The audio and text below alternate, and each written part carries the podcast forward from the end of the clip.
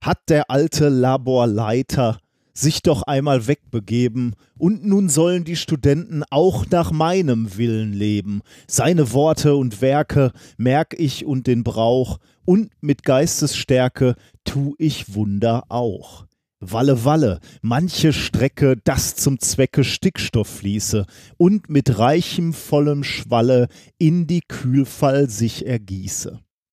Hiwi, komm, Lass sein das Lesen, Wissen Durst kannst später stillen, bist schon lange Knecht gewesen, nun erfülle meinen Willen. Auf zwei Beinen stehe, nimm die Thermoskann, eile nun und gehe, mit dem Stickstoff füll die Wann. Walle, Walle, manche Strecke, das zum Zwecke Stickstoff fließe und mit reichem, vollem Schwalle in die Kühlfall sich ergieße. Seht, er läuft zum Tanke nieder, wahrlich ist das wunderbar, und mit Blitzeschnelle wieder ist er hier mit dem Duar. Schon zum zweiten Male, wie die Kühlung schwillt, wie sich jede Schale voll mit Stickstoff füllt. Stehe, stehe, denn wir haben deiner Gaben voll gemessen. Ach, ich merk es, wehe, wehe, hab ich doch das Wort vergessen. Ach, das Wort, worauf am Ende er fängt wieder an zu lesen. Ach, er läuft und bringt behende, wär er doch bei seinen Thesen.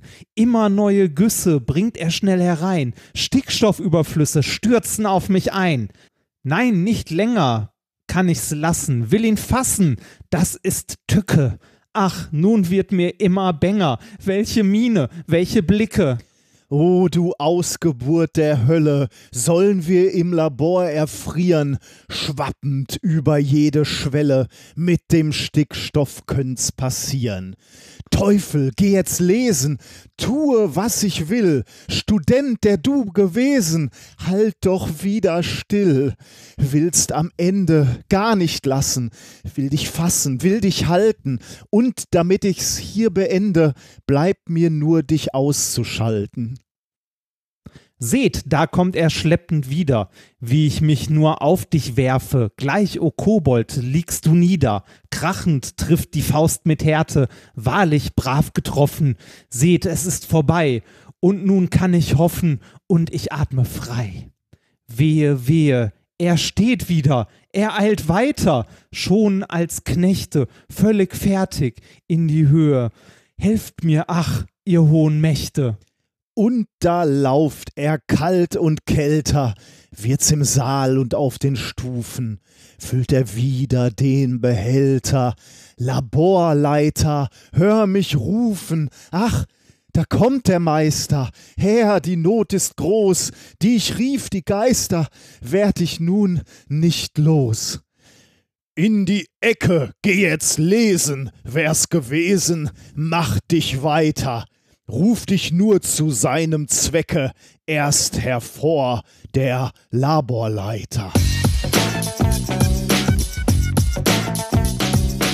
If, if, you, if you base medicine on, on science, you cure people. If you base the design of planes on science, they fly.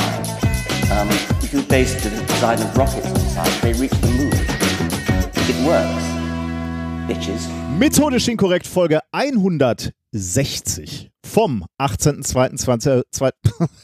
Scheiße, ich wollte es so dramatisch machen. Ja 2020, direkt so vor der Springflut der Wissenschaft. Mit mir heute wieder mein Zauberlehrling Reinhard Remfort. Quasi der Leonardo DiCaprio der Wissenschaft. Was? Man, man, der ist auch am Schluss abgesoffen bei Titanic.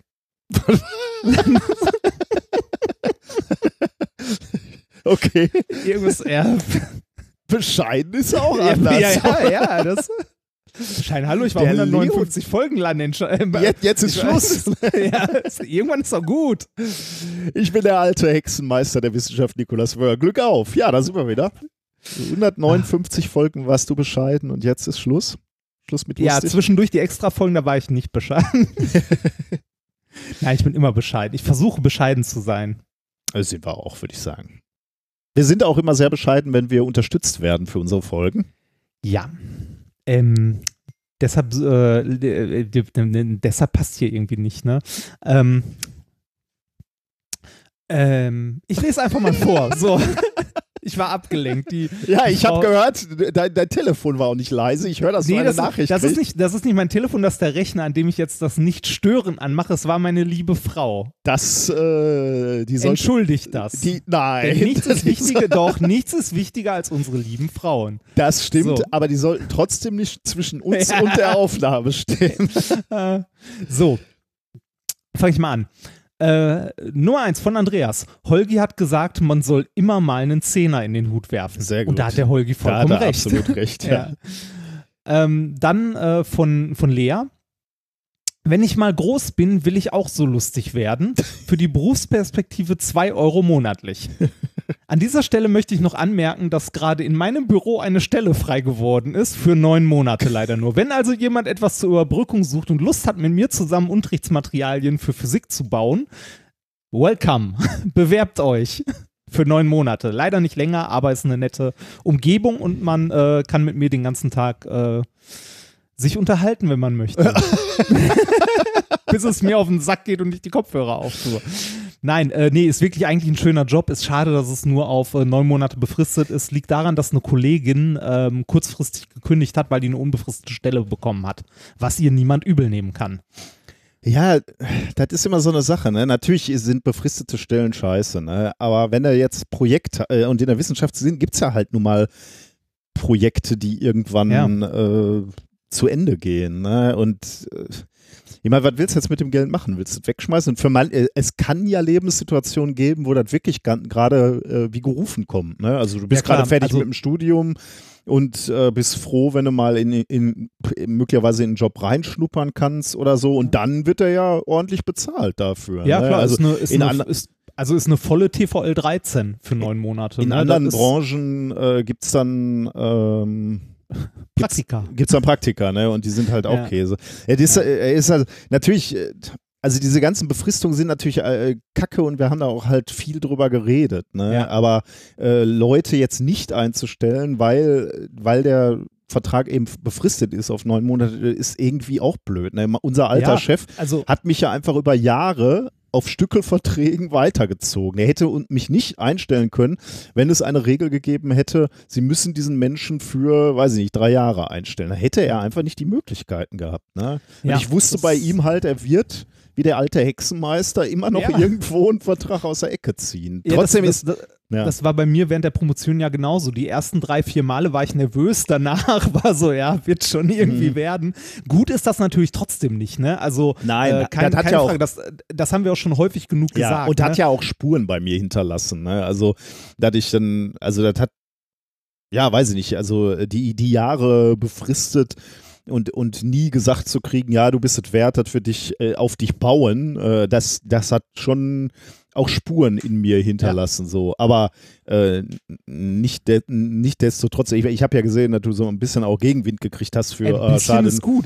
Ey, da, da habe ich, mich- da hab ich mich auch gefragt, so, hallo? Ey, äh, ne, also mir ist, Ist ja klar, nicht- dass das, ja. ne, also ist ja nicht so, dass ich die Stelle ausschreibe Genau, und ja. sage, hier, neun Monate und mehr gebe ich euch nicht, ne? Genau, ja. Sondern äh, es, sind, es sind halt Gelder, das Projekt läuft bis zum Ende des Jahres und ähm, wir würden also tatsächlich so schnell wie möglich gerne irgendjemanden darauf nochmal einstellen. Jemand, der irgendwie, weiß ich nicht, damit eine Zeit überbrücken kann oder Bock hat, irgendwie ein halbes Jahr an dem Projekt mitzuarbeiten oder so. Natürlich ist das keine Perspektive für lange Ja, ja, Zeit, ja. äh, aber die Stelle geht immerhin länger als meine.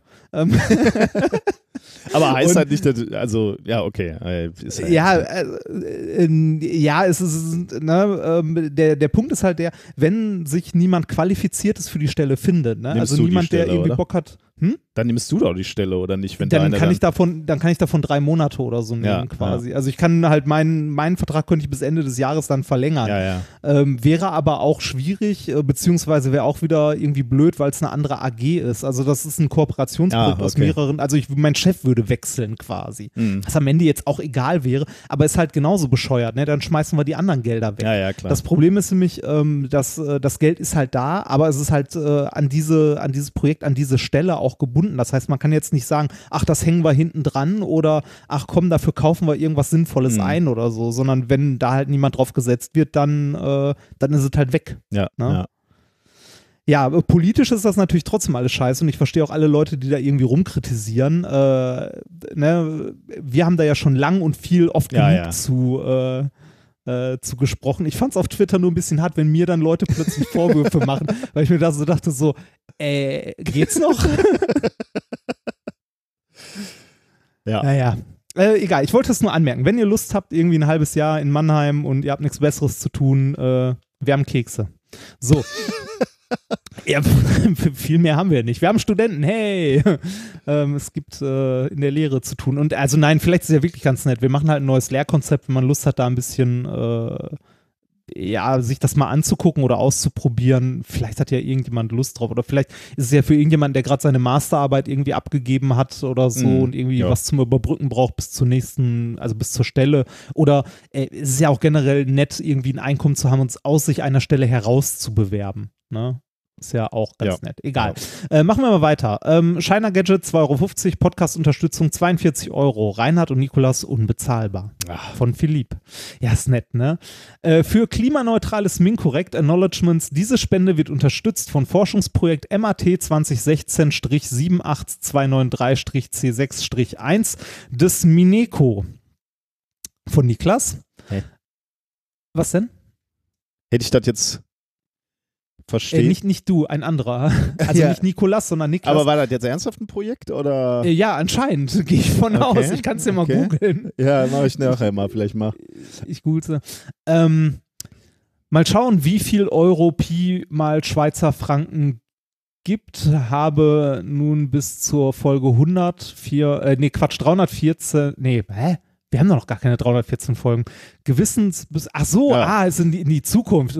Habe nun bis Folge 314 Gewissensbissen freien Hörgenuss von Oh. Patricia. Sehr gut. Das ist sehr nett. Da müssen Das wir, da müssen wir abliefern. Ja. Doppelt so lange. Ah nee, nicht Ja. ganz. Ja, Ja. Nochmal so lange. Und zu, zu guter Letzt für 160 tolle, interessante, aufschlussreiche, unverschwurbelte Folgen aus der Meta, äh, äh, äh, falsches Überweisungsfenster von Daniel. Ist doch egal. Wir nehmen auch die Kohle vom Tim. ja, immer her damit. Genau. Ja, sehr schön. Danke. Vielen Dank. Ähm, ansonsten hilft natürlich auch äh, jeder, jeder Kommentar auf, der, auf den einschlägigen Bewertungsseiten und wo auch immer ihr Podcast findet und so. Ja. Ähm, wie ist es uns ergangen? Ich habe, äh, wie angekündigt, mir mein, die, diese Lego ISS gebaut, ne? Ah, Also Ja. äh, sowohl bestellt als auch ähm, mittlerweile auch gebaut. Äh, hat zwar eine Woche gedauert, bis ich endlich dazu kam, aber ich habe die aufgebaut im äh, jetzt am Wochenende, glaube ich. Ähm, und ich habe gemischte Gefühle, oh, warum? Warum? weil ich ähm, Sie ist zu klein, aber ja trotzdem toll. äh, die äh, zu klein auch, ja, würde ich auch sagen. Ähm, sie ist, also ich, ich finde, Lego hat da eine ähm, eine Chance vertan für die Wissenschaftskommunikation. Ah, ähm, wo ich das Gefühl hatte, bei dem Apollo-Lander, bei dem Eagle, den, ich weiß nicht, hast du den eigentlich auch gebaut? Oder? nee, den habe ich den nicht, aber ich habe ihn bei dir stehen sehen. Ah, ja. Ich habe ja auch die Saturn 5 immer noch nicht gebaut. Die steht immer noch verpackt bei mir im Wahnsinn. Wohnzimmer Was ich dafür- Schrank. Was ich dafür geben würde, dass ich die nochmal bauen kann, Ja. könnte. Also ich könnte sie ja nochmal bauen, aber das erste Mal ist ja immer besonders. Ja. Ähm, äh, nee, also äh, gerade bei der Saturn war das so, äh, bei der Rakete, dass da in diesem Handbuch einfach auch viel erklärt wurde. Also Ah. ähm, ich weiß gar nicht, wer, ja, so so ein st bisschen. die Stufen, warum musste es unterschiedliche Stufen geben, wie haben die sich unterschieden, warum sitzt dieser eine Stein hier in dem Modell, was war das im Original, also zumindest in meiner Erinnerung war das extrem viel. Und auch bei dem, bei dem Eagle Lander äh, von, von, von der Apollo-Mission ähm, Ja. war viel mehr Details erklärt. Also wo, wo waren die Astronauten, wo ist die Tür? Liegt möglicherweise auch daran, dass der Maßstab etwas günstiger war, weil ähm, dieser Lander ist ja beispielsweise so groß, äh, dass du normale Lego-Figürchen ähm, dem, also das ist das der, der Maßstab. Ne? Das heißt, eine Tür ist einfach eine Tür sozusagen. Die kannst du nachbilden. Und damit bist du äh, sehr auf der Detailebene, während bei der ISS alles extrem auf der abstrakten Ebene geblieben ist, weil das Modell relativ klein ist und dadurch halt die Komponenten sehr klein sind. Ne? Und da fehlen dann halt manche Sachen, die kannst du halt dann nicht sehen, beziehungsweise die sind sehr klein. Und die sind halt auch nicht erklärt in dem Buch. Und das finde ich gerade bei dem bei der ISS wahnsinnig schade, weil du könntest, also äh, da sind schon mal, da sind einfach schon mal ähm, so Komponenten bei, die baust du und du fragst dich wirklich, was ist das denn jetzt? Also, ähm, Mhm. das kannst du natürlich nachlesen. Da sind beispielsweise so ähm, russische Module, ne, die dann da an, andocken. Oder ähm, ähm, also jedenfalls oder Satelliten beispielsweise, die da, äh, da ist ein Space Shuttle in klein bei. Naja, gut, die kennt man noch, aber die anderen wüsste man doch gerne einfach mal eine Beschreibung, was habe ich hier gerade gebaut? Und das ist einfach nicht der Fall. Und was, was ich auch noch spannend gefunden hätte, ähm, ich weiß nicht, ob das so sinnvoll wäre, ähm, man hätte die ISS ja auch in der Reihenfolge aufbauen können, wie sie aufgebaut wurde. Die wurde ja einfach nicht in zwei Ah, Monaten im Weltall ja. äh, hochgezogen, sondern die wurde ja Komponente für Komponente erweitert. Ne?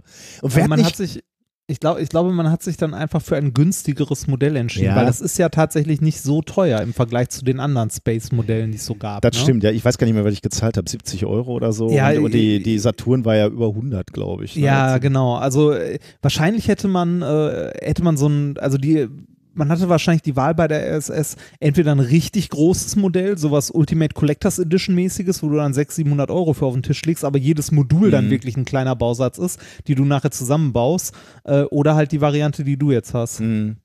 Ja, ich bin enttäuscht. Also die- diese, dieses, dann ist in dem Handbuch sind zwar mehrere Doppelseiten, habe ich so das Gefühl über den äh, Erfinder. Also das sind, ist ja so ein Enthusiast auch, ne, so ein Lego-Mensch. Das ist ja aus Ja. diesem, wie heißt das, Lego Ideas entsprungen, ne, wo Ja. wo sich normale Menschen halt Modelle ausdenken und dann wird gewotet und dann wurde das äh, wurde daraus irgendwann ein zu kaufendes Modell. Und die ja, das, wo, wo, wo Lego einen Großteil der Kreativarbeit ausgelagert hat. Ja, gut, könnte man so aussehen, natürlich. Ähm, und Risikominimierung, ne? wenn die schon Ja. sehen, dass da einfach schon 100.000 abgestimmt haben, dann wissen sie halt schon, äh, Ja, ja, wie viel genau. sie un ungefähr schon mal produzieren können. Ähm, und da wird dann irgendwie, weil das war jetzt bei dieser ISS wohl auch so über Irrungen und Wirrungen, da, äh, also die, die, der wurde dann irgendwann mal abgestimmt und, und hat die 10.000 Stimmen erreicht, dann wird irgendwie Lego intern nochmal abgestimmt und da wurde abgelehnt. Und dann gab es aber jetzt nochmal irgendwie so, äh, ich weiß nicht, 20 Jahre äh, Lego Ideas oder keine Ahnung was. Ähm, und da haben sie dann nochmal ähm, wurde der, der dann nochmal rausgekramt und, glaube ich, nochmal zur Abstimmung gestellt und dann wurde er end, endgültig gewählt. Und das wird da alles in epischer Breite dargelegt, aber nichts zu diesem ISS-Modell ne, oder zur echten ISS.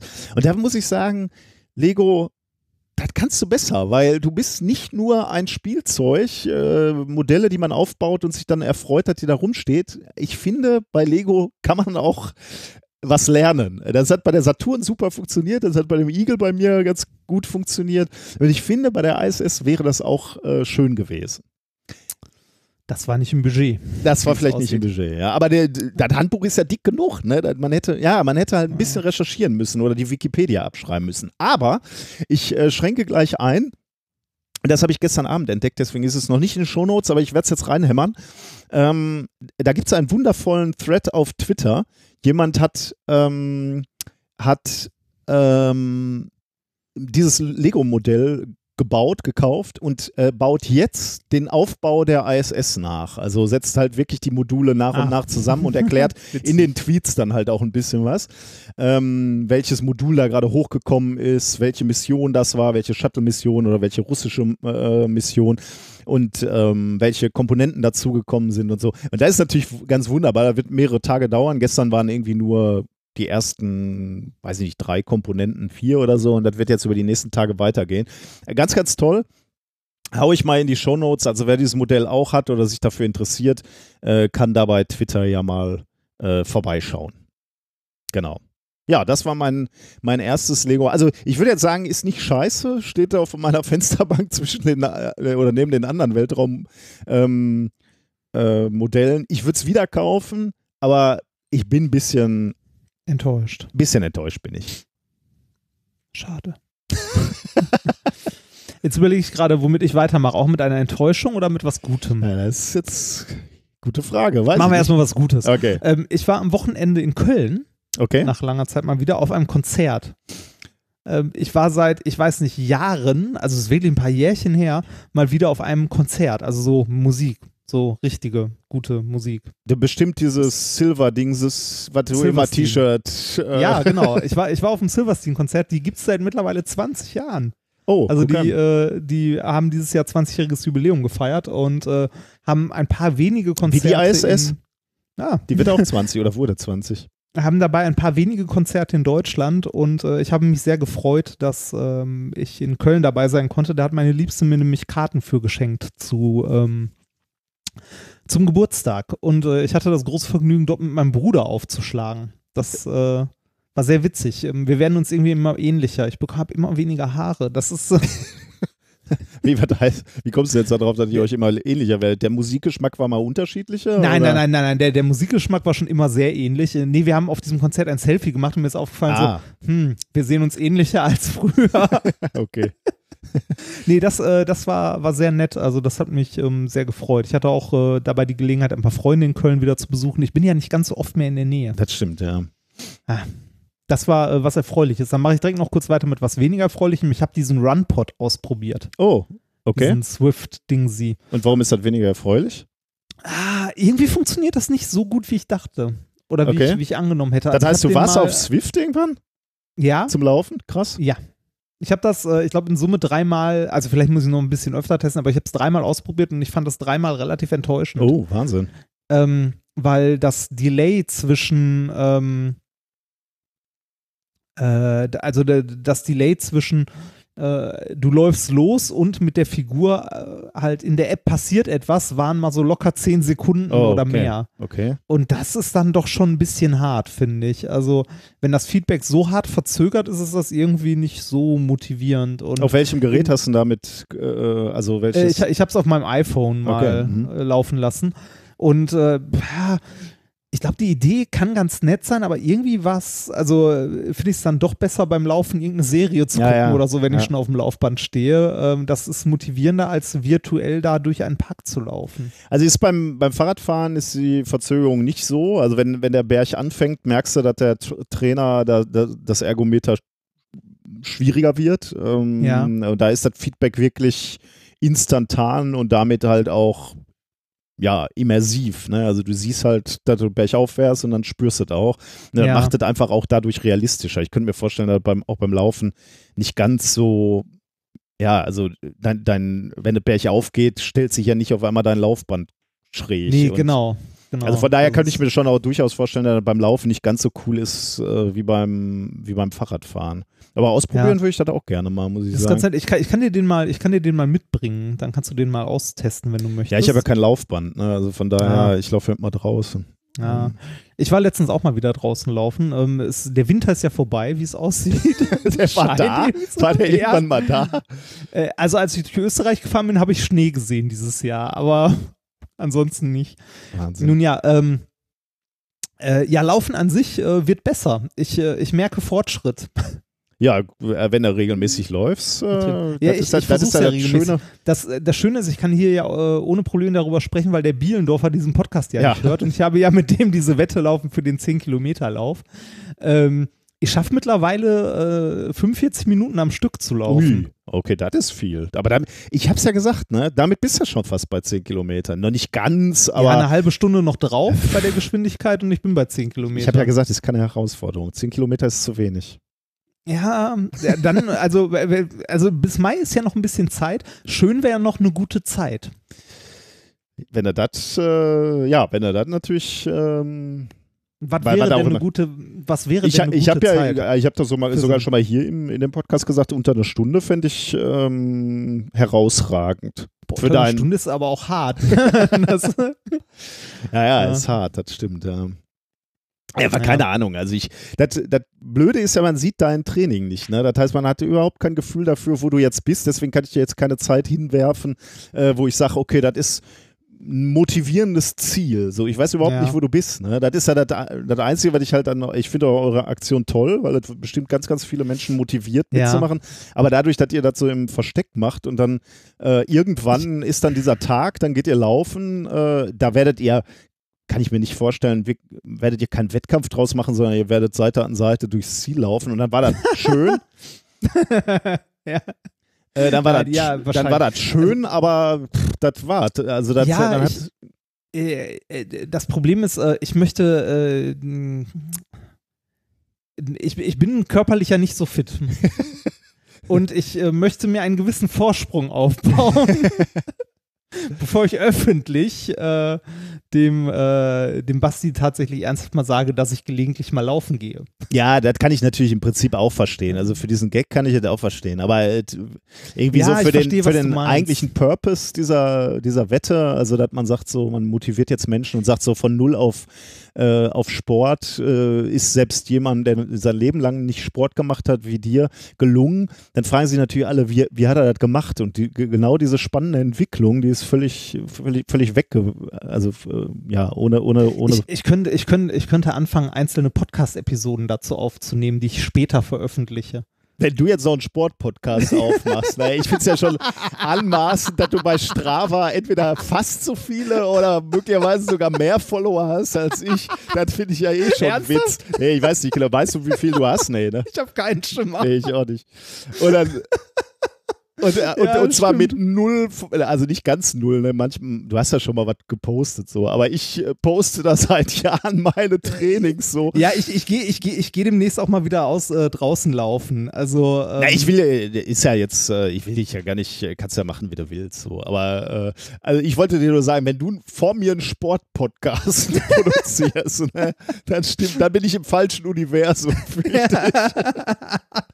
Nee, Sport, Sport ist das ja dann, also Sport will ich das auch nicht nennen. Ich bin, ähm, äh, ich, ich bin ja jetzt alles andere als sportlich. Ich habe nur festgestellt, also mir, mir ging das früher schon so, Ausdauersport liegt mir mehr als irgendwas, wo man Koordination, also mehr Koordination oder Kraft oder so braucht. Ja, du bist doch, Ähm, äh, du bist doch, äh, bei Zeiten bist du doch richtig viel Fahrrad gefahren auch. Ja, ne? genau. Also ich, ich bin leidensfähig. Also nicht nur, nicht nur ähm, im Rahmen des Studiums, sondern auch beim Sport. Le also ein Stück weit Leid, dem kann ich was abgewinnen. Oh Gott, das aus deinem Munde hätte ich ja nie gedacht. ja. Ähm, irgendwie ist das ganz Deadlines nett. Also, aushalten. So, so eine Leidensfähigkeit. sich, sich rantasten. Woran? An Deadlines? Ja, das. Ja, ja so, so, so viel zum Rennen. Ansonsten, Ja, Ähm, ansonsten habe ich die letzten zwei Wochen, glaube ich, gar nicht mehr so viel erlebt. Ähm, ich habe meine Frau gelegentlich vermisst. Die war nämlich im Rahmen ihrer Arbeit auf großer Tour. Sie war in Berlin und hat dort Ai getroffen. Ich bin Oh ein bisschen neidisch gewesen. Habe ich, äh, aber die Dreharbeiten mit Ai waren schon früher, ne? Oder? Also. Was? Nee, äh, nee, das war. Die waren jetzt, war, weil ich, äh, weil ich gestern, habe ich gestern oder vorgestern habe ich den äh, Werbespot schon mit ihm gesehen im Fernsehen. Das ging dann ja schnell. Ja, das, das war halt, äh, also das, wofür die in Berlin waren, war eine Pressekonferenz, wo die quasi diese Kampagne mit dem ähm, äh, öffentlich gemacht Also, haben. aber da, deswegen sage ich, die Dreharbeiten waren schon vorher. Achso, ja, ja, für, für den Okay. Clip und so weiter Ja, ja, schon. okay. Meine, äh, meine Liebste hat diese Kampagne ja betreut und Ja, so ja. und war dann für die, äh, für die Pressekonferenz in Berlin und ja, hat sich dort in dem Atelier umgeguckt. Ich kann Aber ich Kunst ich sich nicht so. Ich muss mal irgendwie, aber ich weiß nicht, ob, ob du da öffentlich jetzt drüber reden willst, aber ich finde das irgendwie komisch, wenn so ein Künstler dann auf einmal sich für, für einen Baumarkt-Werbespot hergibt. Also ich meine, klar, der will irgendwie Geld verdienen, aber pff, als Künstler? Frag mich nicht nach Beweggründen, ich habe keine Ahnung. Okay. Na Das- gut. Ähm, ich hatte eine, ähm, eine Sonderforschungsbereichbegehung. Das war, Ah. ähm, Oh, Das war also ganz für schön- einen Antrag oder? Äh, genau, also nicht, nicht, ähm, nicht den, also äh, der, äh, dieser Sonderforschungsbereich läuft schon seit vier Jahren, aber alle vier Jahre musst du den begutachten lassen und dann Ach, wird der Verlängerung. möglicherweise verlängert, genau. Und das Mhm. war jetzt die erste mögliche Verlängerung. Äh, und da war viel Arbeit. Deswegen hast du dankenswerterweise mehr für diese, für diese Sendung jetzt vorbereitet. Ähm, die hast ja schon das großartige Intro geschrieben, aber auch Experiment und sogar den Schwurbel gemacht, weil ich hätte Ah. nicht geschafft. Das war wirklich viel, ähm, viel Zeit ist da reingegangen. Ja, also das ist, ja, das ist ja für so eine Uni relativ groß. So ein Sonderforschungsbereich sind ähm, ja einige Einzelprojekte. Einzelprojekte heißt dann im Wesentlichen Pro Professoren, würde ich jetzt mal so sagen. Also äh, 17 beispielsweise. Ähm, und da geht es dann für die nächsten vier Jahre um ein paar Millionen Euro. Also da ist dann typischerweise für jedes Projekt ist dann eine Stelle drin und, und ein bisschen Geld, äh, um, um zu forschen. Und bei uns, also unser Sonderforschungsbereich ist halt schon, also ist Grundlagenforschung, da kann man jetzt nicht so sagen, wir entwickeln das und das, sondern es ist eigentlich klassische Grundlagenforschung. Ähm, aber äh, schon relativ exzellent. Also da sind äh, Nature-Artikel in den ersten vier Jahren rausgefallen, Science-Publikationen hm. rausgefallen. Und trotzdem wird er rigoros geprüft. Ne? Also da kommen Gutachter, wirklich viele, also andere Wissenschaftler, die sind zwei Tage an der Uni, die haben sich den 300 Seiten Antrag durchgelesen und dann werden Vorträge gehalten, was man als nächstes plant und so.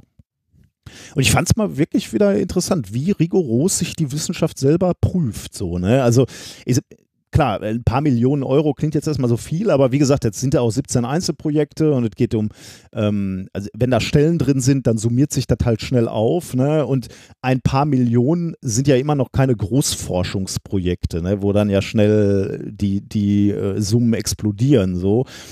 Und äh, da steckt echt viel Arbeit drin. Also um, um so Anträge durchzukriegen. Jetzt ist der Sonderforschungsbereich natürlich die, die größte Förderlinie der deutschen Forschungsgemeinschaft äh, in Deutschland. Also was Größeres kannst du eigentlich nicht, nicht an, an Land ziehen. Aber da wird echt äh, genau hingeguckt. Was wollt ja, ihr tun? deprimiert ist, wenn es dann nicht funktioniert. Das wär, ne? also, das ist wirklich hart, so, äh, weil, ja. die, weil du da viel Zeit und Arbeit reingesteckt hast. Ne? Von vielen, vielen Leuten. Also, das muss eigentlich klappen. Also, too big to fail, so ein bisschen. Ja. Und äh, also das war wirklich interessant, also wissenschaftlich natürlich äh, hart geprüft. Und dann äh, werden, wurden tatsächlich auch, ähm, was ich sehr schön fand, sehr gezielt geguckt, wie sieht es denn mit ähm, Equal Opportunities oder ich, also die, diese ganze, ähm, wie, wie sieht es mit Frauen aus im Sonderforschungsbereich, ähm, wie ist da der Prozentansatz, wie, wie wollt ihr den Prozentansatz äh, erhöhen? Da wurde sehr genau hingeguckt und äh, gefragt. Also ich war wirklich, ähm, also nicht erstaunt eigentlich. Man weiß ja, dass es da von der DFG Versuche gibt, ähm, da die Situation zu verbessern. Deswegen war ich nicht jetzt in dem Sinne erstaunt, aber wie, wie, wie gezielt da dann auch die, die Nadel in die Wunde gelegt wurde, so wenn, wenn Dinge nicht, äh, noch nicht hundertprozentig waren, war schon spannend, muss ich sagen. Hm. Aber auch anstrengend natürlich. Wir haben allein unsere Vorträge, ich weiß gar nicht, vier oder fünf Mal mit allen geprobt, also äh, im das Hörsaal. Arbeitszeit. Oh, Wahnsinn, ne? wie, wie, viel ich rumgesessen habe in, in der letzten äh, in den letzten zwei Wochen, weil wir halt da gemeinsam saßen, die Vorträge gehalten haben und dann darüber diskutiert haben. Wahnsinn, Wahnsinn. Aber war natürlich war auch nötig irgendwie, ne? Wenn du, wenn du da die Chance hast, dieses, diesen, dieses Projekt verlängert zu kriegen, streckst du dich schon mal. Hm. Hm. Na gut. Und äh, was ich auch noch erzählen wollte, ähm, wir hatten ja in der letzten Folge äh, zum Coronavirus äh, gesprochen, ne? Ähm, wann war das? Am 4.2. war unsere letzte Sendung, glaube ich, ne? Ja, das kann sein. Und ich, ich fand es ganz spannend danach. Wir hatten auf so eine Wikipedia-Seite zur Erkrankung oder zu, zu der Krankheit äh, verlinkt. Und da waren auch, waren so Diagramme, die täglich äh, im Wesentlichen aktualisiert wurden mit Zahlen für Neuinfizierte. Ähm, ah, und das war ganz wie das so wächst. Äh, genau, und das war ganz spannend, weil ich in den nächsten Tagen da immer drauf geguckt hatte. Ähm, da sah man zu dem Zeitpunkt, als wir davon berichtet hatten, sah man noch so eine exponentielle Entwicklung, ne? also so eine beschleunigte, so ein beschleunigtes Wachstum. Aber wir hatten auch schon in der Sendung gesagt, dass Experten äh, schon gesagt haben, naja, das Maximum wird so etwa in 10 bis 14 Tagen erreicht haben. Ähm, deswegen, äh, de deswegen fand ich es extrem spannend, da eigentlich fast täglich mal drauf zu gucken und zu sehen, wo, wo stehen wir denn und wie, wie geht's äh, weiter. Und erst war die Entwicklung auch tatsächlich so, wie wir sie oder die Experten, wir haben sie ja nur zitiert, vorhergesagt haben. Ähm, Wachstum war noch ein paar Tage exponentiell, dann, dann war so um den fünften bis sechsten, zweiten ging es dann eher so linear weiter. Und am 6. Februar 2020 ähm, hat die oder wurden in, in China zum ersten Mal seit dem 24. Januar an dem Tag weniger neu infizierte Menschen erfasst als am Vortag. Also das wäre ja sozusagen, da knickt Ah, dann die Kurve ab, ne? Und der flacht Anfang dann, von einem Rückgang. Genau, quasi. ja, genau, ja. Da, da flacht dann so eine Kurve ab, ne? Erreicht dann irgendwann Maximum und dann ist es rückläufig und dann ist die Krankheit überwunden. Wenn du heute auf diese Webseite gehst, also auf die, die wir damals in der letzten Sendung verlinkt haben, dann siehst du, dass, diese, diese, dass dieser Verlauf sehr merkwürdig aussieht, weil er völlig unstetig ist. Da sind auf einmal krasse Sprünge drin. Und das ist natürlich immer schon komisch, insbesondere bei sowas wie so einer Krankheit, weil die läuft, wenn man so will, äh, eigentlich ziemlich mathematisch ab, ne? Genau wie, wie wir es gerade beschrieben haben. Also äh, erst wächst und dann flacht es irgendwann ab und dann ist die Krankheit ähm, äh, überwunden. Aber solche Prozesse, Krankheiten, Wachstum von Popul Populationen, in dem Fall Wert ja Wachstum eines Krankheitserregers, äh, sowas läuft in der Natur eigentlich immer mathematisch ab. Und so krasse Sprünge ist immer komisch, dann weiß man schon, da stimmt irgendwas nicht. Ähm, und in der Tat hatte man es in den letzten Tagen, beziehungsweise man kann fast sagen Wochen, äh, mit einer sehr merkwürdigen Datenlage zu tun. Ähm, es war nämlich so, dass die ähm, dass die Chi- chinesische nationale Gesundheitskommission am 7. Februar angefangen hat, eine geänderte Definition für einen bestätigten Coronavirus-Fall Ah, ähm, zu wählen. Was heißt das? Ähm, sie haben sich dazu entschieden, dass Personen, bei denen das Virus nachgewiesen wurde, nachgewiesen wurde, also klinisch, ne, du weiß ich nicht, nimmst Blut oder so und findest das Virus, aber die keine Krankheitssymptome zeigen, die waren keine bestätigten Fälle. Also du, du hast einen Patient, der hat das Virus, aber hustet nicht. Und dann sagst du, na gut, dann, Dann ist äh, ist er kein bestätigter Fall. Der kann doch alles Ah. haben. Oder der kann es schon überwunden haben oder keine Ahnung.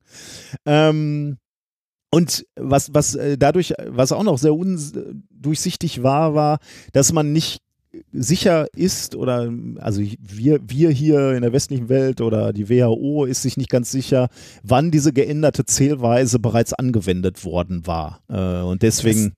das mit so geänderten Zählweisen, das erinnert ja irgendwie doch schon sehr stark an so Arbeitslosenstatistik und Ja. so. Ne? Das ist so, die sind, die sind eine Umschulungsmaßnahme, dann sind die nicht mehr arbeitslos. Das ist so, äh, Also in dem Fall würde ich das auch sagen. Also überhaupt ändern ist ja schon mal scheiße, ne? Weil das, also da, Ja. da, dadurch werden einfach die Zahlen unstetig und das willst du natürlich um, um alles verhindern, ne? Weil du willst natürlich, wenn du dir so eine Entwicklung anguckst, willst du halt den, den Verlauf haben. Und egal wie deine Definition mal war, ob, ob die sinnvoll war oder nicht, äh, du will, ändern willst du sie nicht, weil dann werden Ja, ja. einfach deine Zahlen äh, aussagelos sozusagen. Und ich meine, auch wenn ich jetzt sage, so, äh, egal wie deine Definition mal war, das ist natürlich auch Käse, weil äh, es gibt natürlich Falldefinitionen der WHO, der Weltgesundheitsorganisation, an, und an der könnte man sich natürlich orientieren oder sollte man auch. Äh, demnach ist nämlich ein bestätigter Fall folgendes: Eine Person mit durch Labortests bestätigter Infektion von diesem Virus, ähm, ungeachtet klinischer Anzeichen und Symptome. Also mit anderen Worten, die haben genau das Gegenteil gemacht. Ne? Die haben halt gesagt, äh, ähm, also äh, ja genau, die haben genau das gemacht, was ich gerade gesagt habe. Äh, du hast das Virus nachgewiesen, aber keine ähm, äh, Symptome. Dann bist du bist halt auch nicht erkrankt. Und das ist natürlich genau äh, das Gegenteil, was die. WHO gerne äh, gehabt Ja. hätte.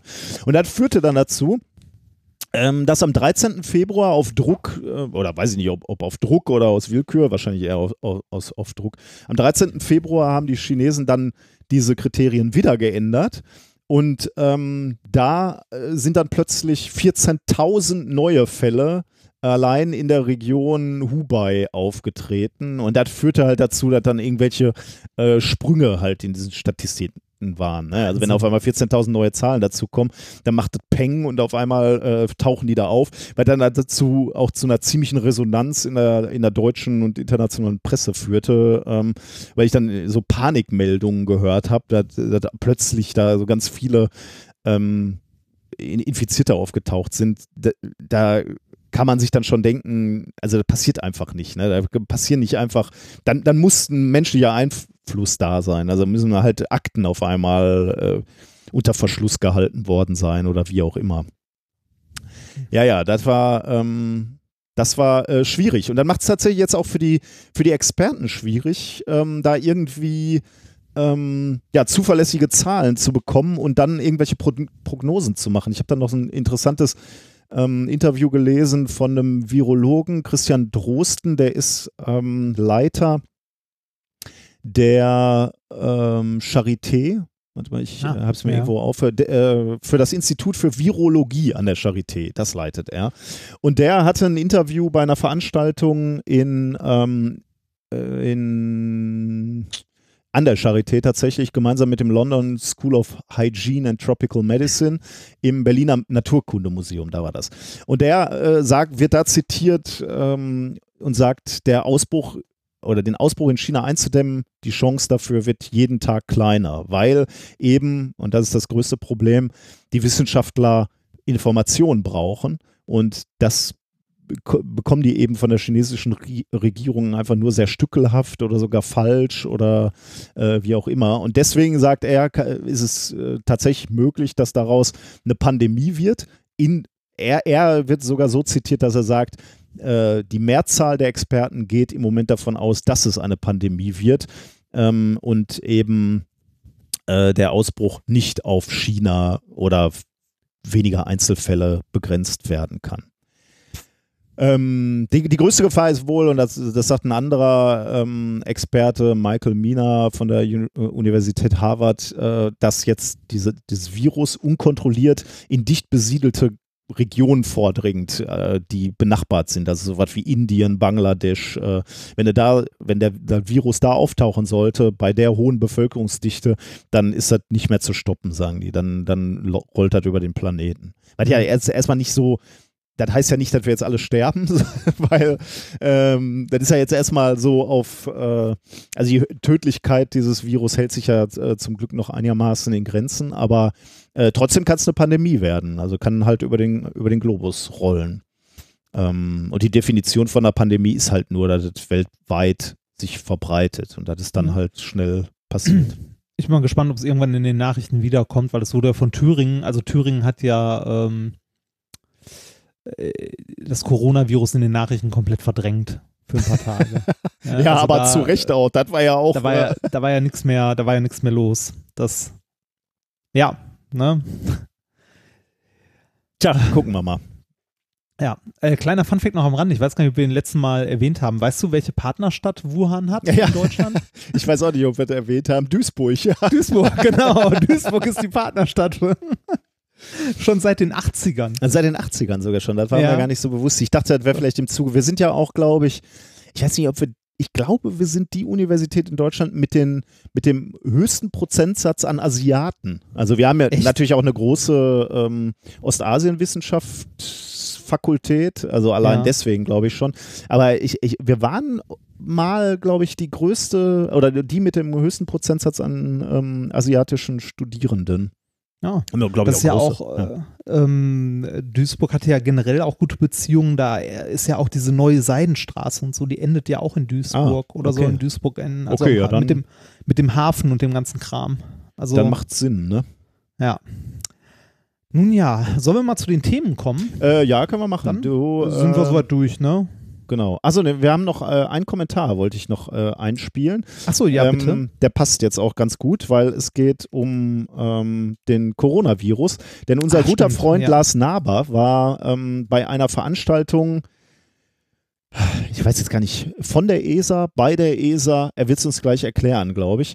Ähm, und äh, da hat er eine interessante Geschichte auch zu dem Coronavirus. Ähm, das äh, spiele ich mal ein. Lars Naber übrigens von äh, Auf Distanz Podcast. Ne? Also wer sich für Astronomie interessiert, ein, ähm, ein toller Podcast zu dem Thema. Äh, und im Gegensatz zu uns hat er sogar Ahnung davon. also Lars äh, zum Coronavirus. Hallo, methodisch inkorrekt.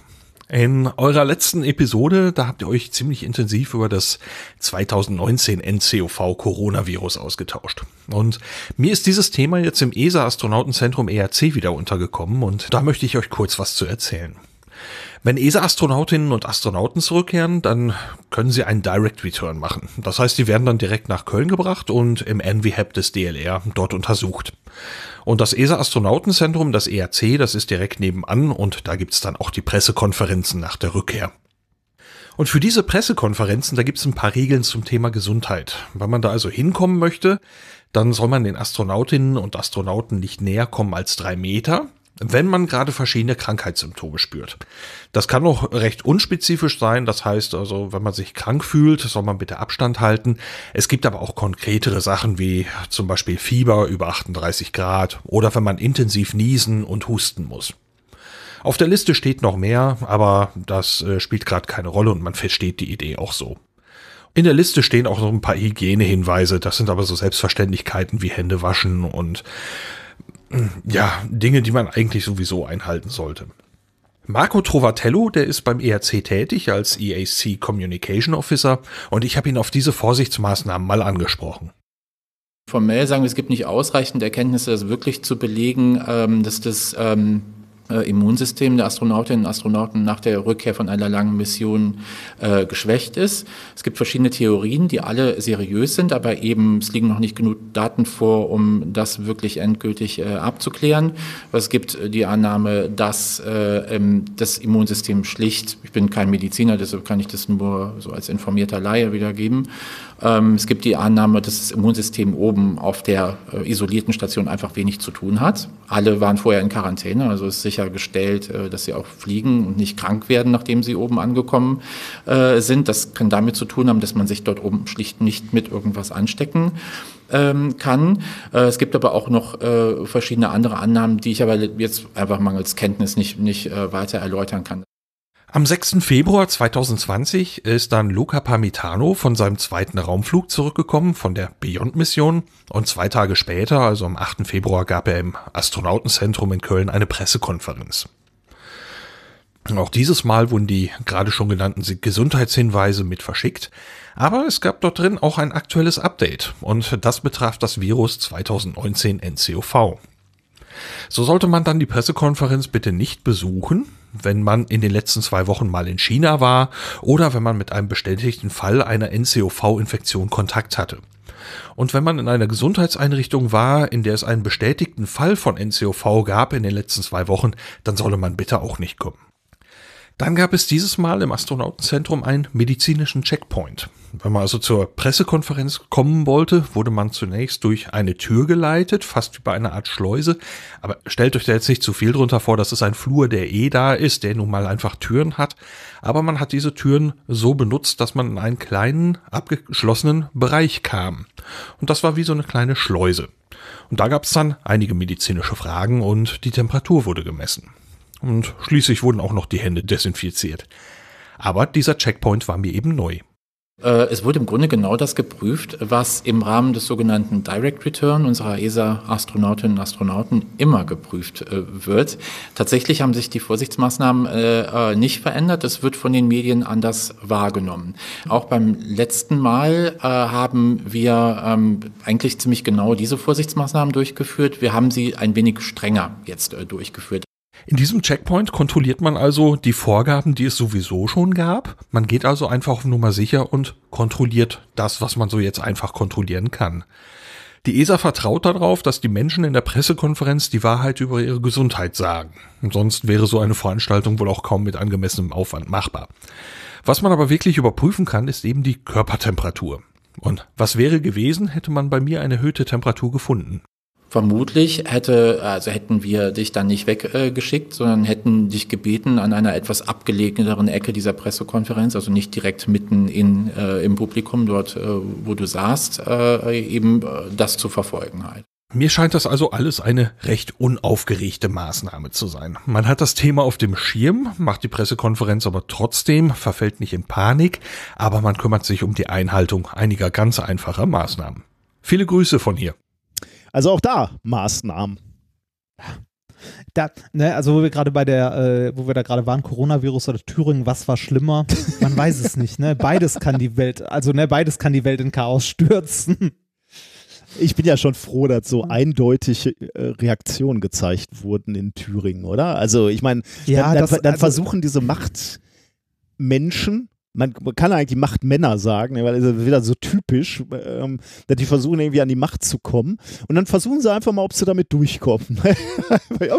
Ja. und Äh, äh, ja. Was ich schwierig finde, ist gerade, dass gerade in Thüringen mit dem Nazi-Höcke, ähm, äh, also die, die Grenze dessen, was irgendwie getan werden kann von Politikern oder was auch gesagt werden kann, wieder ein Stückchen nach rechts geschoben Mm, wurde. ja, Es wurde ja. wieder ein bisschen alltäglicher.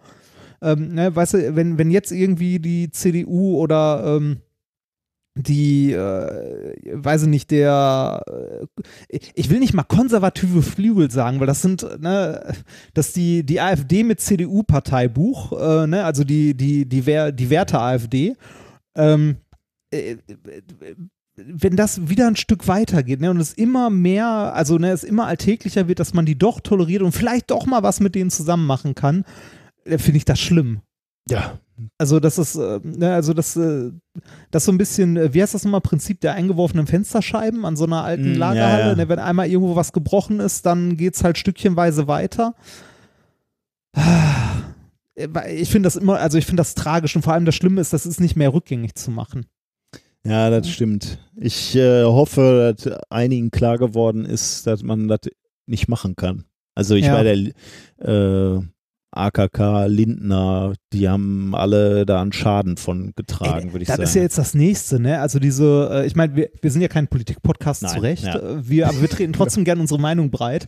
ähm, ne? Also, dass, dass jetzt hier die Kram-Karrenbauer zurückgetreten ist und wir so eine, äh, also eine Führung, also in Anführungszeichen führungslose CDU haben, wo wir jetzt irgendwie die Wahl haben zwischen dem, äh, zwischen dem Millionär, der glaubt, er gehört zum Mittelstand mit seinen zwei Flugzeugen, ähm, der irgendwie bei BlackRock gearbeitet hat, Mhm. oder äh, ich weiß nicht, wer stand sonst noch zur Auswahl? Also es war irgendwie gefühlt so Pest oder Cholera. ja, hier der aus Nordrhein-Westfalen, der äh, Laschet war das, ne? Ja, genau. Und Das geht wahrscheinlich noch am ehesten. ja, komm, wir haben la- Ist lass egal, ja. Wir bleiben in der, unserer schönen Muckelwelt, Ja, wo, wo alles gut ist. genau, quasi. bleiben wir unpolitisch. Ich habe übrigens der, äh, das Grundsatzpapier ähm, der, äh, des Bundesministeriums für Bildung und Forschung äh, schreibt auch, dass sich ähm, Forscher in die politische Diskussion und gesellschaftliche Diskussion einbringen sollen und müssen. Das heißt, Ja. wir haben jetzt von unseren Vorgesetzten sozusagen, vom Bundesministerium, haben wir das Okay, dass wir uns auch politisch äußern dürfen. Nee, müssen, Müssen, aber natürlich nicht nur sollten. linksgrün versifft, ne? Hufeisen und so, du weißt. Ja, ja, genau, genau. Schön in der. Mitte bleiben. Mit beiden Armbinden. Das so, kommen wir zu den Themen. Genau, Themen, Themen äh, dieser äh, Sendung. Äh, mein erstes Thema lautet klimaneutrale Chemtrails. Dann machen wir weiter mit den wahren Paten. Die wahren Paten. Ja, Es äh, geht um Pilze. ein bisschen, ja. Ehrlich, ah, cool. Ja. Der Pilzpate ist mal wieder da. Die wahren Paten. Mein zweites Thema lautet: Die Gedanken sind frei. Niemand kann sie Und- erraten. Ja, und das letzte Thema heißt Umami für die Ohren. Umami? Was war das denn nochmal? Da kommen wir nachher drauf. Das war eine Geschmacksrichtung. Ah, ja, ja, ja. Genau. Ja, genau. Dazu haben wir natürlich noch ein Experiment. Ähm, es äh, ist ein weiteres, ein wunderschönes Experiment zum Bernoulli-Effekt. Und ähm, wir haben wieder einen Schwurbel der Woche, natürlich. Ich äh, erinnere mich nicht, nicht alle auf unserer letzten Tour kamen äh, in den Genuss, dich mit einem Laubbläser zu sehen. Ja. aber, aber Ja, manche richtig. schon. Ne? Das war auch Ja, ein ja. Bernoulli-Experiment, Ja. was wir mal mehr, mal weniger gebracht haben. Ich glaube, äh, erinnerst du dich noch, dass die ersten äh, Veranstaltungen, da hatten wir sogar noch zwei Laubbläser auf Ja, der richtig, Bühne. ne? das ist immer weniger geworden. Das, äh, das war am Ende so ein Showdestillat. Also wenn man, ich Genau. glaube, es wäre, ich glaube, es wäre wirklich schlimm, wenn man die erste in München und die letzte, äh, die letzte Show Nebeneinander in, hält. Ne? Ja, genau, wenn man die nebeneinander hält, das äh, würde komplett anders aussehen. Aber sowas wächst halt. Genau. Und das mit dem Laubbläser waren, äh, jetzt kann, kannst du auch erzählen, wir haben äh, am, am, ans Ende de, der Laubbläser haben wir Toilettenpapier gebunden. Und wenn man dann natürlich mit dem Laubbläser da so rüberbläst, dann äh, rollt man das Toilettenpapier ab, aber nicht einfach nur langweilig abgerollt, sondern durch diesen Luftstrom wird eben die Toilettenpapier Bahn in der Luft gehalten. Also da kann man dann so steil Wie so nach eine oben Fontäne. schießen. Ja, wie so eine Fontäne, genau. Und wa- da wir zwei hatten, konnten wir sogar die, Die Toilettenpapier Strahlen Strahlen kreuzen. genau. genau. Okay, ja, dann äh, legen wir los, oder? Ja, bitte. Thema Nummer eins, klimaneutrale Chemtrails. Ähm, wir haben uns ja schon einige Male äh, natürlich hier auch dazu geäußert, dass äh, Fliegen unter Klimaaspekten eigentlich blöd ist und schlecht ist. Ähm, deswegen verzichten wir ja auch ein bisschen mehr auf Fliegen. Also zumindest werde ich dieses Jahr äh, nicht fliegen, aber du glaube ich auch nicht. Äh, aber muss, musste ich jetzt auch nicht äußern. Nee, Ähm, ich glaube tatsächlich nicht. Also, also- ich wüsste nicht wohin. Also ich habe keine Zeit dafür. Ja, ich habe hab auch keine Lust. Also ich, äh, ja, äh, will man nicht. Ähm, ich, äh, ich, mache tatsächlich Urlaub dieses Jahr mit der Bahn. äh, hast du auch hier schon erzählt, ne? Du wolltest doch durch die Benelux-Länder Ja, fahren. äh, ja und äh, auch noch England und so. Also Okay. ja. mal gucken. Ähm, bisschen- ein wo bisschen denn in Interrail. England? Gibt's schon. Ähm, nee, so einen genauen, also einen genauen Plan haben wir noch nicht, aber wahrscheinlich werden wir so London und so mitnehmen. bin ich mal gespannt, mal wie dir das gucken. gefällt. Du bist ja eher so ein gemütlicher Typ. Ich weiß nicht, wie, ob dir das gefällt, immer unterwegs zu sein.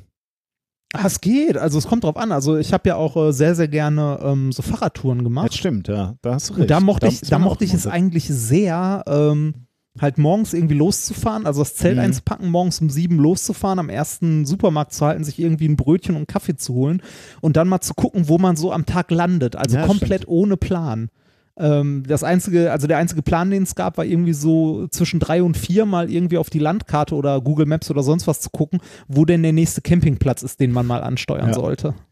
Das habe ich sehr gemocht, ja. Ja, da wird es wahrscheinlich auch mit dem, mit dem Zug gefallen. Da bin ich mal gespannt, wie du die unterschiedlichen Länder hinsichtlich ihrer Zug, ihrer Züge ähm, beschreiben wirst. Sagen wir mal so, von hier geht es immer nur bergauf. das stimmt, ja. Du, du wirst Internet haben. Viel Internet wahrscheinlich. ja. Also Fliegen ist blöd, Züge sind gut. So kann man es schon mal runterkochen. Ähm, aber auch mit dem Fliegen, mit dem Fliegen ist das so eine Sache, ähm, wenn man sich die reinen Zahlen ansieht. Ich hatte aber schon mal so eine Diskussion mit so einem Klimaskeptiker, der sagte auch, äh, ja, auch hier diese Flugscham ist so alles Quatsch. Ähm, die so, so viel Emission ist das gar nicht. Und das, äh, in gewisser Weise könnte man sagen, äh, die haben mal wieder einen Punkt, weil ähm, der Luftverkehr tatsächlich nur für 2% der Treibhausgasemissionen verantwortlich ist. 2% haben oder nicht haben, klar, ist auch schon blöd, aber 2% klingt jetzt erstmal nicht so viel. Das Problem ist, dass äh, mitunter die reine Menge gar nicht so viel aussagt, sondern äh, das Problem an den Abgasen der Flugzeuge ist, dass sie hoch in der Atmosphäre äh, hinterlassen werden. Ähm, und dort oben ist die Klimawirkung von Abgasen, Schadstoffen, äh, Klimagasen noch fünfmal stärker als bei Emissionsquellen am Boden. Hm. Also deswegen kann man, kann man nicht sagen, sind nur 2%. Sie sind einfach viel schädlicher da oben. Deswegen spricht man äh, ja auch, wenn, man überhaupt sich so Klimaschädigungen anguckt, häufig von ähm, CO2-Äquivalenten, weil es eben nicht äh, einfach nur die reine Menge ist, sondern man muss sich bei unterschiedlichen Gasen halt auch angucken, wie lange bleiben die beispielsweise in der Atmosphäre. Oder wie hier, äh, wo werden die überhaupt äh, ja, entlassen in die Atmosphäre. Ähm, das ist der eine Punkt, ähm, also die, äh, diese Klimaschädigung der Abgase, aber die Schwebstoffe, ähm, die haben noch einen negativen Effekt. Ähm, also die, die Schwebstoffe und der Wasserdampf aus den Kondensstreifen äh, führen nämlich zur Bildung von Wolken. Also äh, ganz abgesehen von den, äh, von diesen ähm, äh, Chemtrails, äh, Contrails, also diese Kondensstreifen, die man äh, ja häufiger sieht beim, beim Flugzeug. Ist dir schon mal aufgefallen, dass es ähm, Contrails gibt, die also relativ schnell wieder weg sind, nach ein paar Minuten? Hm, Nee. Ist mir, also, Also, also die, Ich muss gerade äh, überlegen, ich habe da ewig nicht mehr drauf geachtet. Das, würde ich gesagt, sagen, ich glaube, also ja. das, das sind so die, die normalen äh, äh, Kondensstreifen. Das siehst du auch äh, ein bisschen länger auch noch, also äh, mein- meinetwegen auch eine halbe Stunde, keine Ahnung. Das kommt ein bisschen auf die Wetterlage an. Aber die sind halt irgendwann wieder weg. Ne? Also du siehst ja, Ja. auch äh, schon mal so, so äh, Kondensstreifen, die, die spannen sich halt nicht über den ganzen Himmel. Ne? Also, du siehst halt so, so, ein, so eine ganze Strecke hinter dem Flugzeug lösen die sich schon wieder auf. Aber Das war mir gar nicht so klar, ehrlich gesagt. Aber jetzt, wo ich mal drüber nachgedacht habe oder auch äh, Fotos gesehen habe, es gibt auch Kondensstreifen, die sich länger halten. Und zwar, weil eben genau dieser Wasserdampf und die, die Kondensstreifen, die einmal da sind, ähm, äh, Cirruswolken bilden lassen. Und die sehen, äh, die sieht man auch schon mal am Himmel. Die erkennt man daran, dass sie äh, A viel, viel länger am Himmel bleiben. Äh, die fasern dann auch so ein bisschen aus. Die sind insgesamt ein bisschen breiter, halt so ein bisschen wie Wolken. Aber du siehst den Ursprung dieser, äh, dieser Cirrus-Wolken noch daran, dass sie einfach sich lang über den Himmel strecken, also entlang einer Linie. Und da kann man dann schon mal auf die Idee kommen und, und halt sich auch kreuzen oder so. Ne? Also da, da kommt man dann halt äh, schon mal drauf, dass der Ursprung dann offensichtlich unterschiedliche Flugzeuge sind, die da ur ursprünglich mal hergeflogen sind. Und diese Cirruswolken, die sich dann bilden, die können sich deutlich länger halten als klassische äh, Kondensstreifen. Bis zu 18 Stunden lang habe ich jetzt hier diesem Paper entnommen. Also äh, okay, weiß nicht, warum lang. die jetzt gerade auf 18 Stunden kommen, aber die können sich halt sehr, sehr lange am Himmel halten. Das Problem an Wolken ist, dass ähm, die ein, den Treibhauseffekt verstärken können. Alle Wolken, aber eben diese auch noch zusätzlich, die wären dann ja wieder mal menschgemacht. In gewisser Weise brauchen wir auch die Wolken, denn ähm, der Treibhauseffekt, der einfach nur so aus den Gasen kommt, der reicht nicht aus, um, um die muckeligen Temperaturen hier auf der Erde zu erzeugen, die wir brauchen. Ähm, Warum? Weil genauso wie bei den Treibhausgasen die Wolken die langwelligen Wärmestrahlung, die von der Erdoberfläche kommt, also Sonne strahlt auf die Erde, ähm, die, äh, Wärme wird oder die, die, der Erdboden erwärmt sich, relativ langwellige Wärmestrahlen gehen wieder in Richtung ähm, ähm, Welt, Weltall quasi, äh, würden auch raus also würden einfach abgestrahlt, wenn da nicht die Wolken wären. Die Wolken ähm, können aber diese, diese langwellige Wärmestrahlung aufnehmen und deswegen erwärmen sich eben die Wolken, äh, strahlen die dann in alle Richtungen ab und damit halt zum Teil auch wieder in Richtung Erdboden und so kommt halt ein Teil dieser eigentlich abgestrahlten Wärmestrahlung wieder zurück zur Erde. Und deswegen ist das, ist, haben wir hier es eben auch mit dem Treibhauseffekt zu tun. Ähm, und wie gesagt, in gewisser Weise es auch gut, aber jetzt erzeugen wir halt auch noch zusätzlich ähm, Wolken und äh, das ist, ist, halt auch etwas, was man zu dem menschgemachten Klimawandel ähm, hinzuzählen muss. Ähm, und wenn, wenn du jetzt fragst, wie, wie, viel Einfluss haben denn die Wolken, ähm, etwa ein Zehntel vom gesamten Treibhauseffekt des Planeten äh, äh, kommt von den Wolken quasi. Also aber von allen Wolken, ne? nicht, nicht, mhm. den, nicht nur den äh, Flugzeugwolken sozusagen. Welchen Anteil haben die da dran? Ähm, ich gucke gerade mal, ob ich mir das hier, äh, muss ich, äh, gucken wir mal, ob, ob, ich das in den Notizen habe, sonst muss ich das okay. gleich nochmal aus dem Paper rausziehen. Äh, ich sehe es jetzt gerade nicht, dass ich mir das notiert habe. Gucke ich gleich mal. Ähm, also, im Prinzip erzeugen manche Flugzeuge, manche Kondensstreifen erzeugen diese langlebigen äh, Wolkenformationen, die dann äh, zum Klimaeffekt beitragen. Wann passiert das? Bei Weipen nicht bei allen Flugzeugen, sondern ähm, das Flugzeug muss durch eine spezielle Luftschicht fliegen, nämlich eine, die besonders kalt ist und die bereits mit Wasserdampf gesättigt ist.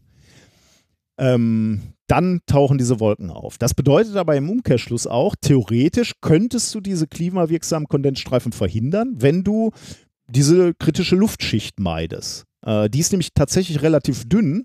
Du müsstest halt immer beobachten, wo ist diese Luftschicht gerade.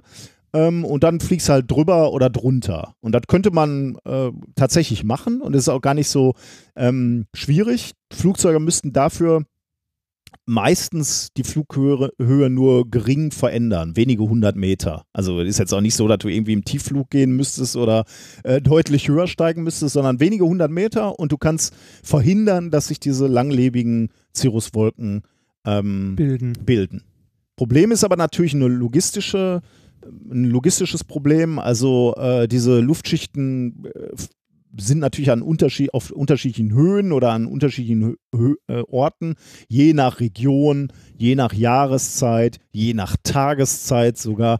Das heißt, du müsstest hochdynamische Routen haben, die sich ständig anpassen, die natürlich sich auch beeinflussen. Ne? Wenn du jetzt irgendwo ein Flugzeug ähm, absinken lässt. Dann, Aber das sollte doch für, für einen Computer, äh, der heutzutage die Routenplanung macht, doch nicht so ein Problem sein, oder? Äh, das kann ich nicht beurteilen. In diesem Paper äh, sagen sie jetzt, möglicherweise ist das aufwendig und möglicherweise impraktikabel, jetzt alle oder die gesamte Flotte einer, einer Airline umzuleiten. Ähm, das schreiben sie aber möglicherweise auch deswegen, weil sie, weil die Quintessenz ihres Papers sein soll, das ist auch gar nicht nötig, weil es eigentlich nur wenige Flugzeuge sind, die du dann wirklich ähm, korrigieren musst die, ah. äh, die Flughöhe. Deswegen rechtfertigen sie so ein bisschen ihre, ihre Forschung. Ähm, wobei ich finde ihre Forschung jetzt auch an sich schon mal interessant. Äh, was haben sie nämlich gemacht? Also sie haben äh, sich mal den Luftraum über Japan angesehen und den analysiert und ihre Ergebnisse im Paper uh, Mitigating the Climate Forcing of Aircraft Contrails by Small Scale Diversions and Technology Adaptions ähm, vom 12.02.2020 veröffentlicht in Environmental Science and Technology. Ähm, da haben sie äh, herausgefunden, also sie haben diesen Luftraum sich angeguckt, haben sich halt angeguckt, wie viel, wie viel Wolken passieren da, äh, wo hätten die, die Flüge äh, hin umgeleitet werden müssen. Und da finden sie oder haben sie herausgefunden, dass die der Anteil der nötigen Höhenanpassung relativ gering ist. Ähm, also das, was sie da an Daten äh, hatten über Japan, haben sie analysiert und kamen dann zu dem Ergebnis, dass sie etwa 2,2 Prozent aller Flüge ähm, äh, oder 2,2 Prozent aller Flüge sind für 80 Prozent der klimawirksamen Kondensstreifen verantwortlich. Oh, also die, die diese langlebigen Wolken erzeugen. Ja, ja. Ne? Ja. Und da konnten sie dann noch herausfinden, so eine, so eine zeitliche Abhängigkeit. Die meisten Flüge, ähm, die diese Klimawirkung hatten, waren am späten Nachmittag oder in der ersten Nachthälfte. Ähm, und da sagen sie jetzt, okay, wenn das nur 2,2 Prozent aller Flüge sind, dann könnte man die ja selektiv und das auch noch zu einer gewissen ähm, Zeit, äh, insbesondere Nacht ist natürlich super, weil da die Flug, ähm, Flugdichte auch abnimmt. Das heißt, da kannst du dann viel, viel entspannter auch Anpassungen machen. Ähm, wenn er wenn du diese Prozent sind echt nicht viel, ne? Würde ich auch sagen, ja. Also wenn, ja. wenn du jetzt 2% umleitest, könntest du also schon ähm, signifikant diese Klimawirkung reduzieren. Moment, aber das geht doch garantiert auf irgendwelchen Kosten, die nicht, also zu Kosten von irgendwas, was nicht wirtschaftlich ist, oder? Mehr Sprit oder sonst was. Also. Ah, das ist gut, dass du das ansprichst, da komme ich gleich drauf zurück, weil äh, die, die Vermutung liegt natürlich nah, ne? Weil man sagen könnte, ja. ähm, wenn du tiefer fliegst, dann ähm, müsste, äh, dann, dann wird der Luftwiderstand höher, ne? Deswegen fliegen ja Flugzeuge auf 10.000 Meter Höhe, weil, weil da mhm. die, äh, weil da äh, der Luftdruck so gering ist, dass du da halt relativ effizient fliegen kannst. Ähm, und jetzt hast du natürlich völlig recht. Wenn du runtergehen würdest, jetzt mit dem Flugzeug, äh, dann wird die Luft dichter und damit äh, halt auch der Verbrauch. Aber das haben sie im, äh, im Paper sich auch angeguckt äh, und sagen, wenn du jetzt runtergehen würdest, und äh, der Punkt ist halt, du musst nicht weit runter, ne? es geht um wenige hundert Meter, dann ähm, haben sie errechnet, dann würde sich der Treibstoffverbrauch im Mittel, also über all die Flugzeuge, die sie umgeleitet haben, würde sich der Treibstoffverbrauch um 0,014 Prozent erhöhen.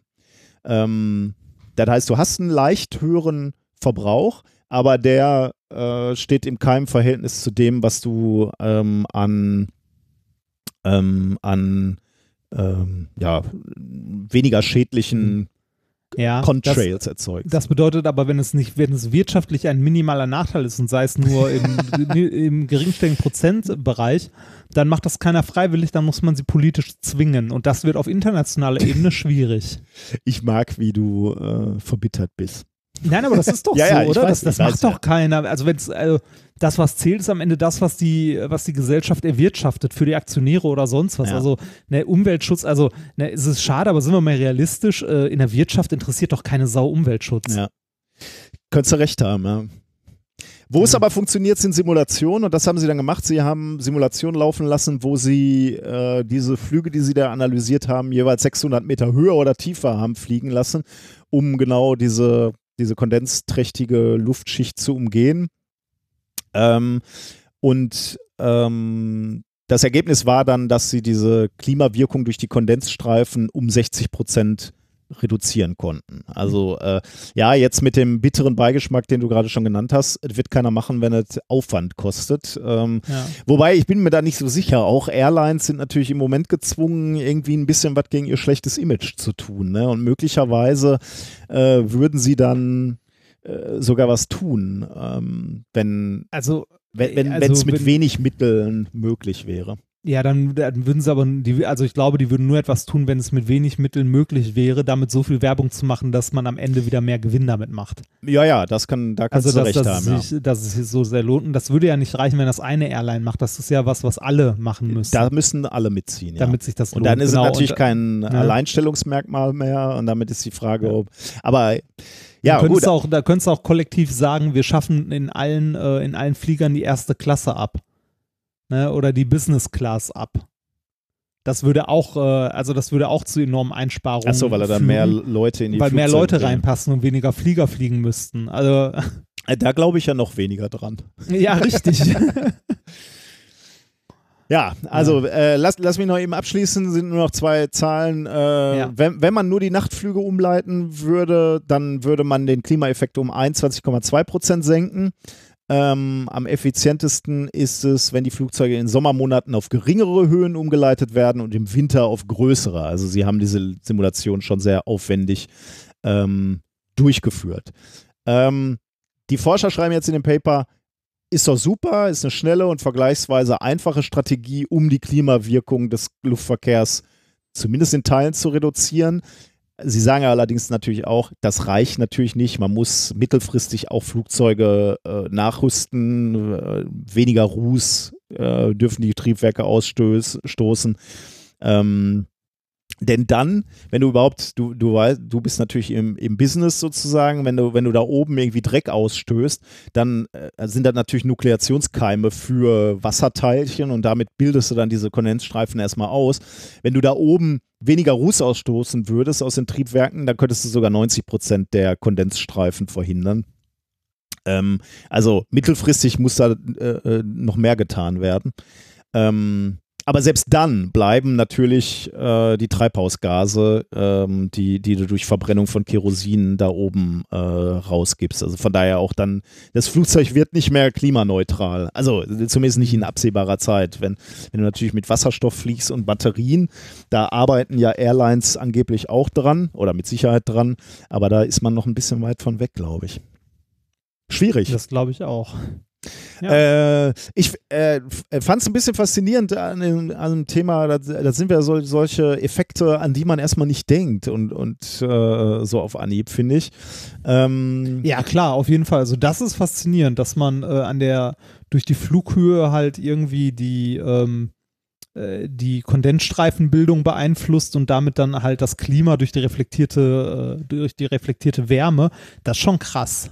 Aber du hast natürlich recht, äh, ich bin da jetzt auch nicht ähm, optimistisch, dass da jetzt großartig weltweit die, äh, die Fluglinien oder Flughöhen angepasst werden. Also Mhm. da, da bin ich bei dir.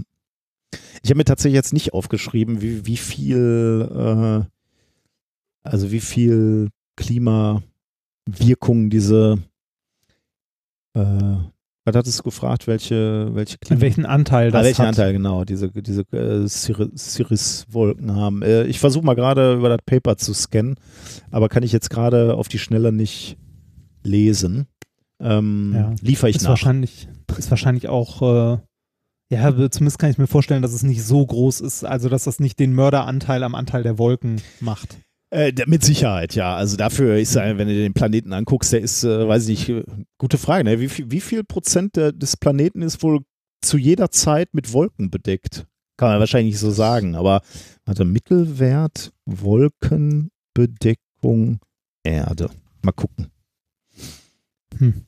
Wobei, wenn man sich das Flightradar anguckt, in Echtzeit, da sind wahrscheinlich auch gar nicht so wenig Flug. Ah, nee, da sind gar nicht so wenig Flugzeuge weltweit unterwegs. Das ist schon, das ist jetzt Europa. Krass. Ich habe keine. Da, da, da sind schon viele Wolken unterwegs. Ne? Und wenn, wenn dann so, ein, so eine Cirruswolke da breiter wird, dann kann ich mir schon vorstellen, dass die auch einen gewissen Einfluss hat. Ähm, Aber Hast, hast du mal, also hast du dir Flightradar mal angeguckt? Flightradar24.com? ja, Das ist Wahnsinn, oder? also jetzt gerade nicht, aber jetzt, ich rufe das mal immer auf. Wenn man da mal so Europa, das ist. Oh ja. Also ich erinnere mich los, noch ne? dran, als ich mit meinen Eltern das erste Mal am Flughafen war, weil äh, meine Mutti zum Beispiel in ihrem Leben nie geflogen ist, aber ähm, ich war mit denen trotzdem mal am Flughafen und meine Mutti meinte, wie viele Flugzeuge starten denn hier so pro Tag? Äh, und ich meinte so, boah, keine Ahnung, 100, mehr, irgendwie sowas. Hm. Und die meinte, oh mein Gott, ich dachte, das wären so 10. halt überhaupt keine Vorstellung. Ne? Ja, also, also in ihrer Generation war das auch so, ne? Da war eine, da, da war Fliegen noch die absolute Ausnahme. ja, und der absolute Luxus. Mhm. Ne? Also das, Das ist ja auch geil, dass du hier bei Flightradar halt so draufklicken kannst und dann weißt du, welches Flugzeug das ist, ne? Das ist schon irgendwie ganz cool. Ja, und wo es hinfliegt und Ja. so. Und da siehst du erstmal, wie viele Flugzeuge da tatsächlich gerade in der Luft sind, ne? Wahnsinn.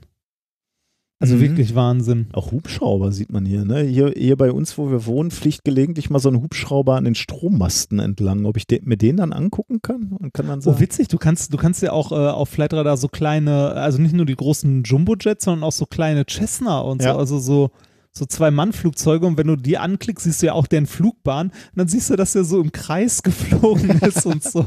Ich gucke mir gerade ein, hier fliegt einer um Speyer rum. Das, geil. Das ist ja witzig.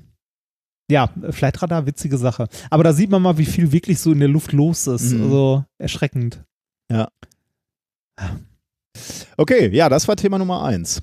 Ja, äh, also schön, vielen wie, Dank. wieder mal ein Effekt, ähm, der auf, auf, aufs Klima wirkt.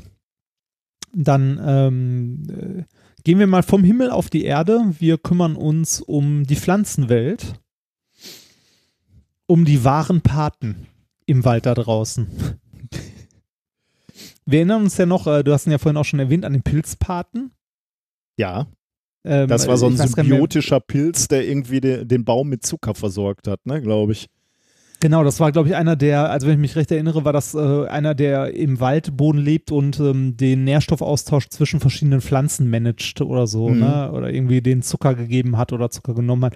Ich weiß es auch nicht mehr so richtig, aber ich weiß, dass das damals so war, dass äh, deshalb ist ja auch der Name Pilzpate entstanden, dass das wie so ein Pate war, der so ne, ähm, Gefallen getan hat, um sie später mal einzufordern, so in etwa. Und ähm, nachdem ich das Thema hier, also das Paper äh, zum Teil gelesen habe und das Thema hier vorbereitet habe, frage ich mich, ob wir nicht zufällig einfach zur falschen Zeit geguckt haben und die Situation vollkommen falsch eingeschätzt haben. Jetzt bin ich Man kennt gespannt. das ja so, ne? Also man kennt das ja so, man sieht eine Situation, denkt, man weiß, wer der Böse ist und so und plötzlich merkt man so, man hätte mal äh, den ganzen Rahmen sehen sollen. Oh Gott. Ja, das. Äh, Das ne? heißt, der, Pa- äh, der Pilz ist eigentlich der Gute und wird in Geiselhaft man- gehalten. man, äh, können wir mal gucken, ne? Ähm, generell ist das Zusammenwirken von Pflanzen und Pilzen ähm, an sich ja so, dass die, also das ist nichts Besonderes, das kommt sehr, sehr häufig vor, dass äh, Pflanzen und Pilze zusammen in einer symbiotischen Beziehung leben. Und zwar ähm, gibt es Pilzarten, die äh, mit ihren Flechten sich unten um die, ähm, um die Wurzeln der Pflanzen schlingen, beziehungsweise da vorkommen ähm, und mit der, äh, ja, mit der Pflanze in Symbiose leben. Und eigentlich ist das für äh, ein symbiotisches Verhältnis von zwei Lebewesen sogar tatsächlich so das Paradebeispiel, das man in der Hm. Biologie wohl gerne heranzieht. Pilz und Pflanze. Das Ganze hat sogar einen Namen, das heißt äh, Mykorrhiza. Schreibt sich, also ich habe keine Ahnung, wie ich es richtig ausgesprochen habe, aber es schreibt sich M-Y-K-O-R-R-H-I-Z-A. Ähm, woher kenne ich das? Ja, könnte auch ein Gericht auf einer griechischen Ja. Speisekarte sein, aber Ist das nicht auch ein Reis? Habe ich auch ich habe gerade- keine Ahnung. Oder eine Nee, das ist Oriza. Oh Das ist so ein Gott, bisschen. Maikoriza. Also My Mykorrhiza, Myko Okay. keine Ahnung, ich kann es nicht aussprechen. Ähm, was ist das? Ne? Also diese, dieses symbiotische Leben ähm, bedeutet, die Pflanze bekommt Nährsalze, also so Stickstoff und Phosphate, also Phosphal, vor allem der Phosphathaushalt von der Pflanze wird wohl häufig von so einem Pilz gemanagt, äh, und Wasser. weil der Pilz an sich besser darin ist, diese Stoffe aus dem Boden zu lösen, Ah. also Phosphate und so. Also der ist darin besser als die Pflanze. Und der Pilz bekommt dafür im Gegenzug von der Pflanze äh, die Stoffwechselprodukte der Pflanze, weil der Pilz ähm, oder viel, äh, häufig ist es so, dass dem Pilz ein Enzym fehlt, um lange Kohlenstoffe aufzuspalten. Hm. Also Zucker Ja, im Wesentlichen. Ne? Das heißt, die Pflanze gibt dem, ähm, dem Pilz. Pilz dafür halt kohlenstoffhaltige Moleküle, also Zucker. Soweit, so gut, oder? Ja, ich finde es ja schon immer faszinierend, dass sich solche Symbiosen ausbilden in der Natur. Ne? Also, die beide krass, ne? abhängig sind quasi voneinander. Ja, beide profitieren. Ja, ne? ähm, da da gibt es übrigens verschiedene Varianten von. Äh, In dem Paper zum Pilzpaten hatten wir, glaube ich, äh, gezeigt, dass der Pilz irgendwie im Wald Nährstoffe ähm, nicht nur aus dem Boden löst, sondern auch von einer Pflanze zur anderen weiterleitet oder so. Aber das kriege ich nicht mehr so genau auf die Kette. Die Folge habe ich mir auch jetzt nicht nochmal extra zur Vorbereitung angehört. Ähm, wenn es ein gegenseitiges Geben und Nehmen ist, ne, also wenn der Pilz halt was gibt und die Pflanze was gibt ne, und beide äh, so 50-50 miteinander leben, dann äh, nennt man das Ganze Mutalismus. Also von, äh, von Gegenseitigkeit Mhm. Ja. also Mutalismus. Ähm, man wusste äh, bis zu diesem Paper auch schon, dass es ähm, vereinzelte Arten gibt, wo dieser Mutalismus nicht so gegeben ist, sondern wo eine Partei die andere doch ein bisschen mehr ausbeutet. wo es also nicht 50-50 ist, sondern ähm, wo sagen wir mal, der Pilz schmarotzt oder die Pflanze schmarotzt. Ne? Also, Also- mehr, mehr, mehr nimmt, als sie gibt. Also im Prinzip äh, typisches Familienleben. Die Kinder Ja. schmarotzen und saugen mich aus und so viele, so richtig viel habe ich davon eigentlich nicht. Och. Liebe, Liebe. Ja, Liebe, genau. ähm, äh, bekannt und äh, charakteristisch ist das wohl bei einigen Orchideenarten, dass die äh, halt ein bisschen mehr nehmen, als sie geben von den Pilzen. Äh, es gibt sogar einige Pflanzen. Orchideen. Äh, Hätte man ja irgendwie schon. Findest du Orchideen sympathisch? Ähm, Orchideen sind doch auch so, die sind schön, aber können nix, oder? Wahrscheinlich tue ich denen jetzt völlig unrecht. Wahrscheinlich sind, da, ist das, sind das die Wunder, ist das eine ganze Wunderwelt der Natur. Aber irgendwie würde ich sagen, sind, da- die sollen einfach nur schön sein. Und man. die, die, die werden ja gezüchtet bis zum geht nicht mehr, ne? So Orchideen. Ja, ja, ja. Und das Also sind so meine- Ausnutzer-Arschgeigen. Ja, weiß nicht. Also ich, ich mag Orchideen, weil äh, der ähm, als kleines Kind äh, hat mein Papa meiner Mama immer Rosen und Orchideen geschenkt, weil das der Hochzeitsstrauß war. Ah. Echte So rote Orchideen? Rosen, weiße Orchideen. Oh, cool. Das äh, Okay, ich irre. dann. Ja. Und trotzdem, Schmarotzer. Nein, ei- einige, also nicht alle, sondern einige Arten machen das wohl. Ähm, es gibt sogar Pflanzen, da ist das nicht nur ein leichtes Ungewicht in der Beziehung zu ihren Pilz, ne? sondern ähm, äh, da ist es sogar so, dass die Pflanze den Pilz massiv ausbeutet und dass das so weit geht, dass die Pflanze selbst gar keine Photosynthese mehr betreibt. Sondern äh, ihre Nährstoffe, also auch die, ähm, die kohlenstoffhaltigen Nährstoffe, komplett vom Pilz bezieht. Also die Pflanze. Ah ja, okay. Äh, ich hatte Ja. gerade verstanden, der Pilz. Nee, okay, der, nee, die, nee, Pflanze die Pflanze. macht gar nichts mehr, sondern zieht sich das nur noch aus dem, aus dem Pilz Genau. raus. Die Pflanze macht gar keine Photosynthese mehr, sondern zieht sich das nur noch von dem Pilz. Ähm, das Ganze nennt sich dann äh, Mykoheterotroph. Boah, diese biologischen Abkürzungen, ne? Also diese biologischen Begriffe sind schlimm. Und das, Naja. das, das Krasse ist ja, das macht für Biologen alles Sinn, ne? Die kennen einmal Ja, dieses, ja, ja, natürlich, natürlich. Also äh, ein Stück weit, also hetero, da, Ja, kommt, okay. also bei uns kommt ja auch Heteroepitaxie oder sowas vor, aber ich breche mir dabei jedes Mal die Zunge. Nun ja, ähm, äh, halten wir fest, es gibt Pflanzen, die nutzen den Pilz komplett aus. Ob also es kommt Pilz- vereinzelt mal vor. Ob es mal eine Pilzrevolution gibt, wo, wo so ein Pilz merkt, äh, hier die äh, Orchideen, die nutzen uns nur aus, lass mal lieber alle gemeinsam zum, äh, zum Baum wa- auswandern und dann, dann sterben die Orchideen aus. Das wäre doch nee, gut. die, die gehen dann irgendwann auf den Menschen und dann sind wir bei The Last of Us. Stimmt, genau. ja. Davon kommt übrigens bald der zweite Teil ich kann es raus. kaum noch erwarten. Ja, ich auch.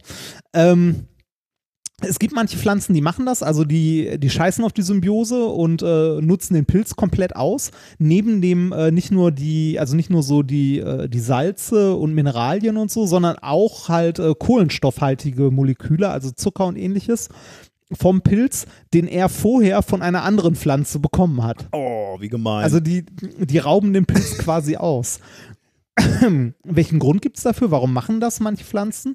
Ähm, weil es ihnen damit möglich ist, in Bereichen im Wald zu wachsen, wo kein Licht, Kein Licht, mehr ne? hinkommt. Also und der, Genau. bodennah wahrscheinlich. Genau. Ne? Das ist so, äh, das ist ein ziemlicher Kampf so im Wald. Ne? Deswegen werden Bäume ja auch immer größer, bilden große Baumkronen, damit die oben wirklich ans Licht kommen. Ne? Und unten Genau. dünn, dünn's dann aus. Ja, kann man, kann man sich schon äh, vorstellen, dass aus diesem Verdrängungskampf äh, dann solche, äh, solche Resultate dann rauskommen. Ja, das heißt, der arme Pilz, äh, der sich sein, äh, ne, im Austausch seine, sein, Ha- also äh, seine Nährstoffe vom Baum geholt hat, bekommt die von so kleinen Schmarotzerpflanzen wieder abgenommen, die halt äh, im Dunkeln in der, in der Ecke stehen. Ne? Ah. Also, das, also das gibt's, das kommt vereinzelt vor. Ne? Also man kennt einzelne Pflanzenarten, die das machen. Ne? Also ähm, insgesamt muss man aber sagen, ähm, äh, diese Symbiose-Beziehungen, die es gibt, sind wohl komplexer. Man geht mal auch mittlerweile davon aus, dass es nicht nur 50-50 und so reine Ausbeuter und so weiter gibt, sondern dass das so ein, so ein Gradient ist. Ne? Also, dass es so Okay. alle möglichen Mhm. Zwischenstufen Ja, davon Gut, gibt. sich Äh, aber bisher, bisher kennt man halt äh, so einige krasse Ausbeuter und äh, man, man ging bisher eigentlich davon aus, dass rund 80 Prozent aller ähm, symbiotischen Beziehungen so 50-50 sind. Hm, okay. Also im häufigsten Falle dann äh, doch eine Geben- und Nehmen-Beziehung. Hm. So wirklich weiß man es aber nicht. Und genau aus dem Grund haben sich ein paar Forscher mal hingesetzt und haben sich das mal ein bisschen genauer angeguckt, wo denn welcher Nährstoff herkommt, den so eine Pflanze halt hat. Ne? Also äh, sich mal ein bisschen genauer anzugucken, wie, wie denn dieser Nährstoffaustausch funktioniert. Das Mhm. weiß man zwar schon relativ lange, aber so richtig genau untersucht hat man das wohl bisher nicht. Also offenbar nicht. Ähm, das sind ein paar Po- Forscher aus Deutschland tatsächlich gewesen, aus Bayreuth. Ähm, die haben ein Paper geschrieben, das ist erschienen in äh, New Phytologist. Phytologist. Irgendwie sowas. Äh, das Ganze, ich werde mir jetzt einen abbrechen, dabei den Namen auszusprechen von dem Paper. Discrete Hetero Heterotrophs green plant and receive fungal carbon through Paris type Arbuscular mycorrhiza. Keine Ahnung. Schlimm. Schlimmer Titel. Schlimmer Titel. Wäre auf Deutsch wahrscheinlich genauso unaussprechbar. Ähm, was haben die Vers äh, Forscher hier gemacht? Die haben sich den Nährstofftransport bei so einer klassischen ähm, symbiotischen Beziehung mal sehr genau angeguckt. Dafür haben die einen Pilz genommen oder F Pilze und also so dieses Pilzgeflecht und haben den quasi gefüttert und angereichert mit verschiedenen ähm, Kohlenstoff- bzw. Stickstoffisotopen. Hm. Und zwar denen, äh, mit den Isotopen, die so in der Natur nicht in einem so hohen Gehalt vorkommen. Also nehmen wir als Beispiel Kohlenstoff. Ähm, über 90 Prozent, ich glaube sogar, nee, wie viel waren es nochmal? C13? 1,1 Prozent oder in so? der Größenordnung, ja. Genau. Also sagen wir über, 9, äh, über 98 Prozent, alles, was an Kohlenstoff vorkommt auf der Welt, ist C12 Mhm. Kohlenstoff. Also mit einer, äh, mit ähm, 12 äh, mit zwölf Protonen im Kern, zwölf Elektronen drumherum und auch zwölf Neutronen. Wenn ich das richtig auf der Kette habe. Und Isotop heißt halt, dass ein Neutralteilchen mehr dabei ist. Ne? Das heißt, Genau, wenn wir jetzt chemisch C13 ändert sich- haben, Genau. haben wir ein äh, ähm, ach, äh, ein Neutron? Teilchen mehr im Kern, ein äh, Neutron. Ja. So. Ähm, und es sind, äh, es sind sechs Protonen im Kern. So. Sollte ja nicht. Ich, hab, äh, ich hätte mal vorher einen Blick ins Periodensystem werfen sollen. Es sind sechs Protonen im Gerade Kern. bei, C- vor allem beim Kohlenstoff. ja, gerade ne? beim Kohlenstoff, ne, peinlich. es sind sechs Protonen im Kern, sechs Neutronen, also in Summe sind es zwölf Teilchen im Kern. Deshalb C12. Haben wir So. richtig. Ja, das wäre auch peinlich, wenn nicht. Aber das kommt davon, wenn man lange nicht mehr ins Periodensystem geschaut hat. Ähm, äh, wo bin ich stehen geblieben? Ach genau, ähm, jetzt gibt es neben C12 auch C13, da haben wir im Kern noch ein Neutron mehr. Das ändert nichts an dem Ladungszustand im Wesentlichen, weil im Kern sind immer noch die ganzen äh, positiv geladenen äh, ne, hier Protonen Hm. in der Hülle sind immer noch, äh, also in der äußersten Hülle sind immer noch die, äh, die entsprechende Anzahl an Elektronen. Das heißt, in Summe ist das Ding immer noch nicht geladen, also immer noch neutral, aber man nennt es trotzdem äh, Isotop, weil es eine, ja, eine andere Art von Kohlenstoff ist, weil es halt dieses eine Neutron mehr hat. Das Schöne daran ist, ähm, es ist schwerer, dadurch, dass es ein Kernteilchen mehr hat und kann daher relativ, also relativ in Anführungszeichen leicht im Massenspektrometer halt erkannt werden. Mhm. Verhält sich chemisch aber genau wie der andere Kohlenstoff Quasi für die genau, ja. Pflanze. Ja. quasi genau. Also zumindest äh, jetzt nicht, vielleicht nicht zwingend kernchemisch, aber chemisch so im Ja. weitesten Sinne. Das heißt, wir können ähm, den Pilz ähm, damit anreichern mit C13 und er merkt es nicht. Genau das gleiche steht, äh, also genau das gleiche äh, gilt für N15, also für ein Stickstoffisotop, das auch nur in geringen Mengen in der Natur eigentlich vorkommt.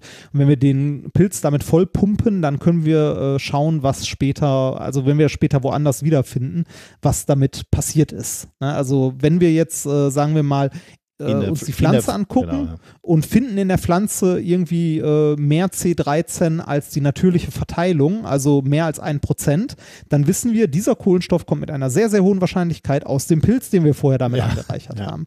Und genau das haben die, ähm, haben die Forscher hier gemacht.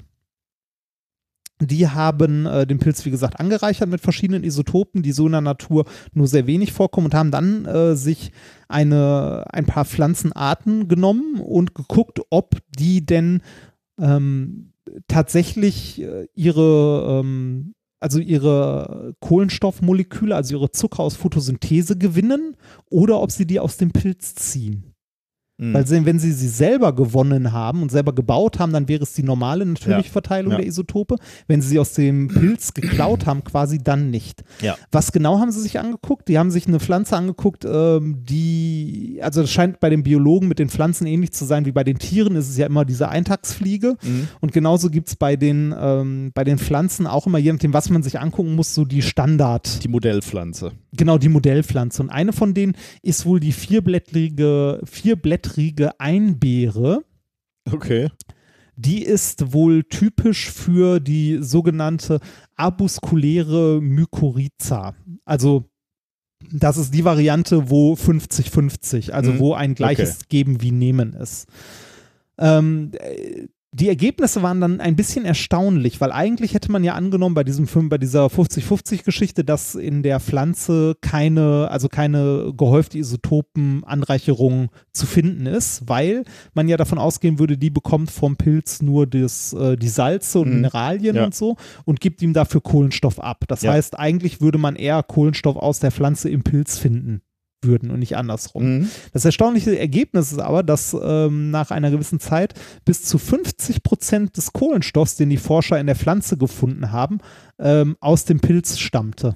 50 Prozent. Okay, das heißt, äh, in kürzester Zeit heißt, dass er sogar mehr als. Also, äh, eher nicht in kürzester Zeit zwingend, aber in äh, nach einer gemessen. angemessenen Zeit. Okay. Genau, die haben irgendwann gemessen und mal geguckt, bei, ob das denn wirklich so ein 50-50 symbiotisches Ding ist oder ob die Pflanze vielleicht doch ein bisschen mehr nimmt, als man, man- also als man im Modell gerade denkt. okay. Und es ist bei der Pflanze wohl sehr deutlich, dass sie deutlich mehr vom Pilz nimmt, als sie ihm quasi zurückgibt. Krass. Ähm, okay. Ja, und das äh, haben sie auch noch bei einer anderen Pflanze, äh, also bei anderen Pflanzen untersucht und auch da gesehen, dass man äh, bei Pflanzen, bei denen man eigentlich davon ausgegangen ist, dass die in so einem äh, perfekten symbiotischen Verhältnis leben, die Pflanze doch auch hin und wieder ein bisschen mehr nimmt, als man dachte. Jetzt nicht so krass wie bei dieser, äh, bei der einen Pflanze, die, also wie bei der ersten, die die untersucht haben, aber es scheint wohl doch häufiger vorzukommen. Hm. Und äh, das Interessante daran ist, diese Einbeere gilt als typisch in ihrer Pflanzenklasse für ein Drittel aller Pflanzenarten. Und das könnte bedeuten, äh, dass der Pilzpate viel, viel häufiger Opfer Ausgenutzt ist, wird. Ah, Ja. okay. als man äh, bisher angenommen hatte. Also, dass es keine Ausnahme ist, sondern eigentlich schon eher fast eine Regel, dass die Pflanzen ihren Paten ausbeuten Ja. oder mehr ausbeuten. Aber das Also weiß so man als natürlich jetzt noch nicht, äh, aber das, davon geht man aus, weil das halt so eine typische Genau, weil, Pflanze weil, ist genau, weil das so eine, so eine Standardpflanze halt ist. Genau. Deshalb geht man äh, davon aus, dass äh, die Annahme, äh, dass 80 Prozent äh, aller Pflanzen in dieser 50-50-Beziehung leben, dass das wohl äh, noch mal, genau wohl noch mal überprüft werden sollte und vor allem, das schreiben die Forscher ja auch, dass äh, der Pilz an sich ähm, eine viel viel größere Rolle in dem Ökosystem spielt, als man bisher angenommen hat. Ach so, weil das alles gar nicht wachsen würde, wenn. Äh, Ja, genau, genau, weil das alles ohne diese, ohne die Pilze gar nicht funktionieren würde, die ja äh, die Nährstoffe dann in gewisser Weise verteilen von den einen Pflanzen, von denen sie bekommen, zu den anderen, von, also die, an die sie das Ganze abgeben. Der Pilz ist eigentlich ein Sympathieträger, stellen wir gerade ja, fest. irgendwie ne? schon, ne? Ne, Es, es ist gar nicht so ein schmieriger Pate in dunkler Ecke, ne, sondern es ist eher so ein, so ein Gebender, ne? Das, Traurig. Ich habe den Ja. völlig falsch wahrgenommen. ja, genau, ja, wir, In wir all alle, Jahren. wir alle, ja. Der Pate ist eigentlich hier der Ausgebeutete, ne? Das, Tja. ach, Ja, aber das, so ist Ja. halt bei den Kriminellen. Ne? Du fängst an, begibst dich in Ja. so ein Milieu und dann bist du nachher selber der Nee, Gelackmeierte. der, der, Punkt ist, der Punkt ist, die wahren Kriminellen, ne, die wirklichen kriminellen Die Genies, die, die sitzen hinten. Ne? Die siehst du gar nicht. Der schöne Schein, die, deine Orchidee, die ist so der, der typische Drahtzieher. Die, Ja. die, die hätte man noch nie vermutet, dass die jetzt sind. Ja.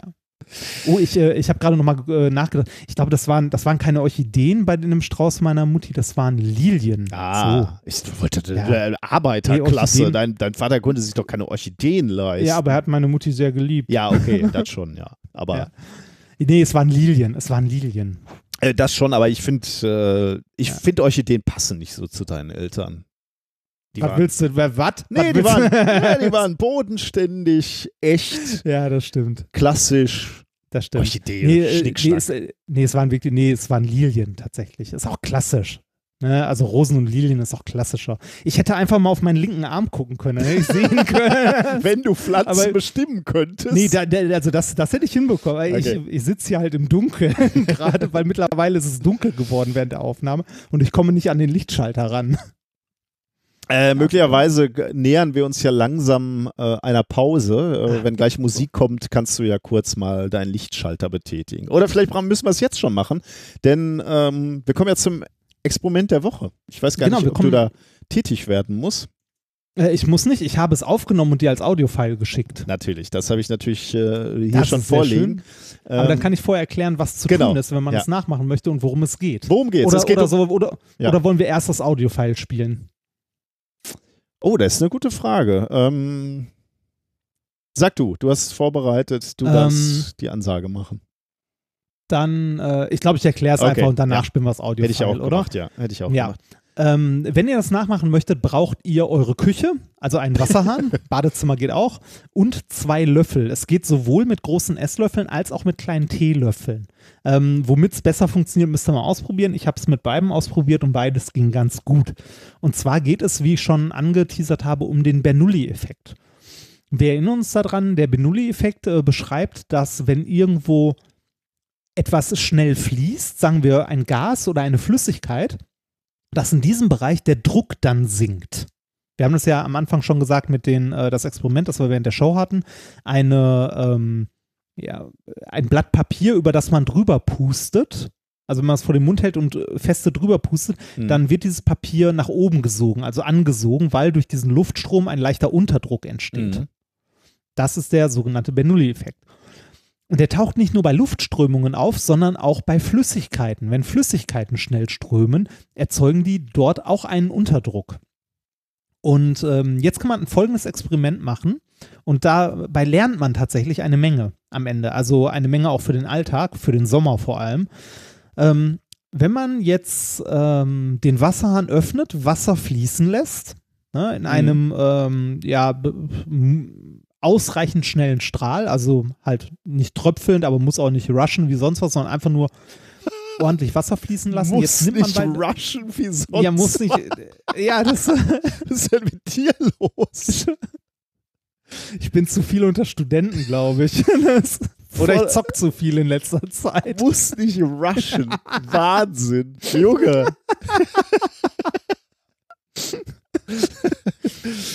Also Nicht muss nicht volle Pulle fließen. schlecht. So, geht doch. Also nicht, nicht, nicht so Zauberlehrling-mäßig, sondern ein, ein, ein moderater Fluss. Wir brauchen einen moderaten Fluss. Dann nehmen wir die beiden Löffel, ähm, halten die so, dass die Wölbungen unten der Löffel ähm, ja gegeneinander. Ja, wie beschreibt man das am besten? aneinander sich berühren, oder? Also an den. Ja, die müssen sich nicht mal berühren, also, sondern man, man nimmt die beiden Löffel so in die Hand, dass die, äh, dass die Unterseiten der Löffel zueinander zeigen. Und zwar äh, mit der Seite, wo man die Suppe nicht drauf tun würde, ne? Also genau, mit dem, die Unterseiten. Die. Unterseiten der Löffel, genau, die Unterseiten der Löffel sollten zueinander. Genau, ähm, Unterseiten, ja. Mhm. genau, Unterseiten und den Stiel, also man hält die oben am Stiel fest, sodass sie einfach runterhängen und die Unterseiten gegeneinander Ja. zeigen. Dann nimmt man die Löffel und bringt sie so an den Wasserstrahl, dass ähm, jeweils die unteren Wölbungen der Löffel den Wasserstrahl so gerade eben berühren. Ah, okay. Mhm. Und dann passiert was sehr Interessantes.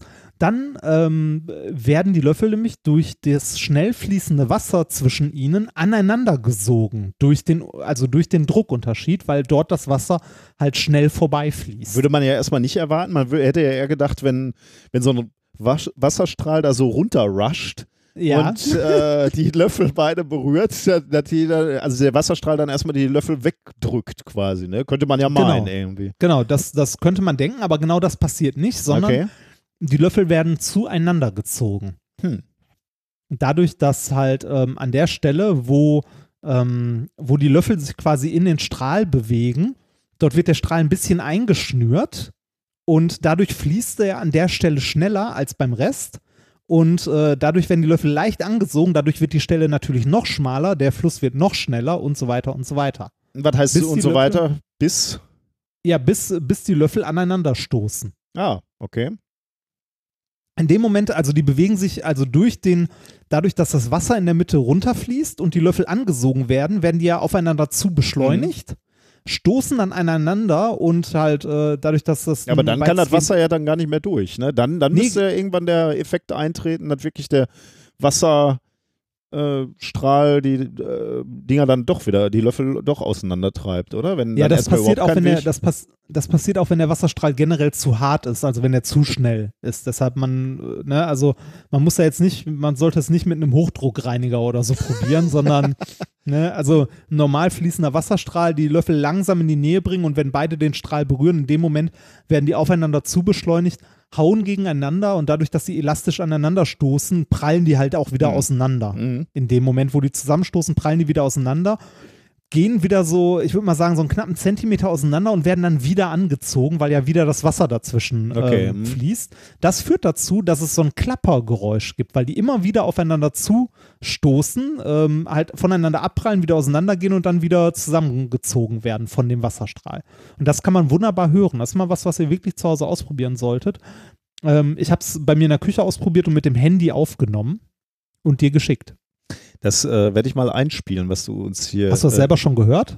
Äh, Ja, ich ne? habe mal ganz kurz reingehört, ob ich das öffnen kann, aber habe nur die ersten Sekunden gehört, weil ich wollte diesen Genuss hier mit äh, euch zusammen haben. Also ich äh, starte mal den Audio-File. Man hört, glaube ich, als erstes den Wasserstrahl. Wasser ne? Und ja. dann geht es irgendwann los. Aber da habe ich ausgemacht. Ich höre jetzt mal rein.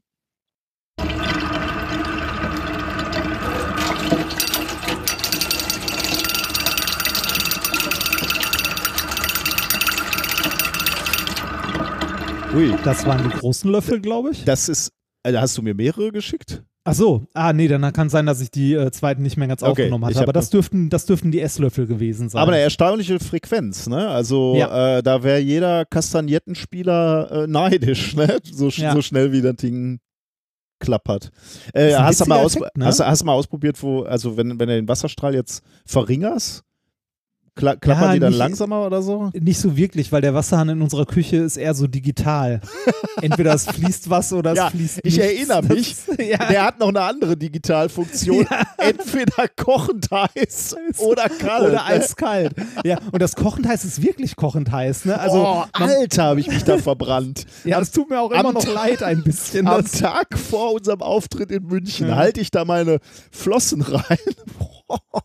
Ja, das war wirklich, wirklich kochend heiß. Ich habe mittlerweile herausgefunden, dass äh, der Wasserhahn aus der Küche nicht ähm, wie das ganze andere Wasser hier ähm, quasi so mit Fernwärme äh, von der Heizung quasi geheizt wird, sondern äh, in der Küche haben wir tatsächlich in der Ecke unten drunter so einen Heißwasseraufbereiter, den man mal ein bisschen runterstellen könnte. Ja, deshalb ist das so scheiße heiß. Aber das sind ja unendliche Energiequellen, die du uns hier gerade Ja, auftust, Wahnsinn, oder? ne? Ich meine, äh, den Wasserstrahl machen wir eh immer an und diese Energie, die dann einfach nur in fallendes Wasser äh, vorliegt, können wir in Klappern übersetzen. Und jetzt ist Ja, die Frage, äh, ich hatte sogar In ein Paper auf dem Tisch. sogar, ne? äh, ich hatte sogar ein Paper auf dem Tisch, das ich erst machen wollte ähm, zum Tröpfchengenerator. Du Oh kannst ja, aus Wassertropfen gesehen, ja. Strom erzeugen. Ja. ja, ich weiß, ich hatte sogar mal äh, äh, auch für eine Bühnenshow, aber das wäre ein bisschen aufwendig gewesen. Da hatte einer, äh, hat auch einer äh, ja, im, im Prinzip künstlichen Regen erzeugt, also äh, Schläuche einfach regnen lassen, wie, wie Ja. so Duschköpfe und sie die dann durch, äh, durch so Spulen geleitet und dadurch ähm, so viel Spannung, glaube ich, erzeugt, wenn ich mich recht erinnere, der Blitze erzeugt hat. Das war Cool. echt krass, aber das war ein bisschen aufwendig so im Aufbau. Also ja. Und wahrscheinlich auch ein bisschen frickelig, ob es funktioniert. ja, das wahrscheinlich auch noch von ich der auch, Luftfeuchtigkeit abhängig und so. Das, Ja. Äh, ich glaube auch, dass es Schwierig. ein bisschen frickelig Ja. ist. Ja. Aber hier Äh, dein Klapper, ja, gemacht, mach weiter zum Klappern. Genau, noch was zum Experiment. Ich habe ja gesagt, wir lernen was dabei. Ne? Ähm, und zwar für den Sommer. Äh, wir lernen zum Beispiel, dass wir nicht in unbekannten Gewässern schwimmen gehen und schon gar nicht in einem Kanal oder so. Oh, ja. Weil da kann es nämlich zum Beispiel sein, dass äh, der Kanal unten viel, viel schmaler ist als oben. äh, und, und, unten, also am, am ja. Grund. Genau. Oh, Wa oh, da, da, Ne? dann wird man runtergezogen. Richtig, das kann auch passieren, Oh, dass du im tieferen, äh, also im tieferen Wasserschichten eine schnellere Strömung hast und dann hast du genau das äh, Phänomen, das du hier bei den. Löffeln hast, dass du einen Sog nach unten hast, wenn du da einmal reinkommst, irgendwie mit Füßen oder ähnlichem. Äh, Gleiches haben wir bei, äh, bei Schifffahrtsrinnen oder so, oder wenn man zu nah an einem großen Schiff vorbeischwimmt. Ne, das äh, irgendwie eine Strömung erzeugt. Halt schnelle Strömungen, die man von oben nicht sieht, können dafür sorgen, dass du unter Wasser gesogen wirst. Hm. Deshalb vorsichtig, Ach so, ich wenn dachte- man irgendwo. Ich dachte, zum Ja? Schiff kann ja auch passieren, ne? Wenn so ein Tanker an dir vorbeirauscht, äh, dann wirst du wahrscheinlich auch in Richtung ja, Tanker ja, das, äh, genau, angezo- das, angesogen. das kann, das kann, glaube ich, auch passieren oder irgendwie in Richtung Schiff, äh, Schiffsschraube. Also überall da, wo schnelle Strömungen sind, ist halt ein bisschen geringerer Druck und prinzipiell erstmal ein Sog vorhanden. Aber das erste, was mir eingefallen ist, wäre jetzt irgendwie so ein Kanal oder so, Mhm. der halt unten schmaler ist oder ähnliches. Ja, das ist. Oh, da habe ich noch nie drüber nachgedacht. Äh, aber wahrscheinlich sind normalerweise Kanäle wahrscheinlich deswegen auch äh, jetzt nicht so geformt, dass du unten eine schmale Rinne hast. Ne? Nee, und in den meisten soll, also sagen wir mal so, wenn irgendwo ein Schild steht, hier nicht schwimmen, dann wird das wahrscheinlich einen guten Grund haben, warum man dort nicht schwimmen sollte, auch wenn es von oben so aussieht, Stimmt, als könnte ja, man dort guter- schwimmen. Ne? Also da äh, nicht, äh, nicht jede Gefahr kann man immer sofort sehen. Ja. Ja, schön, schön. Äh, Übrigens, dieses, diese schnellströmende Luft und so, da gibt es ja auch dieses äh, Paradoxon, dass du äh, irgendwie einen Laubbläser wieder hast oder so und du, äh, du gehst mit einer Pappe oder so dran und die Pappe Ah. wird dann irgendwie äh, nicht, nicht Angesogen. äh, wird dann irgendwann angesogen, ne? Obwohl du da halt mit Ja. massiv Luft rausdrückst. Genau, das gibt es auch in dem einen oder anderen Science-Museum als Experiment. mh. Schönes Ding, ja. ist ja ähnlicher, ähnlicher Effekt, ne?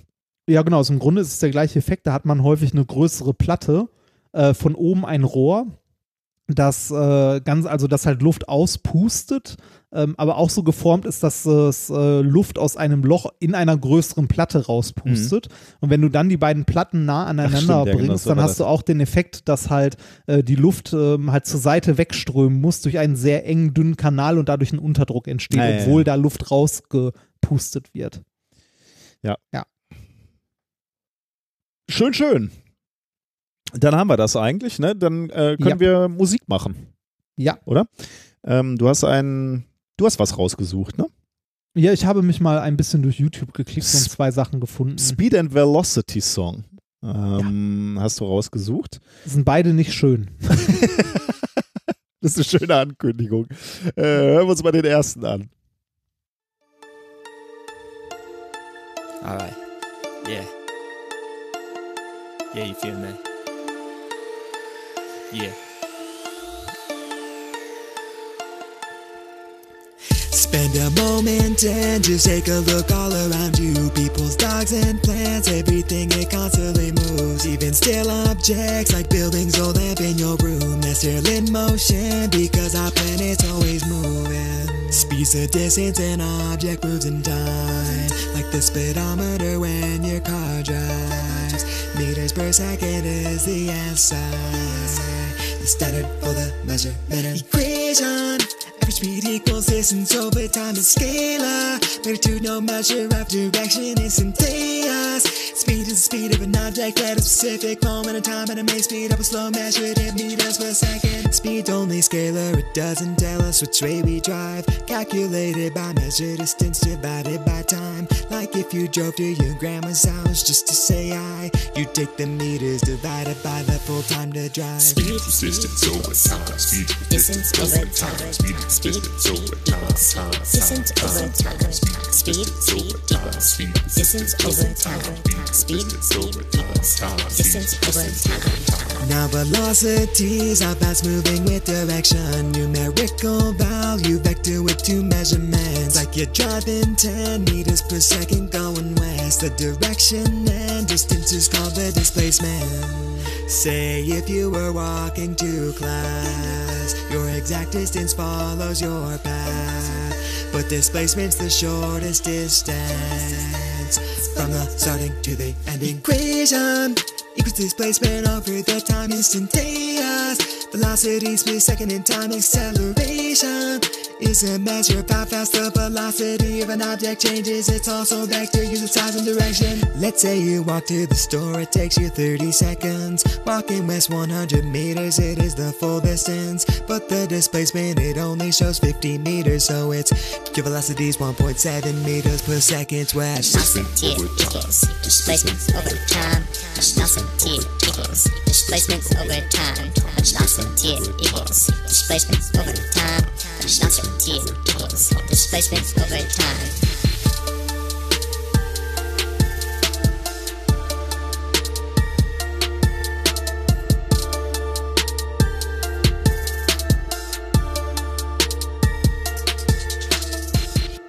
Fand ich jetzt ehrlich gesagt gar nicht so schlecht.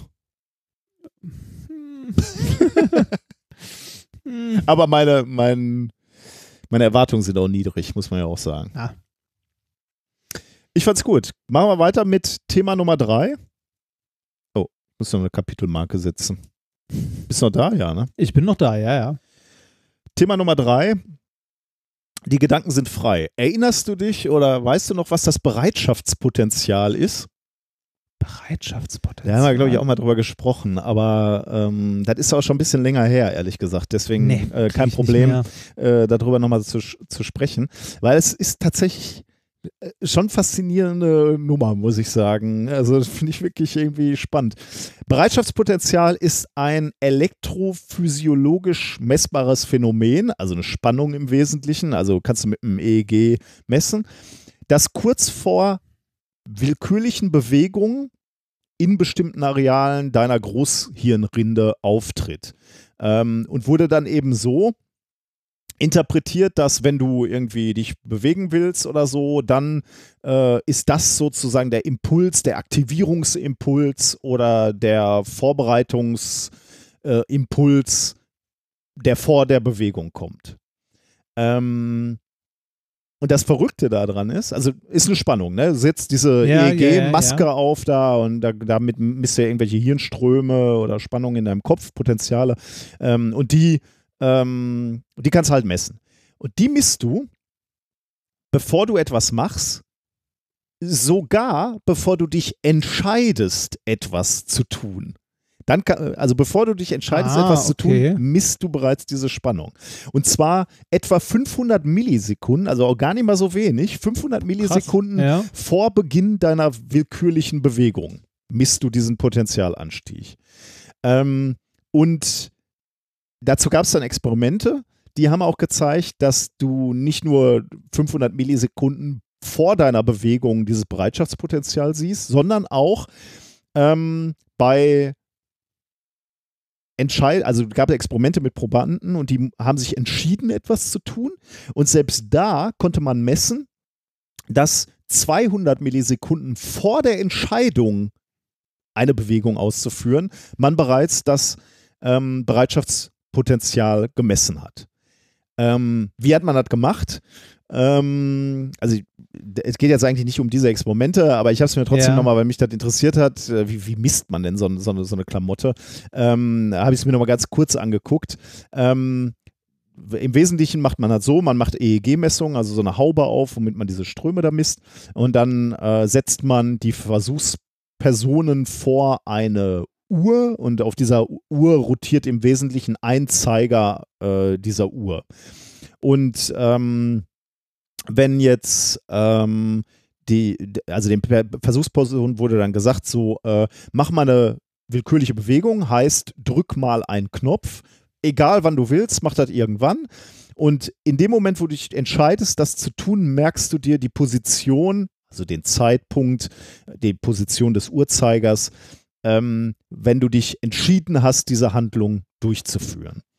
Ähm, und dann hast du eben äh, gesehen, dass dieses Bereitschaftspotenzial vor der Entscheidung aufgetaucht ist. Jetzt könnte man noch sagen, äh, ja, äh, vielleicht hat man so individuelle Zeitverzögerungen bei den einzelnen Personen. Deswegen hat man noch Kontrollexperimente gemacht, wo man gesagt hat, also die auch wieder vor diese Uhr gesetzt hat und gesagt hat, wir stimulieren deine Haut, also erzeugen da irgendeinen weiß ich, Schmerz oder irgendeinen Stimulus, den du spüren kannst. Und wenn du den spürst, sagst du uns auch, wo war gerade der Uhrzeiger, damit man einfach mal weiß, ist da so eine interne Verzögerung in dem, äh, in dem, ähm, in dem System Mensch, sagen wir jetzt mal.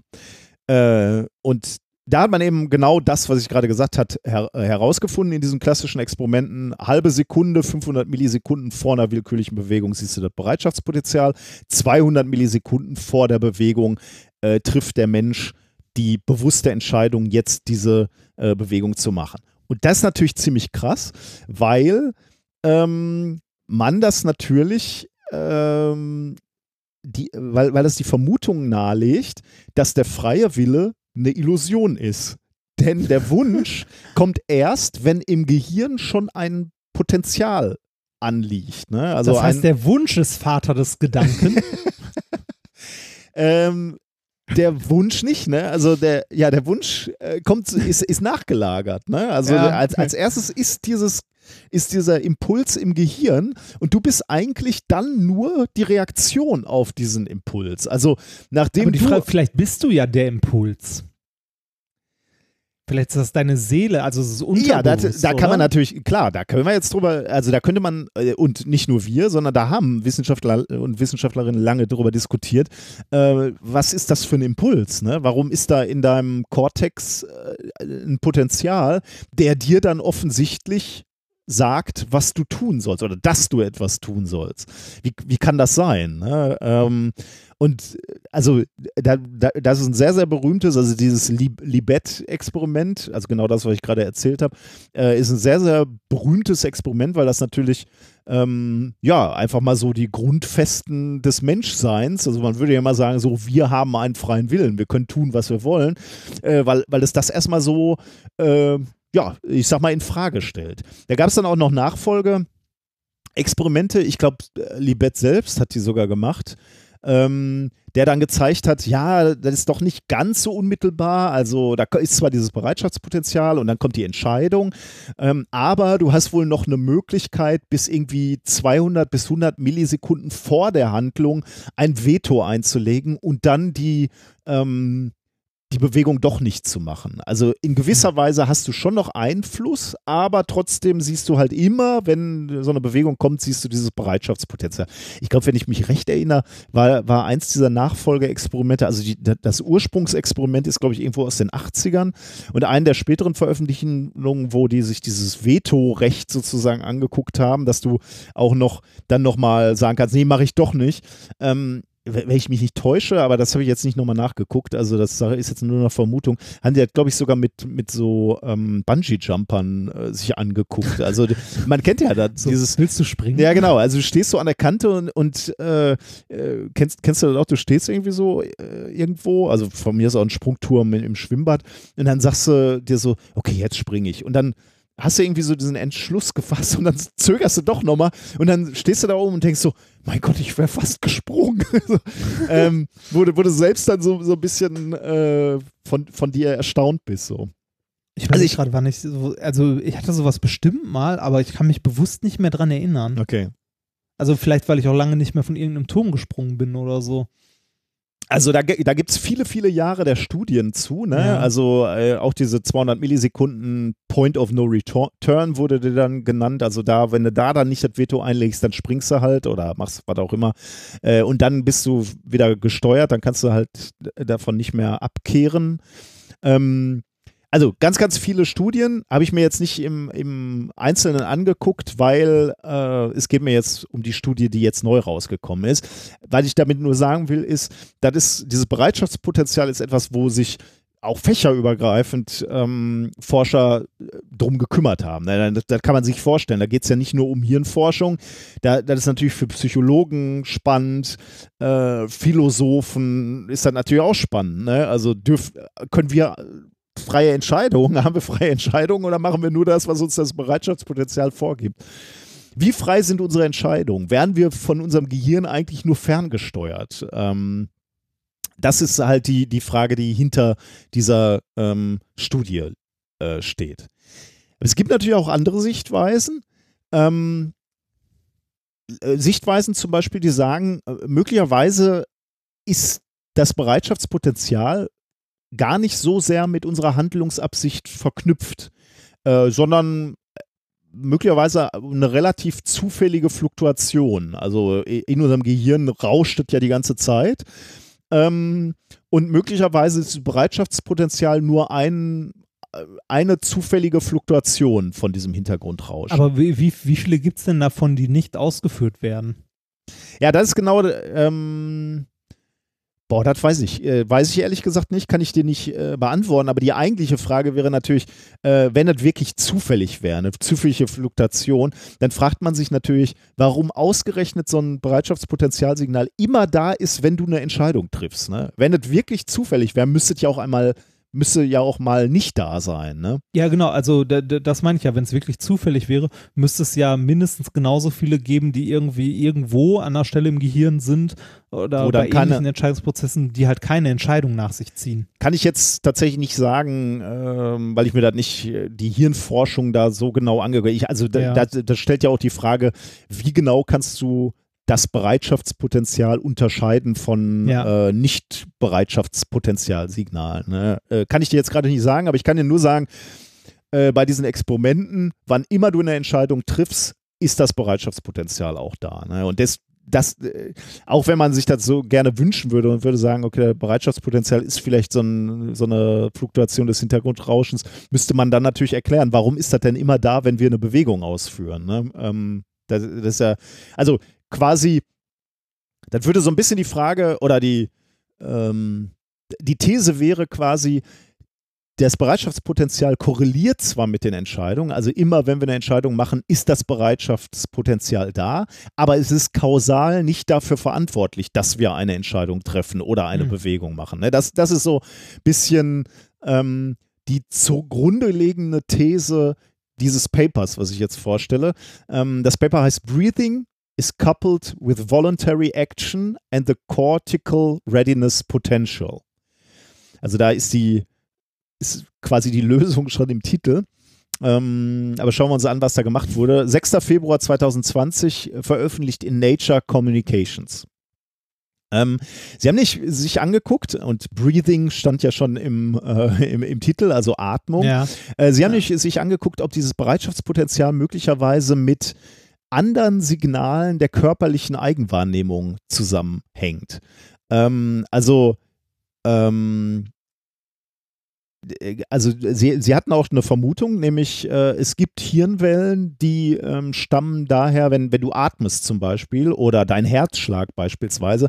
Beides zeigt auch ähm, Hirnwellen. Also du kannst deine Atmung in diesen Hirnwellen erkennen, weil der Körper offensichtlich so ein ähm, so ein, So ein äh, unbewusstes Basisprogramm fährt, oder? Also genau, so ein Magesspur, aber also wenn, wenn ich das Paper richtig verstanden habe, dient es auch so ein bisschen als Kontrollkanal so. Also der, das Gehirn merkt, wir atmen noch daran, dass da eben so eine Hirnwelle äh, durchschwappt Ah, die okay. ganze Zeit. Ja. Und wenn die nicht da ist, weiß er, wir haben ein Problem sozusagen. Oder genauso der Herzschlag, ne?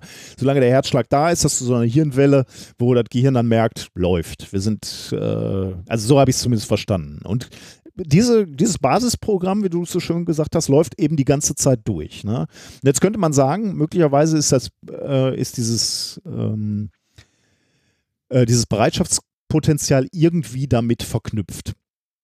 Und die Vermutung der, der Forscher äh, war, möglicherweise triggern diese Hirnwellen, die von der Atmung kommen oder vom Herzschlag, möglicherweise triggern die dieses Bereitschaftspotenzial.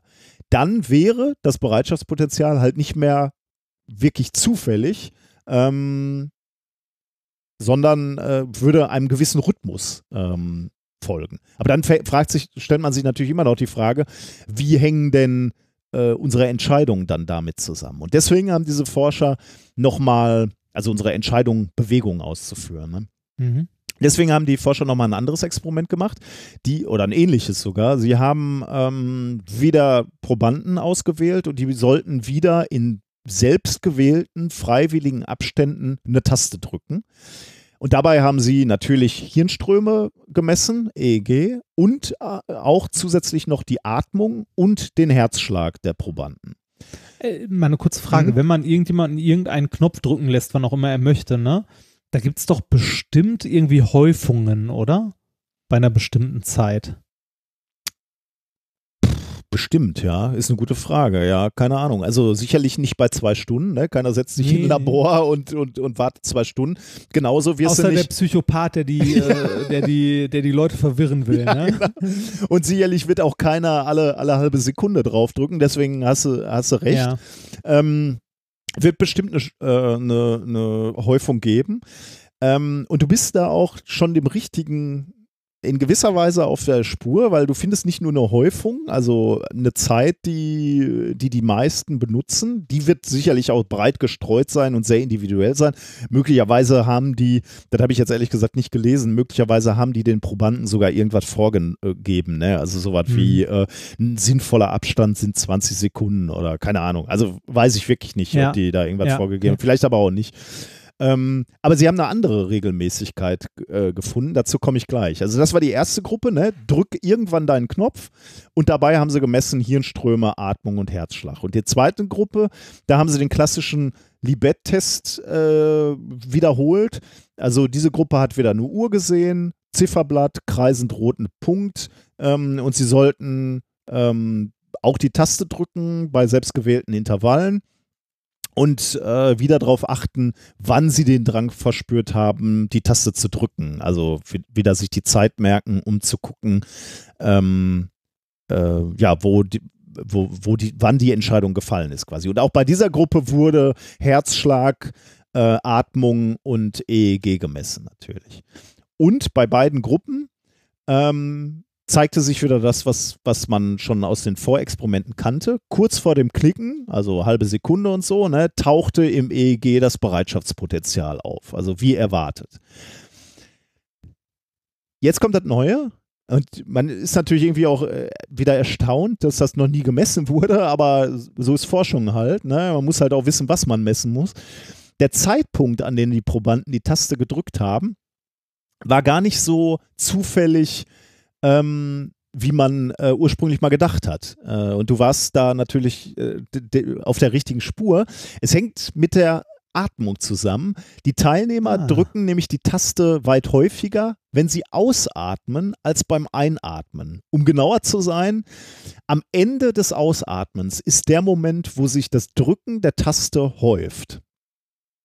Jetzt schon Krass. mal, äh, also ich, ich habe dann so in mich reingehorcht und habe so überlegt, also ich habe es dummerweise erst gelesen, ich konnte jetzt mit mir kein Experiment machen, aber ich kann mir irgendwie, kann ich mir das vorstellen. Also wenn ich jetzt so hier so sitze und ein- und ausatme, ähm, habe ich irgendwie in diesem, im Ausatmen habe ich so das Gefühl, jetzt kann ich drücken. Ich meine, Ausatmen ist ja auch eher so drücken, einatmen ist ziehen, also für mich Nee, zum, äh, Für mich ist das genau andersrum. Echt? Also, Ah. ähm, ich war ja äh, ein, zweimal äh, auf einem Schießstand. Mm. Und da, wird- da wird ja auch gesagt, ne, ausatmen und beim Ausatmen oder nach dem Ausatmen halt, wenn du ganz, also ganz ruhig, dann zieht man halt den Abzug durch, Mhm. ne? War für mich immer ganz, ganz schlecht, habe ich überhaupt nicht hinbekommen. Ach, und so für mich, für mich ist es tatsächlich viel, viel besser, wenn ich einatme, kurz die Luft quasi anhalte und in dem Moment abdrücke oder halt Ah. den Knopf drücke. Ja, ne? okay. Das so, also da, da komme ich viel, viel, also ich komme damit viel besser klar, weil ich auch das Gefühl habe, wenn ich eingeatmet habe, so und dann kurz die Luft anhalte, dann habe ich einen viel längeren Zeitraum, den ich halt irgendwie nochmal ruhig bin und halt irgendwie einen Knopf dann in dem Fall drücken kann oder einen Abzug oder sonst was, als wenn ich ausatme, weil beim Ausatmen möchte ich möglichst schnell wieder einatmen. Das, Aber äh, wa warum, äh, warum äh, empfiehlt man Schützen dann beim Ausatmen zu, zu schießen? Weil äh, ich, dein Argument kann ich natürlich ganz gut verstehen. Ne? Also wenn du eingeatmet hast, die, die Situation kannst du länger als Mensch natürlich halten, als das komplett ausgeatmete. ja, ich, äh, ich, ich weiß nicht, ich glaube, weil man dann irgendwie so am entspanntesten ist oder so, ich habe keine Ahnung, Mhm. aber äh, ich habe äh, da von mehreren Leuten gehört, beim, also beim Ausatmen und Schießen, also Ah, interessant. ja.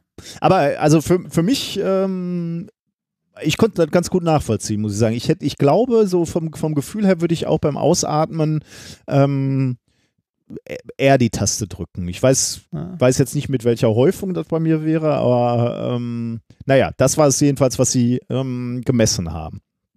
Ähm, also das Atemmuster war systematisch mit der, ähm, mit der Bewegung verknüpft. Ähm, und man muss dazu sagen, den Teilnehmern war dieses Timing absolut nicht bewusst. Ne? Also die haben jetzt nicht, haben nachher nicht gesagt, ja, ja, ich äh, habe immer beim Ausatmen äh, gedrückt. Mhm. So, das war halt für sie Was völlig willkürlich. Genau, sie haben, sie waren davon ausgegangen, dass nichts ihren Rhythmus gesteuert hat, sondern sie haben einfach äh, gedrückt, wann sie wollten.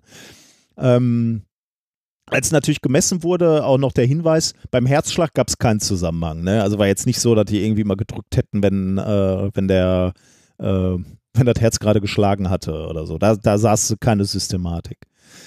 Ähm, zusätzlich konnte man sehen, äh, durch, durch die Auswertung dieser, dieser EEG-Messung, dass auch das Bereitschaftspotenzial eng mit dem Atemrhythmus verknüpft war. Warum? Die Amplitude des Signals änderte sich je nach Phase. Also, die haben sich mal das Bereitschaftspotenzial angeguckt, ne, äh, wenn du gedrückt hast. Wenn du jetzt gerade beim Einatmen gedrückt hast, dann war das Bereitschaftspotenzial, also die Amplitude des Signals, geringer. Wenn du beim Ausatmen gedrückt hast, war das Bereitschaftspotenzial stärker. Ähm, Hm.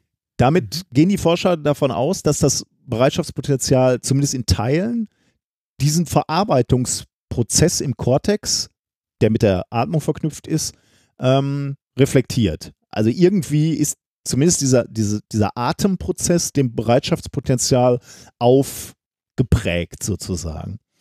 Also die Atmung scheint zu beeinflussen, wie, welch, welche Bewegungen und wann du die äh, ausführst. also äh, wir sind, was unser absichtliches Handeln betrifft, ein wenig von der Atmung äh, gesteuert. Ähm, und damit äh, deutet, deutet sich an, dass das Bereitschaftspotenzial offenbar nicht mehr allein die unbewusste Vorbereitung ähm, des absichtlichen Handelns ist, sondern äh, selbst auch von unbewussten körperlichen Vorgängen beeinflusst ist. Und das könnte jetzt wiederum ähm, ähm, darauf hindeuten, dass ähm, ja, das Bereitschaftspotenzial halt auch wegen der Atmung auftaucht und so intensiv auftaucht, wir aber unsere Bewegung auch deswegen machen. Das heißt, beides fällt zufällig übereinander quasi. Ähm, aber ist, aber, aber das Bereitschaftspotenzial steuert nicht unsere Bewegung unmittelbar sozusagen. Konntest du mir folgen? Nicht so ganz. Also, also wir, heißt, heißt also unsere unterbewussten, äh, also unsere unterbewussten Tätigkeiten wie Atmung steuern das Aktionspotenzial? Also das äh, Bereitschaftspotenzial. Das, äh, Äh, die, meine ich doch, die, das Atmung, äh, die Atmung steuert zum einen äh, unsere Bewegung, ne? also ob wir uns bewegen oder ob, Ja. wir, ob wir uns bewusst entscheiden, eine Bewegung zu einem Zeitpunkt auszuführen. Und gleichzeitig, weil eben wir schon Hirnwellen haben, die äh, die Atmung widerspiegeln, triggern die auch das Bereitschaftspotenzial, was dann eben auch in unserem Gehirn auftaucht. Ähm, und deswegen tauchen sowohl Bereitschaftspotenzial als auch Bewegung willkürliche Bewegung gleichzeitig auf. Aber das Bereitschaftspotenzial ist nicht de, die, der ursächliche Grund für unsere Bewegung. Die gute Nachricht also, wir haben möglicherweise doch freien Willen ähm, oder mehr freien Willen, als wir lange angenommen haben. Ähm, wir sind zwar gesteuert, aber möglicherweise von unserer Atmung zum Beispiel, das fände ich persönlich jetzt etwas beruhigender, als äh, dass da einfach nur irgendein Potenzial äh, ist oder ein Spannungspuls, der dazu führt, dass wir äh, irgendeine Bewegung ausführen und wir quasi wirklich äh, fremdbestimmt sind. Aber da würde man doch, also da, das ist doch äh, von der ursprünglichen, von dem Problem oder dem Unangenehm, was man hat, dass da plötzlich so ein Bereitschaftspotenzial auftaucht, einfach nur eine Verschiebung auf, äh, das taucht auf, weil man atmet. Also weil da so ein Grundrauschen von Atmung ist. Also Ja, aber du, äh, also klar, äh, deswegen taucht das Bereitschaftspotenzial mal stärker oder mal schwächer auf. Aber äh, deine, deine Entscheidung, die hast du ja immer noch, also du wirst gefragt, drück mal irgendwann den Knopf. Diese Ja. Entscheidung, wenn du den Knopf drückst, die richtest du so ein bisschen nach deiner Atmung auf, aus. und die Atmung macht das Bereitschaftspotenzial. Genau, und, und genau, die Atmung, weil die halt auch der, dem Gehirn ein, eine, ein gewisse äh, oder ja, Hi, Hi, Hi- Hirnwellenmuster aufprägt, triggern diese Hirnwellenmuster quasi das Bereitschaftspotenzial. Und deswegen taucht das, wenn du dann diese Bewegung machst, eben auf. Ähm, das heißt, du bist ein bisschen gesteuert von deinen körperlichen Funktionen, aber du hast, wenn man diese Interpretation jetzt, wenn man der folgen möchte, dann ist man doch wieder etwas mehr auf der Seite, dass du entschieden hast, wann du den Knopf drückst. Ähm, das hast du abhängig gemacht vom Atmen, wann genau, aber du bist trotzdem frei ähm, in, in deiner Entscheidung, wann du den Knopf drückst und nicht abhängig vom Bereitschaftspotenzial. Okay, das heißt also, wir haben doch mehr freien Willen Genau. als äh, gedacht. Ja, Äh, ich fand das sehr spannend, muss ich sagen. Also Ja, dieses, ja, mit diesem. Bereitschaftspotenzial finde ich äh, extrem spannend, ähm, weil, es, weil es so fächerübergreifend ist. Also das finde ich extrem spannend, also dass da so philosophische Gedanken natürlich drin sind, äh, ähm, Gehirnwissenschaften, äh, Psychologie. Äh, also ich finde es su super spannend äh, und gibt mir jetzt auch wieder ein bisschen mehr Hoffnung, dass ich doch Herr meiner eigenen Handlung bin. ja, solange du in Ruhe atmest. Ja, genau, ja, genau. Wobei Ja, ich ja, spannend. äh, Aber auch irgendwie schwierig, oder? das mit dieser Atmung ist ja auch äh, krass, ne? weil ich jetzt nochmal irgendwie kraulen gelernt habe äh, in meinem Ach ja, fortgeschrittenen. du, du machst ja gerade äh, vermehrt Sport. Und diese, also dieses, ich war jetzt ein passabler Brustschwimmer, ne? aber kraulen lernen, weil beim Kraulen ist, ist, ist der Kopf einfach nochmal mehr unter Wasser und du musst sehr noch, noch mal bewusster so den Kopf rausdrehen aus dem Wasser und dann atmen. Und der, dieser Rhythmus ist so viel schwerer als beim Brustschwimmen. Das ist echt krass. Und ich glaube, das ist äh, zum größten Teil nur in meinem Kopf. Also weil du halt nicht immer atmen kannst, musst du dich einfach an diesen neuen Rhythmus gewöhnen. Und ich glaube, mein, mein Gehirn hat mir dann einfach immer nur signalisiert, irgendwas stimmt hier nicht. Du kannst nicht atmen, du atmest anders als sonst. Ähm, Ich finde es ja unangenehm, nicht atmen zu können, wann ich atmen will. ja, das, Ne, das geht ist- dir deshalb- Ja. Deshalb ist Schwimmen nicht so mein Sport, muss ich sagen. Das, äh, Meiner auch nicht, äh, lange nicht. Ähm, aber ich muss sagen, dass ich zunehmend Freude daran finde, weil es so eine, also Kraulen ist eine unglaublich komplexe Bewegung, muss ich sagen, eben wegen der Atmung, wegen der Beinbewegung, wegen der Koordinierung, Beine, Arme, überhaupt die Armbewegungen, wie, wie, wie ist die Armhaltung, wie schiebst du das Wasser nach hinten weg und so. Also wirklich extrem komplex. Aber du kriegst natürlich einen ziemlich physikalischen Feedback, ne? Wenn du wenn die Bewegung gut ist. Also du merkst einfach, wie du besser durchs Wasser gleitest. Ne? So, wenn, wenn du, so wie ich am Anfang mit, wie so ein, wie so ein Sack die Beine absinken lässt, dann hast du halt einen riesen Wasserwiderstand und dann kommst du nicht vorwärts. Ähm, wenn du es aber schaffst, über, über deinen Körpermittelpunkt gerade im Wasser zu liegen, dann kriegst du ein ziemlich unmittelbares Feedback, ähm, dass du einfach besser gleitest. Ne? Und das ist dann schon toll, weil du irgendwie merkst, noch mehr als beim Laufen beispielsweise oder beim Fahrradfahren, wann du gut, wann du die Bewegung gut machst. Weil du dann eben Vortrieb hast. Und im Wasser, durch den höheren Wasserwiderstand im Vergleich zur Luft, merkst du, kriegst du da halt ein un, sehr unmittelbares Feedback irgendwie. das, ja. Ich finde es total toll, aber ich, ich, war, ich mochte Wasser auch nicht. Meine Erinnerung an Wasser war Schulschwimmen, blaue Ja. Lippen, immer gefroren wie Sau. Alle haben mich ausgelacht, weil ich so dünn war. Ja, mich, weil ich so dick war. Aber ansonsten ähnlich, obwohl Ja. gefroren hast wahrscheinlich ein bisschen weniger, oder? Nee, gefroren habe ich auch. Das, also, es war generell unangenehm. Unsere Schule hat ja ein eigenes Schwimmbad gehabt. Das war mal unschön. Ein, eine meiner Schulen auch, da mussten wir dann auch immer hin, ja. Ja, bei uns war das auf dem Schulgelände, ne? Ja, ja, bei uns auch, ja. ja. Also, das ja, fand, ich, fand ich nicht schön.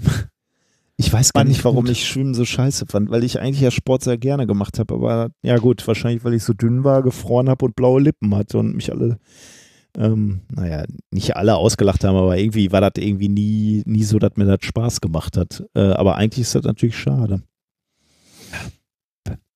Nee. Aber Sport ist also- ja an sich ein bisschen diskriminierend, ne? So, aber da haben wir auch schon mal, glaube ich, drüber gesprochen. Also, äh, ist, ist ja, äh, also ich glaube, ein signifikanter Anteil der Schülerinnen und Schüler äh, geht nicht gerne zum Sportunterricht, oder? Ja, ich glaube, ich glaube, das liegt aber auch äh, zum Teil daran, dass man im Sportunterricht halt häufig äh, diese klassischen Sportsachen macht, die für, äh, für die Kids halt Kacke sind. Ne? Also äh, es ist ja nicht so, dass man irgendwie im Sportunterricht jetzt sagt, so, komm, wir machen die, wir machen den geilen Scheiß, wir äh, nehmen uns irgendwie, weiß nicht, Langlaufskier, schnallen uns ein Gewehr um und Das wäre jetzt Ja. der geilste Scheiß, den du vorstellst. Nee, aber du hast natürlich recht. Also man, äh, man macht halt Bodentouren und macht, man macht kein Parkouring, ne, beispielsweise. Man Ja, könnte ja mit den genau. Kids irgendwie über Hindernisse springen. Nein, Ja. man macht das im Sportunterricht und springt über das Pferd, ne? ja, und Verletzungsgefahr und, und- so, ne? könnte sein, ja. Und was gibt's uncooleres, als über das Pferd oder über so einen Kasten da zu springen, oder? So Ja, äh, oder, oder man macht irgendwie Reck oder äh, es ist meistens irgendwie, weiß nicht, das Seil hochklettern oder sonst. Also ich glaube, das Coolste, was wir im Sportunterricht gemacht haben, neben, ähm, ja, neben irgendwie äh, vielleicht so Fußball oder so, wobei ich auch Fußball immer kacke fand, ich stand immer im Tor, ähm, war Speerwerfen. das war das, Das war das- Coolste. Das war das Coolste, was wir gemacht haben, Speerwerfen. Und das war schon traurig. und irgendwie, weiß nicht, Kugelstoßen und so. Also wir sind auch immer einmal ums Schulgelände gejoggt oder sowas, was ich halt immer kacke fand, habe ich auch mal von erzählt. Aber es war irgendwie immer so ohne Ziel. Du hast nicht irgendwie gesagt so am Anfang des Schuljahres so, ähm, wir trainieren jetzt alle auf irgendwie fünf Kilometer Joggen in einer möglichst schnellen Zeit oder so. Ne, dass dann irgendwie die Sportlichen das wirklich äh, an ihrem Limit machen konnten und die kleinen fetten Kinder wie ich irgendwie am Ende des Jahres stolz drauf sein konnten, fünf Kilometer durch, durchzujoggen. Mhm. Also nicht irgendwie so ein, so ein größeres Projekt, sondern es waren immer so, so jetzt machen wir zwei Wochen das, drei Wochen das und danach gibt es irgendwie eine Prüfung oder sonst was. Und das war halt Kacke, ne? Also ich fand Sportunterricht auch immer super scheiße. Also lag vielleicht daran, dass ich irgendwie nicht der Sportlichste war, mag daran liegen, dass Sportunterricht in der Schule häufig irgendwie so, ja, vielleicht hat sich das auch geändert, aber in meiner Zeit äh, gefühlt sehr antiquiert war. Also, ne, wer hat Bock auf Bodentouren? Mhm. Ja, ja, das ist aber äh, jetzt, wo du gerade bei, über Sperrwurf sprichst, ne, da, da muss ich meine, meine schlimmste Erfahrung zum Sperrwurf, muss ich mal eben äh, loswerden. Ich habe ja in meiner Jugendzeit ähm, Leichtathletik gemacht. Ne? Ich war im Leichtathletikverein und ich musste, äh, ich, ich weiß nicht, wie, das war wahrscheinlich nur eine ganz kurze Phase, aber ähm, da musste ich, ähm, also wir haben auch immer Mehrkämpfe gemacht und da musste ich irgendwann mal im Siebenkampf, müsste eigentlich ein Siebenkampf gewesen sein, du kriegst immer mehr, also Zehnkampf machst du als Jugendlicher nicht, ne? Du kriegst immer mehr Disziplin. Fängst irgendwie mit dem Dreikampf an, dann fünf, dann sieben, glaube ich. Und zu irgendeiner Zeit musste ich im Siebenkampf gegen Frank Busemann antreten. Frank Busemann ist, äh, äh, weiß ich nicht, ob dir das noch was sagt, aber hat mal ähm, bei den Olympischen Spielen 96 in Atlanta die Silbermedaille im Zehnkampf Ah. gewonnen. Äh, der hatte Ja. eine relativ kurze Karriere, weil er dann auch immer verletzt war. Aber der war jedenfalls zu der Zeit, wo ich Leichtathletik gemacht habe, schon unglaublich äh, gut. Also der wurde Ja. einfach auch wahnsinnig gefördert von seinem Vater, glaube ich, und war auch in einem Verein, wo das, äh, wo sie sein Talent erkannt haben und den haben sie halt auch wirklich aufgebaut ähm, ähm, äh, als Wettkämpfer. Und der war, der ist jünger als ich, äh, also mindestens ein Jahr, ich weiß gar nicht, wann er geboren ist, aber der ist mindestens ein Jahr jünger ähm, und hätte eigentlich gar nicht gegen mich antreten müssen, aber weil er so gut war, haben sie den bei, bei den äh, Älteren mitmachen lassen, also bei, bei uns. Ja. Ähm, und ich, also zumindest in meiner Erinnerung war das so, dass der im Sperrwurf nach mir dran war, weil ich mit W als Nachnamen relativ spät dran war und der nächste war er dann mit B wieder. Er dann Ah, ja. Das heißt, die haben, die mussten irgendwie ähm, bei mir, weil ich, ich bin beschissener Werfer, äh, hab den, den, Speer, den Speer halt so gerade rausgekriegt aus meinem Arm, mussten die das gesamte Meterband wieder einrollen, damit die bei mir irgendwie 13 Meter messen können. Oder ich, keine Ahnung, wie weit ich Oh. das Ding. Und dann kam Frank Busemann und hat das Ding halt übers gesamte Stadion geschmissen und dann mussten sie das Ding wieder ausrollen.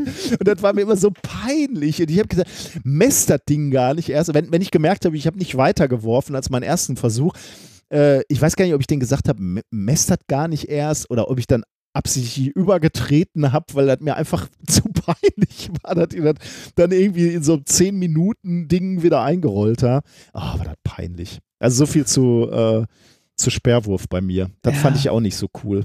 Aber das war, wie gesagt, bei uns noch das Coolste, was wir gemacht haben. Das ist eine gute Mehr Frage. nicht. Ich weiß gar nicht, was wir im Sportunterricht gemacht haben, was ich als cool bezeichne. Also Basketball hat, hat mir natürlich Spaß Ja, gemacht fand ich zu. Zeiten. Ähm, ja, so richtig cool kann ich mich auch nicht. Ja, Leichtathletik hat mir natürlich Spaß gemacht, weil ich da gut drin war. Ne? Also außer im Sperrwurf. Aber tja, keine Ahnung. Ich glaube, wir haben, also, weiß ich nicht, nix. Also, ich habe an den Sportunterricht keine guten Erinnerungen. Da haben wir so schlimme Sachen gemacht wie Stufenbarren. Oh, das fand ich auch. Äh, Also so Gerätetouren fand ich generell immer oh, schlimm. weißt du noch, auf, ähm, aber Stufenbarren musstest du doch gar nicht machen, oder? Die Jungs haben doch Parallelbarren gemacht, oder? Also, oder heißt das Ding auch Stufenbarren? Nee, ich, Stufen heißt doch, wenn der eine hoch und der andere niedrig ist, oder? Das haben bei ich, uns ich glaub, nur. Wir, ich weiß gar nicht, was wir alles gemacht haben. Also ich habe äh, das meiste verdrängt. Kann auch Ah, sein, nee, dass hast recht, Stufen. Oder Barren? Vielleicht heißt das Ding auch Stufenbarren. Nee, Vielleicht heißt das Ding Stufenbarren, ja. Das, also Mehrzweckbarren. war, war generell Kacke. War generell nicht so meins. Oh, da musste man diese- ganz schlimm. Da muss man auf diesem Barren musste man die, musste man so eine Rolle auch machen. Ne? Und ich hätte immer das Ja. Gefühl, dass ich da durchfliege nach unten. wir, wir mussten auch irgendwie Handstand lernen und Äh, da- sowas. da- Also ich, Boah. Du mal ich habe ja nichts. Ja, konnte ich mal. Ich habe ja nichts dagegen, ne, wenn, wenn man den Kids irgendwie so körperliche Ertüchtigung beibringt. Aber müssen die sich dabei die Knochen brechen? Das, muss das so entwürdigend sein? Kann man nicht auch einfach, also kann man nicht einfach irgendwie was äh, so koordinatorisches machen? Kann man im Sportunterricht nicht irgendwie, weiß nicht, jonglieren lernen zum Beispiel? Ja, das fände ich cool, wenn man das machen Ja, würde. finde ich auch. Aber naja, wir sind ja keine Sportlehrer. Vielleicht könnten Nee. uns Sportlehrer mal aufklären. Ja, du wirst, wirst wahrscheinlich äh, Unterrichtseinheiten haben, die du machen musst. Ne? Du wirst einen Ja, ja, Mannschaftssport klar, ist halt machen Lehrplan, müssen. ne? Musst, äh, musst sicherlich Oh. Volleyball, wir haben ohne Ende Volleyball Das haben wir auch gespielt. lange gemacht. Ja, das hat mir allerdings auch eine Zeit lang Spaß gemacht. Äh, Volleyball fand ich, ja, das fand ich noch ganz okay. Was ich, äh, was mir sehr viel Spaß gemacht hat, war Badminton. Oh, das hat, da, ich war in der Badminton AG. Ja, das hab, haben wir Oh. auch gemacht, ja. Das fand ich auch ganz ich war cool. in der ja. Zauber AG. Illusion. Ehrlich? Du warst Ja. in der Zau Ich habe von dir noch nie einen Zaubertrick gesehen.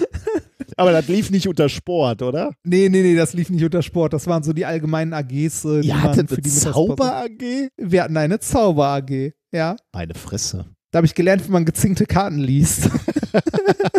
Sehr gut. Ja. Naja. Ja, aber das, das war ganz nett.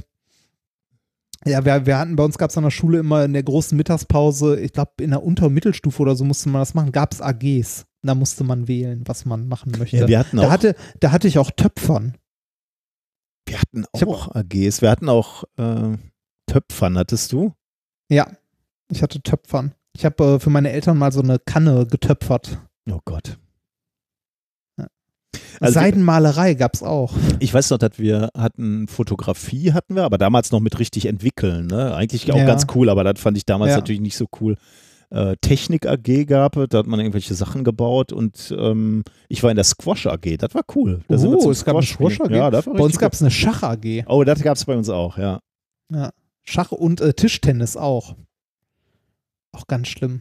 Ah, Und bei der, bei der Squash AG habe hab ich mich immer so verausgabt. Ich hatte immer einen und denselben Gegner und wir haben uns da immer Matches geliefert. Das war so richtig peinlich, weil wir haben dann, glaube ich, so richtig rumgebrüllt und so. Das war Welche, auch so. hatte, hattet ihr, hattet ihr so, ein, so eine Squash-Halle? Was für eine elitäre Schule war Nein, nein, was nein, nein, das? das, das war so eine, so eine Halle, die in der Nähe war, äh, so eine Ah. Squashhalle und da, der, das, der Schalker Sportpark hieß der, glaube ich. oh. Und da sind wir mal hingefahren. Ja, da muss man wahrscheinlich auch ein bisschen Geld bezahlen, aber das ging.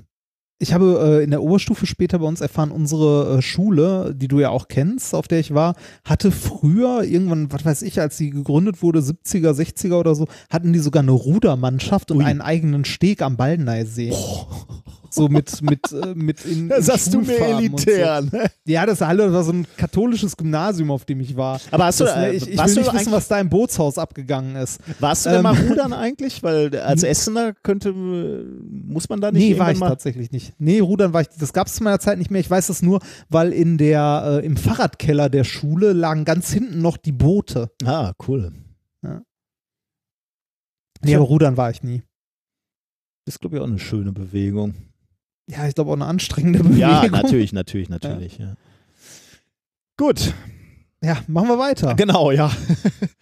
Wo ein Thema haben wir noch. Beim, beim, beim letzten Thema, ne? Genau, ja. Äh, das, das letzte Thema, Umami für die Ohren. Okay. Ähm, äh, das Thema ist eigentlich nicht ganz passend. Es kommt Glutamat vor, deshalb. Aber Ohren hoffentlich auch, oder nicht? Ja, Ohren auch, Okay. Ohren auch. Es kommen Ohren vor und Glutamat, da dachte ich mir, das passt. ähm, ich war ja am Wochenende, wie ich schon gesagt habe, auf einem Konzert von Silverstein. Also ein, äh, ein gutes, ordentliches Konzert mit Gitarrenmusik und Mit. Lautstärke?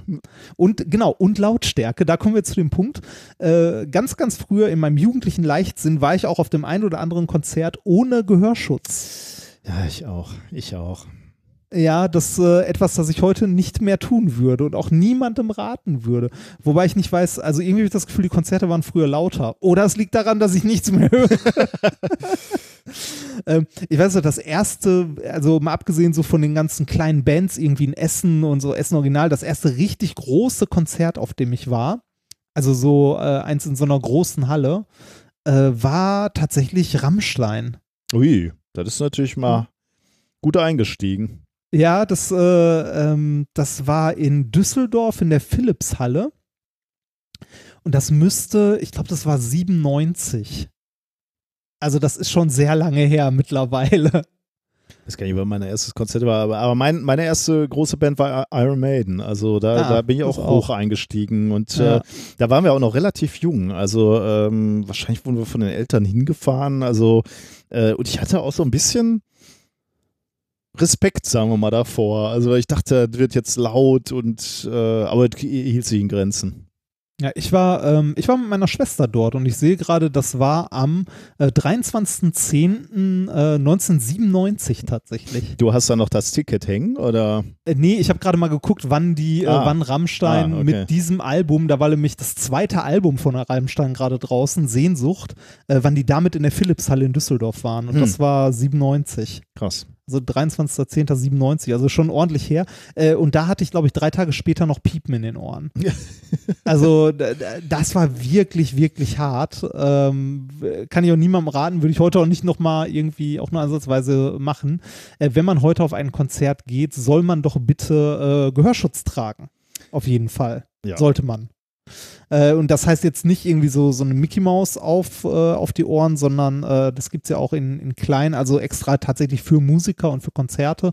Äh, ich hatte später auf mehreren Konzerten so diese, diese Einmal-Ohrstöpsel, diese äh, gelben Schaumstoffdinger, die man ja so Ja. kennt, kennt, die kennst Ja. du auch, ne? Also die, diese, diese Einmal-Gehörschutzteile, die sind schon ganz okay. Also Die besser als kein Gehörschutz. Ja, die, dummerweise äh, senken die nicht die Frequenzen linear ab, ne, sondern lassen Bässe viel durch äh, und die Höhen nicht so.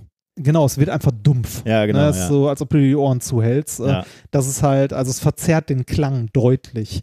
Ähm, besser ist es, äh, du, du hast ja wahrscheinlich ordentlichen Gehörschutz als Schlagzeuger. ja, auch nicht ich jetzt nichts angepasstes ans Ohr, ne, aber es gibt Ja. diese, ähm, ja, da sind so Ja, ich, ich weiß nicht, was die kosten. Kosten 30 Euro oder ein bisschen mehr, weiß gar nicht mehr, was die Ja, kostet genau, ja, genau, genau solche habe ich auch. Also die Luxusvariante ist, ich glaube, wenn man viel auf Konzerte geht, lohnt sich das. Oder wenn man viel halt in so Bands spielt und so, dann kann man so ans Ohr angepasste Dinger Mhm. sich machen lassen. Aber ähm, was auf jeden Fall schon das Geld wert ist und was jeder investieren sollte, wenn man mal auf ein Konzert geht, das ein bisschen lauter ist, sind so, äh, ja, also ich habe welche, die sehen aus wie so ein Tannenbaum. Also ja, so genau, aus ja, die habe ich auch. Und ja. Da, und da ist ein, in der Mitte ein drin Kanal irgendwie drin, so, ja. und in diesem Kanal steckt halt so ein, so ein Filterplättchen. Mhm. Ne? Also, äh, dass man auch auswechseln kann für äh, verschiedene, ja, verschiedene Frequenzen. Aber ich habe da also das Standardding drin und das ist tatsächlich ganz gut. Das habe ich jetzt auf dem Silverstein-Konzert auch gemerkt. Du packst das Ding halt ins Ohr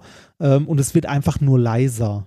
Also Mhm, ja. natürlich ändert es auch noch ein bisschen, Bisschen, den ja. Klang, aber im Wesentlichen hast du jetzt nicht so, dass es einfach nur dumpf ist oder so, sondern äh, du hast halt äh, so die Spitzen rausgefiltert und es ist einfach nur eine gute Ecke leiser. Mhm. Ne, äh, was äh, den Ohren sehr gut tut. Trotzdem habe ich gemerkt, ich kann, also ich habe ja auch ein Problem mit so In-Ear-Kopfhörern. Ich kann die Dinger nicht auf, also nicht lange drin halten. Also nach echt? dem Konzert war ich froh, als ich die auch rausnehmen konnte. Das äh, finde ich auf Dauer doch sehr unangenehm. Also ich, wie gesagt, ich kann auch In-Ear-Kopfhörer überhaupt nicht. Geht Okay, gar nicht. Krass. Find ich Nee, habe ich kein, kein Problem. Also so diese Apple AirPods, die sind ja nicht, äh, also ne, die hast du zwar auch im Ohr hängen, aber die sind halt nicht so abschließend. Ne? Aber diese Silikondinger, die so komplett im Ohr abschließen, die, äh, weiß ich nicht, das kann ich nicht lange, mag ich nicht. Hm. Naja. Egal, wenn man die Dinger nicht trägt, also wenn man so, äh, wenn man auf Gehörschutz verzichtet, dann riskiert man, ähm, sein Ohr zu schädigen, beziehungsweise sein Gehör äh, nach und nach zu verlieren was tatsächlich relativ schnell gehen kann. Es gibt ähm, zwei unterschiedliche Arten ähm, von Schädigungen durch zu laute Geräusche, die man unterscheiden kann. Ähm, beide verursachen Schäden im Innenohr, in der Cochlea, das ist die Hörschnecke. Mhm. Wenn man sich das Ohr mal anguckt, da haben wir ja das Trommelfell, äh, Hammer, Amboss, bla bla bla und die Hörschnecke, die ganz hinten sitzt, die ja gleichzeitig auch äh, für, ähm, also äh, die mit Flüssigkeit gefüllt ist, wo halt Haarzellen drin sind, die dann die verschiedenen mechanischen Schwingungen in Impulse für den Hörnerv umwandeln. Mhm. Ähm, äh, diese Cochlea, also diese Hörschnecke, ist dabei so geformt, dass äh, die, je weiter man die Schnecke nach innen geht, quasi die Härchen immer eine andere Länge quasi haben und für andere Frequenzen empfänglich sind. Also ganz außen tiefe Frequenzen, je tiefer, nee, ganz außen hohe Frequenzen, je tiefer man in die Schnecke reingeht, die tiefen Frequenzen. Mhm. Und die vibrieren dann halt, ne? Die resonieren dann, könnte man auch sagen, und dann Ja. äh, wird das mechanisch umgesetzt, die Bewegung, ne? Genau, also die, Mechan also die, äh, die mechanische Bewegung, die Schwingungen in der Flüssigkeit werden auf die Haarzellen umgesetzt und die wiederum äh, stimulieren dann Synapsen, die äh, ne, dann den Hörnerv reizen und so Mhm. weiter. Aber wie genau, da kommen wir gleich noch drauf. Jetzt gibt es zwei verschiedene äh, Arten, die durch zu laute Geräusche äh, diesen Mechanismus schädigen können. Zum einen können äh, durch, ja, durch zu hohen Schalldruck und so, also einfach durch zu starke Auslenkung, diese ähm, ja, diese Haarzellen kaputt gehen. Ne? Also die, Mhm. die können einfach brechen, Ja. so, vereinfacht gesagt. Gibt es eine schöne Darstellung in Es war einmal das Leben, da sieht man, wie die zerpla also wie die so zerbrechen wie Glas. Und wenn die kaputt Also- sind, wachsen die auch nicht nach, ne? Genau, wenn die kaputt sind, wachsen die auch nicht mehr nach und wenn die quasi einmal kaputt sind, also abgebrochen sozusagen, dann können die auch nicht mehr schwingen und man hört da nichts mehr. Mhm. Ne? Also, das ist die eine Variante. Das ist die vor allem bei hohem Schalldruck, also bei lauten Geräuschen. Das kann schon mit einem sehr lauten Knall passieren. Mhm. Also, wenn irgendwie eine, äh, weiß nicht, eine Handfeuerwaffe direkt neben deinem Ohr abge, äh, abgefeuert wird, kann das dazu führen, dass du halt massiv die Haarzellen schädigst und an der Stelle nicht mehr hörst. Mhm. Die zweite Variante ist die, die eher durch Dauerbelastung zustande kommt. Und zwar die, äh, die Kontaktstellen zum Hörnerv, also ähm, äh, zu den die Synapsen quasi zu den Nervenzellen, die die Informationen ans Gehirn weiterleiten, also an den Hörnerv. Ja? Äh, die können in Mitleidenschaft gezogen werden, wenn du durchgehend in einer lauten Umgebung ausgesetzt bist. Und das muss jetzt nicht mal so laut sein, dass es irgendwie schmerzt oder du ein Rauschen in den Ohren hast oder sonstiges, sondern einfach nur ein bisschen mehr, als für dich, sagen wir mal, gesund wäre. Also, weiß ich nicht, wenn du viel. Meine arme Frau Tag- in der Schule zum Beispiel. Ja, ne? zum Beispiel, Die, die genau. ganze Zeit die, die Kinder da ertragen muss. Genau.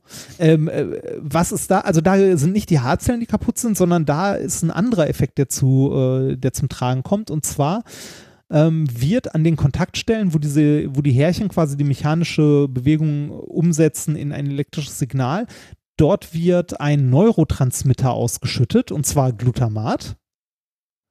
Und ähm, dadurch wird äh, das Signal, also das mechanische Signal, über die Synapsen an den Hörnerv geleitet. Okay. Also, ne, wir haben an diesen Kontaktstellen halt einen Neurotransmitter, der ausgeschüttet wird und dadurch wird der Hörnerv stimuliert, kann man sagen. Glutamat? Bitte Da steht, ja, Okay. da stand Glutamat. Ja. Äh, ist, äh, ist, äh, also bei, unter Glutamat verstehen wir, glaube ich, immer diesen Lebensmittelzusatz Glutamat, aber ich glaube, Glutamat ist eine ganze Klasse von Ja, Stoffen. ich glaube, das ist, äh, das, das kann durchaus sein. Also ist, glaube ich, so Salze oder sowas oder, oder, äh, Ich google mal kurz Glutamat. Glutamat, das hätte ich auch vorher mal machen können. Äh, Glutamate, also es sind mehrere. Glutamate werden die Ester und Salze der Glutaminsäure bezeichnet. Okay. Bekannt sind vor allem Salze der L-Glutaminsäure durch ihren Einsatz als Geschmacksverstärker in Lebensmitteln. Hm. Ähm, das einfache Natriumsalz wird Mononatriumglutamat genannt, bla bla bla. Ja, aber Glutamate sind eine ganze Klasse von okay, Stoffen. aber die, die Also- sind dann sozusagen die Signalgeber oder Ö- Signalüberträger. Genau, die, die, genau, die, äh, genau, die sind die Signalträger. Also äh, das ist der Neurotransmitter, der ausgeschüttet wird und dann den Hör, also Mhm. das Signal quasi weiterleitet, äh, beziehungsweise den, den Hörnerv reizt. Ja. Jetzt äh, kann es passieren, dass äh, wenn du ständig einer lauten Umgebung ausgesetzt bist, dass es an diesen Stellen zu einem Dauerfeuer kommt und ein Trauma entsteht, ähm, wodurch dann die, ähm, die Synapsen, die, wo dieses Glutamat andockt quasi, also die Rezeptoren, ähm, überlastet werden und ähm, die Synapsen, die das Signal eigentlich weiterleiten sollten, absterben. Mhm. Und äh, was dann auch zur Folge hat, dass da das Signal nicht mehr weitergeleitet wird und du am Ende äh, halt durch diese Dauerbelastung nichts mehr Okay, hörst. Mhm.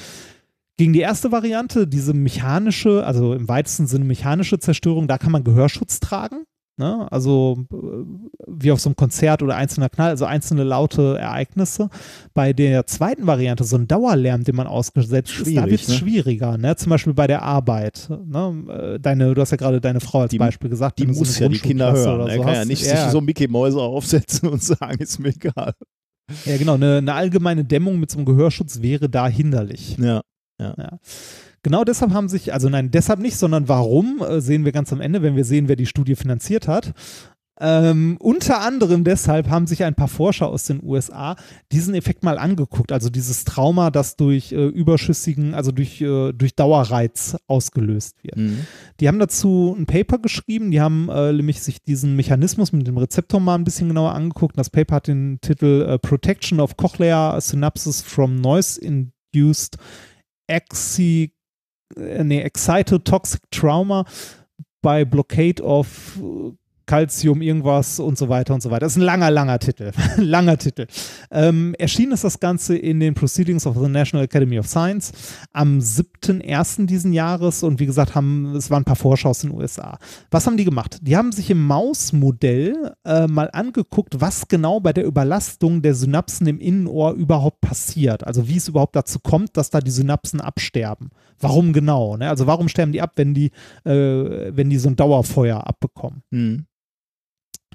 Äh, dafür haben sie sich die Rezeptoren angesehen, an denen dieser Neurotransmitter, also dieses Glutamat, äh, sich äh, bindet und haben dabei herausgefunden, dass nicht alle Rezeptoren gleich sind und nicht alle, also ja doch, nee, dass nicht alle Rezeptoren, an denen das Glutamat andockt, gleich sind, sondern dass es äh, nur eine Handvoll oder nur ein Teil der äh, ein Teil der Rezeptoren für so ein Trauma verantwortlich ist, und zwar eine bestimmte Klasse, ähm, bei denen ähm, äh, bei dieser Klasse von Rezeptoren äh, passiert es halt, dass die bei Dauerbelastung oder beim Dauerandocken von Glutamat durchlässig für Moleküle werden, ähm, die die Synapsen schädigen. Okay. Also es, es, also es gibt mehrere verschiedene Arten von Rezeptoren, an die das Glutamat andockt, aber eine Art äh, ist sehr anfällig dafür, dann andere Sachen durchzulassen, die die, ähm, also bei Dauerbelastung, die die Synapsen dahinter schädigen. Wenn ich das Okay, also das ist nicht das Glutamat, was irgendwie schuld ist. Nee, das ist ja Teil des Systems eigentlich. Genau, das ist Teil des Systems. Nur wenn das Glutamat Ja. dauerhaft immer wieder andockt, dann werden diese Rezeptoren äh, halt durchlässig für, ich weiß nicht, ich glaube, es war Calcium Okay, hm. oder so. Ne? Also und la- lassen das dann durch und das schädigt dann die, äh, die Synapsen dahinter und lässt die quasi absterben. Hm. Äh, was die Forscher jetzt gemacht haben, nachdem sie diesen Mechanismus rausgefunden haben und gesehen haben, äh, dass äh, halt ein Teil, also eine gewisse Art von Rezeptor ähm, äh, halt das Problem verursacht, sind die hingegangen und haben einen Wirkstoff gebaut, ähm, der genau an dieser Art von Rezeptoren, zwar nur an dieser einen Art andocken kann und den für das Glutamat blockiert. Ah, Das führt dann dazu, dass es äh, keine Reizüberflutung an dieser Art von Rezeptoren gibt, aber alle anderen Rezeptoren, an die das Glutamat andocken kann, noch, noch ja. funktionieren. Das Ja. heißt, dass die Hörfähigkeit ähm, auf chemischer Ebene bleibt erhalten, aber es kann keine Schädigung mehr geben, weil diese eine Art von Rezeptoren, die da problematisch sind, ausgeschaltet wurde. aber das würde jetzt heißen, äh, sagen wir mal, ich gehöre einer Risikogruppe an, die also lange dauerhaften Lärm ausgesetzt ist. Dann muss ich zum Arzt gehen und der gibt mir dann irgendwas, wie auch immer, spritzt er das rein oder äh, der dann diese anfälligen Rezeptoren blockiert und dann Ja. hält das für eine gewisse Zeit Ja, und dann kann ich mich dem Lärm aussetzen. ja, genau. Und wie lange würde das dann halten? Äh, das habe ich, dem- Okay. das hab ich nicht gelesen, aber die haben das, wie gesagt, im Mausmodell ausprobiert. Und da kommen wir zu der unangenehmen Sache. Äh, einfach geben ist nicht so leicht. Die haben es hier mit einer Operation direkt in die Hörschnecke eingebracht. Ja, gut. Schwierig, ne? Ja, okay. äh, aber äh, ne, wie gesagt, Mausmodell und so. Aber sie äh, konnten im Experiment zeigen, dass äh, sie ähm, quasi die Mäuse dauerbeschallen konnten und die, bei denen dieser Eingriff vorgenommen wurde, also diese entsprechenden Rezeptoren blockiert wurden, bei die sind bei der Dauerbeschallung haben die keinen Schaden genommen. Also die konnten danach immer noch problemlos hören, also auf Signale reagieren, während die anderen Mäuse das nicht mehr konnten. Das ist ja interessant. Also quasi ne? ein, ein chemischer Gehörschutz, wenn man so möchte. Dass man äh, trotz, äh, trotz Dauerbelastung ähm, irgendwie mit starken Geräuschen immer noch handlungsfähig ist. Ich bin ein bisschen enttäuscht von der Natur. Da hätte die Natur da auch drauf kommen können und uns längst damit ausrüsten können, oder? Ja, vielleicht, mh, vielleicht äh, kommt es in der Natur seltener vor, dass man so einer Stimmt, ja. Dauerbelastung Ja, ist ausge- wahrscheinlich ein neues Phänomen. Ne? Möglicherweise passt sich die Natur noch an daran, aber, ähm, es, es ist interessant, wenn man sich mal anguckt, wer das bezahlt hat, die Studie. aber warte mal, lass mich mal überlegen. Wer könnte da Interesse dran haben? Ähm, die Arbeitgebervereinigung oder, oder sowas wie äh, Leute, die am Fließband arbeiten, ne? Also sowas Ja, wie Ford. Nicht ganz. Äh, Fällt dir eine Berufsgruppe ein, die, äh, wenn sie arbeitet, einer starken Geräuschkulisse in Form von, sagen wir mal, äh, dem einen oder anderen Knall ausgesetzt ist? Soldaten. Richtig. Unter anderem wurde diese Studie bezahlt vom Department of Defense. Als wäre das größte Problem bei Soldaten, dass, dass die irgendwann taub sind, wenn die ständig im Feuergefecht sind. Aber gut, möglicherweise sind startende ähm, Flug, Flugzeuge vom Flugzeugträger natürlich auch eine, eine Gruppe. Also da geht's, geht's ja. Das wäre ja, der Knall, haben wir ja gerade gelernt von dir, dem, dem kann man ja nicht vorbeugen. Also Nee, es ist eher die. Dauerbelastung. Ich weiß nicht, ich weiß nicht, wie laut das ist, wenn man in so einem Panzer sitzt oder so. Ja, keine Ahnung, ja. Oder das, Flugzeug. äh, ne? Oder ob es irgendwie, äh, ich weiß ja nicht, äh, wie, wie weit man so in der Kriegsführung ist, ob es nicht auch irgendwas gibt, was äh, so auf Schallebene Leute außer Gefecht setzt Mhm. mit Dauerbelastung. Ich habe Harp. keine Ahnung. Stichwort Ja, Harp. genau, ne? Harp. nee, das war doch für Wettermanipulation, oder? Stimmt, könnte auch sein.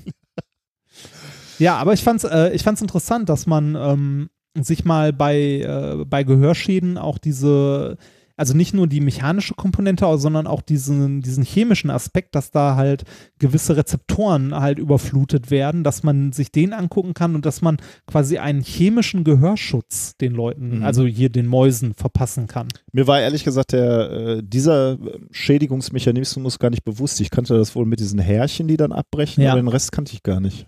Ja. Interessant. Ja, das äh, war's. Das war's. Das war's. Alle, die jetzt dauerhaft unsere Folgen nachhören und unsere Stimmen der Dauer, Dauerbelastung akustisch ertragen müssen, gerade auch unsere Songs. Ne? Wir sind ja auch, äh, Oh, oh ja, oh ja. Das, wir sind äh, ja äh, dem auch verpflichtet, da, dass, dass unseren Hörerinnen und Hörern nichts passiert. Also von daher, das ist jetzt die Lösung. Ja, dann sind wir mit den Themen durch. Ja. Können wir mal eben die Zusammenfassung machen. Was haben wir heute gelernt? Schönes. Ähm, wir haben gelernt, dass, äh, ähm, dass wir politisch dafür sorgen müssen, dass alle Fluggesellschaften entweder die Business Class und die First Class abschaffen oder mal ein paar Meter tiefer fliegen. Du hast uns ähm, Wobei ich, das ist mir vorhin gar nicht eingefallen, entschuldige, dass ich nochmal kurz Ja. unterbreche. Ähm, wenn die tiefer fliegen ne, und Mhm. weniger, äh, weniger äh, klimaschädliche Wolken erzeugen, ne, mhm. Dann verbrennen die aber auch wieder mehr Kerosin. da hatten wir doch drüber gesprochen. Das hattest du äh, Ach so, da, da bereits erwähnt.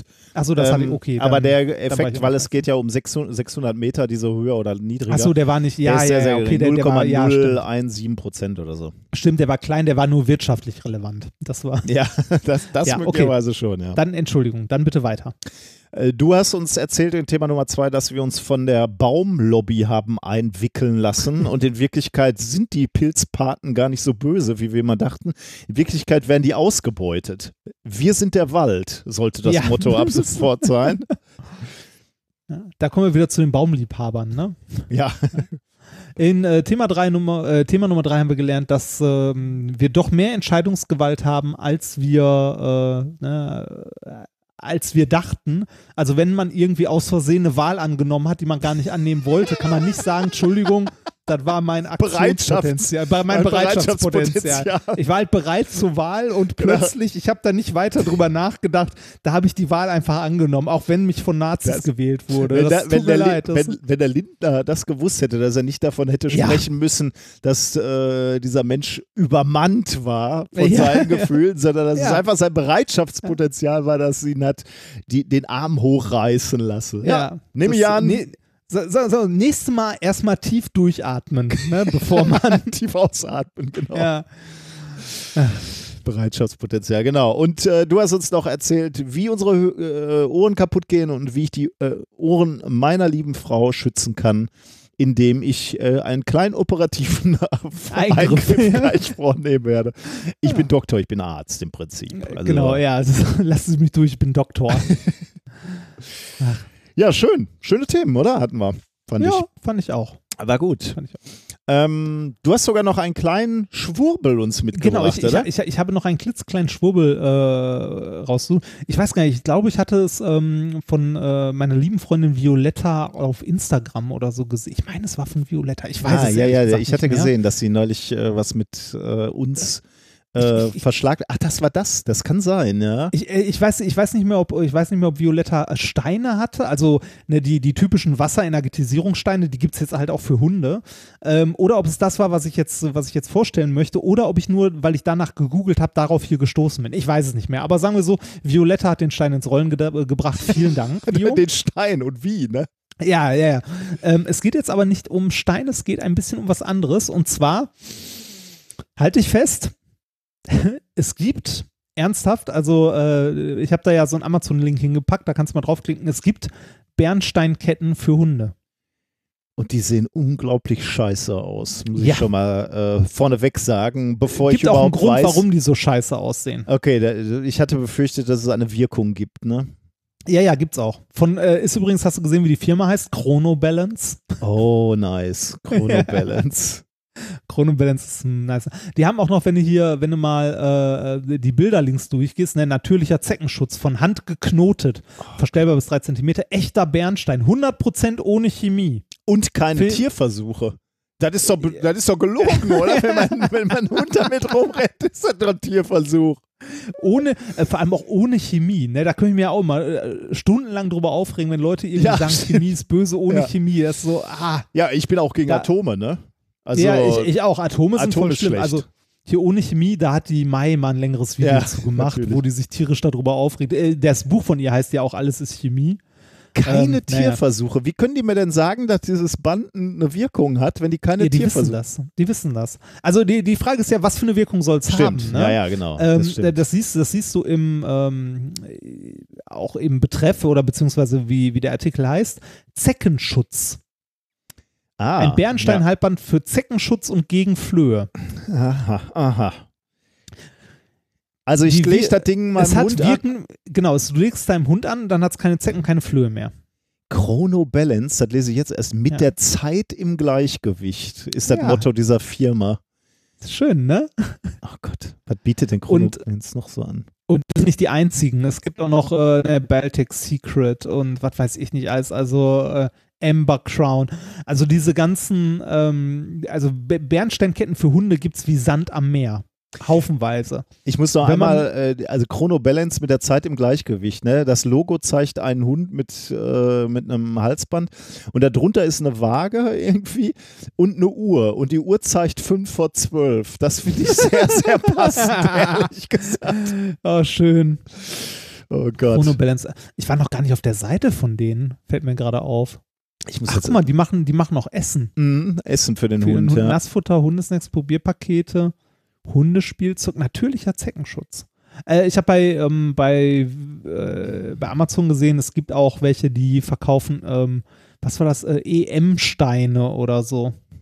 Aber äh, zurück zum, ähm, Zeckenschutz. zurück zum Zeckenstutz mit Bernstein. Ne? Also äh, Bernstein, das andere war, ich, ich weiß gar nicht, ich glaube EM-Keramik, das dann so EM-Felder und äh, äh, EM-Keramik-Halsband. Äh, genau, das heißt EM-Keramik-Halsband von Viva Nature, auch handmade. Ganz, ganz toll. Was zur Hölle machen diese Halsbänder? Also, äh, das, also was das Keramikhalsband macht, weiß ich nicht. Wahrscheinlich kosmische Energie aufsaugen und an den Hund weitergeben. Ich habe keine Ahnung. Aber ähm, das ist auch nicht so verbreitet. Diese Bernsteinketten für Hunde sind wohl sehr, sehr verbreitet. Ähm, die sollen nämlich gegen Zecken und so weiter wirken mit folgenden Wirkmechanismen. Es sind äh, Wirkmechanismen an der Anzahl zwei. Okay. Ähm, äh, Chronobalance schreibt auch bei den Artikelbeschreibungen natürlich dabei, äh, wissenschaftlich nicht belegt. Das, also da wird immer darauf hingewiesen, aber die, die äh, schreiben dann auch immer, wir müssen hier gesetzlich darauf hinweisen, dass wissenschaftlich nicht belegt, bla bla bla. Aber man weiß ja nie. ja, Ne? genau. Das, äh, naja. Ähm, wie, wie soll das wirken? Variante Nummer eins: Abrieb des Bernsteins beziehungsweise Austritt der Bernsteinsäure aus dem Bernstein durchs Erwärmen. Bernsteinsäure. Ja, Bernsteinsäure gibt es wirklich, Okay. aber ich zweifle mal ganz hart daran, dass Ber also Bernsteinsäure äh, kann man wohl irgendwie aus Bernstein gewinnen, aber ich zweifle mal ganz stark daran, dass die austritt, wenn er erwärmt wird beim Hund. Aber egal, ne? Also es soll, soll auch um Abrieb gehen Okay. und so weiter. Und im Wesentlichen soll das dazu führen, dass der Geruch des, äh, Ah. der Bernsteinsäure und des Bernsteins die Zecken abhält. Okay. Warum ist das Quatsch? Dazu hat äh, jemand im, äh, im Netz eine etwas ausführlichere Erklärung gegeb, äh, gegeben, den man auf mehreren Blogs findet. Ich habe keine Ahnung, wer den Text zuerst geschrieben hat, aber ich zitiere einfach mal daraus. Ähm, statt der Nase besitzen Zecken das Hallersche Organ. Jede Zecke hat zwei davon und die sitzen auf dem vordersten Beinpaar. Das Hallersche Organ kann nur vier Eigenschaften möglicher Wirte wahrnehmen. Den Geruch von Buttersäure, und den von Ammoniak. Beides haben Tiere im Talg und Menschen im Schweiß. Dazu Kohlendioxid, das beim Ausatmen entsteht, und die Körperwärme. Allein diese vier Ness äh, Messwerte genügen der Zecke, um in Ah. Anführungszeichen Beute zu finden und zu überleben. Krass. Seit 90 Millionen Jahren. Ah, okay. Bernstein kann sie nicht wahrnehmen und es gibt auch keinen Grund, warum sie das sollte. Okay. Er ist ja nicht gefährlich für sie. Das stimmt, ja. Ja, das äh, wäre die erste Erklärung, warum das Quatsch ist. Der zweite Wirkmechanismus ist vor allem für uns als Physiker äh, richtig spannend. Oh Gott, ne? ich fürchte, ich ahne was. Und zwar sagen die, sagen die Schwurbler, der Bernstein äh, lädt äh, durch Reibung Natürlich. das ganze Fell auf und äh, ne, also wie, diese wie das Reib- alte Schulexperiment Katzenfell und Bernsteinstab Ja, so. oder, oder Plastikstab, genau. Ne? Ah. Da, durch, die, durch die Reibung des Bernsteins lädt sich das Fell äh, statisch halt auf und das stößt die Zecke ab. Also die wird elektrostatisch abgestoßen. Oh. Ja, ist, äh, da weiß man gar nicht, wo man anfangen Da soll, warum nicht, das Bullshit anfangen, ist, ja. ne? Ja.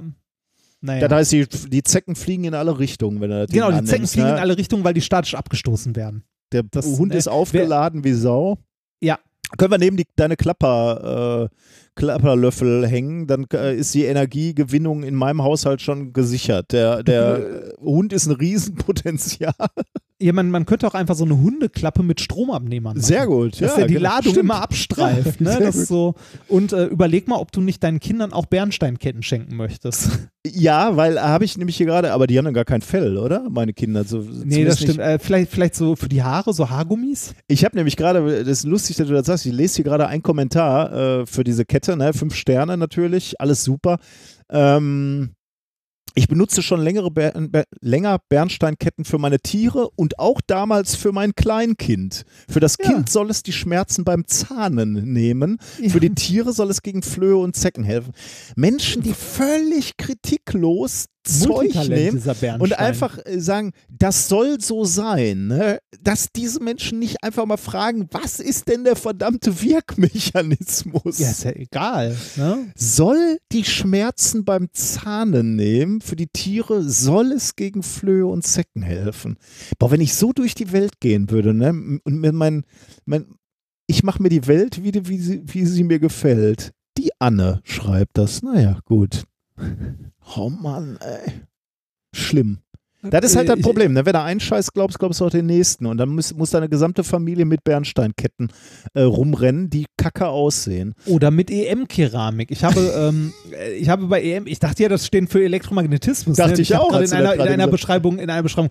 Ich, also, äh, da sieht man, wie wenig wir wissen. Ne? EM-Keramik, ich lese mal kurz vor aus einer, aus einer äh, Produktbeschreibung. EM-Keramik steht für effektive Mikroorganismen. Ah. Diese werden in Keramikröhrchen eingebrannt und in Halsbänder oder Halsketten verarbeitet. EM-Keramikhalsbänder und Ketten wirken sich besonders positiv auf die Psyche und körperliches Wohlbefinden aus. Es wurden auch positive Erfahrungen in Bezug auf Zecken gemacht. Bei vielen Hunden wurden weniger bis fast gar keine Zecken mehr entdeckt. Mensch und Tier bestehen je nach Alter und Flüssigkeitsnahme aus 60 bis 70 Prozent Wasser. Das Gehirn sogar aus 90 Prozent Wasser. EM-Keramik jedoch besitzt die außergewöhnliche Fähigkeit, jeder Art von negativen Informationen aus dem Wasser zu entfernen. Keramik, Moment, Keramik besitzt die natürliche Eigenschaft, einen Ionenaustausch und langwellige Infrarotstrahlung zu bewirken. Die Informationen in den Wassermolekülen zu tilgen und den reinen Originalzustand wiederherzustellen. EM besitzt dazu die außergewöhnliche Fähigkeit zur Antioxidation. Das heißt, es kann nicht nur Oxidation verhindern, sondern bereits erfolgte Oxidation rückgängig machen. Sehr gut. Und magnetische Resonanz hat es auch noch. Ey, der Text geht noch weiter. Die, die zählen alles auf. Also EM-Keramik, ne? Wenn das Auto mal nicht mehr fährt, einmal EM-Keramik rein. Das macht alles wieder gut. Diese, Bu- äh, diese Bernsteinsäuren, ne, das ist auch so, weil ich, ich da gerade mal wieder nicht drüber hinwegkomme, ne, äh, diese Schwurbler haben immer vor allem Schiss, ne? Alles ist immer schlecht und schädigt, elektromagnetische Wellen, Handys, alles 5G. böse, ne? Ähm, 5G, äh, Chemtrails, alles, ne? Harp, all, alles hatten wir ja schon in dieser Sendung. Und dann schwurbeln sie sich aber ein zusammen, dass Bernsteinsäure aus Bernstein austritt. Ne? Guckt man sich mal die Gefahrenstoffkennzeichnung von Bernsteinsäure an, stellt man fest, ähm, Das äh, Zeug ist ätzend. kann genau kann schwere Augenschädigungen hervor, äh, äh, hervorbringen. Das ist denen dann wieder egal, ne? Wenn, Ja. Wenn, wenn Bernsteinsäure aus meinem Handy austreten würde, würden sie schreien Hilfe. Solange das aber aus der Bernsteinkette des Hundes kommt, ist alles gut. ja, ist ja nur der Hund. Ne? Der, muss, der soll ja riechen, nicht sehen. Das, Riechen und keine Zecken haben nach Möglichkeit. Ja, oh, finde ich das schrecklich. aber das ist der Hammer, oder? Also Bernsteinkette fand ich großartig.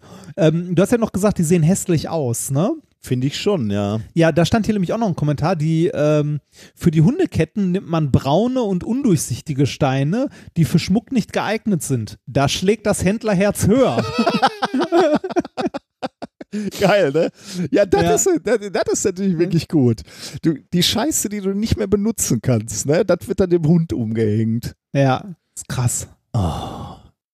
oh Gott, dieses arme Kind musste dann wahrscheinlich auch mit so einem Halsband rumrennen. damit es nicht zahnt. Ja. Oder wenig, weniger Oder keine Schmerzen, Schmerzen beim Zahn. beim Zahn. Ja. Weniger Schmerzen beim Zahn. Auch tolle Frage. Hallo, wie lange hält die Wirkung denn an? Wann muss es ausgetauscht werden? Antwort, die Kette hält lange und die Wirkung auch, bis sie kaputt geht. Also als guter Händler hätte ich ja jetzt gesagt, äh, also meistens ein Jahr. Genau, ja. Ja. Gelegentlich, also wenn, also ne, ist halt so, wenn man eine Zecke findet, Findet, dann muss er das, ausgetauscht werden. Ja, genau, Ne? dann liegt das nicht darin, dass es nicht wirkt, ne, sondern ist dann ist, äh, dann ist die halt nicht mehr Erschöpft. aufgeladen. Ja. Dann, nee, nee, man muss dann keine neue kaufen. Nein, nein, nein, nein. Man muss die alte wieder zurückschicken, die wird dann aufgeladen energetisch und dann kann man die wieder neu erwerben. Nach einem zertifizierten Prozess von Chronobalance. Ja, genau. Es ist 5 vor 12. Ach, die gibt's, die gibt's auch für Katzen. Ja, das, das war doch jetzt klar. ja. Ja, aber wie, Ja. aber äh, heißt das, äh, du musst für, der, tatsächlich, du musst für Hunde andere haben als für Katzen. ja, weil andere Halsdurchmesser. Ja, wobei, ne, es Aber gibt ja hier so kannst du- kleine, hier so kannst du- Taschenhunde. Ne? Ja. Hier, hier kannst du doch die Größe in Zentimetern angeben. 26 bis 30 und 66 bis 70 ist alles dazwischen Hm. gibt es. Äh, bei, bei, irgendeinem, bei irgendeinem Händler stand auch noch, dass man den, ähm, dass man den Effekt der Bernsteinkette noch vergrößern kann, wenn man sie, äh, ähm, wenn man die Kette mit, ähm, mit irgendeinem komischen Öl einreibt. Also eins, das tatsächlich gegen Zecken wirkt. das ist auch schön, ne?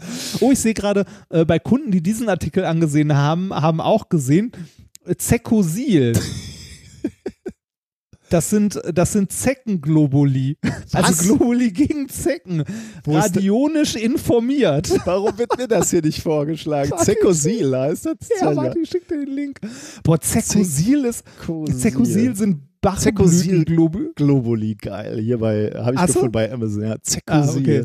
Zekosil, das sind Bachblütenglobuli, radionisch informiert für Haustiere. Geil. Ey, dass sich die Leute nicht schämen, Und oder? 128 5-Sterne-Bewertung. 20 Ja. Euro kostet das Ding. Ne, 17 hier. Oh, Ey, geil. dass sich die Leute nicht schämen. Wirklich. Ey, da kann Wie lange muss man die anwenden während der Zeckenzeit täglich? Ja, vor allem muss ich die meinem Hund zu fressen geben? Muss ich den damit bewerfen? muss ich, äh, ne, also muss ich ihn einreiben oder? Oh, auch die, die erste Bewerbe, Bewertung rein natürlich. ist Endlich was ohne endlich Chemie. ohne Chemie. Oh, Ja, Wahnsinn. Wahnsinn. Wahnsinn. Äh, ja, äh, man, man kommt nicht drüber weg, oder? Wie skrupellos diese Menschen sind. Ich glaube, wir können einfach mal eine Sondersendung machen, wo wir nur das Internet leer lesen. Nur, nur so Schwurbelzeug uns angucken. Von einem, da kommst du wirklich von einem aufs nächste, oder? Wahnsinn. Na gut. Und das Futter mischen. Ja, das, Was heißt denn eigentlich radionisch informiert? Werden die Dinger bestrahlt oder was ist das? keine Ahnung. Muss ich jetzt mal eben noch äh, Ja, Radio, von der Radionik. Delta- Radionik ist eine, 7 GmbH. die Radionik Ja. ist eine wissenschaftlich nicht belegte Heilmethode, die der Esoterik zugeordnet ist.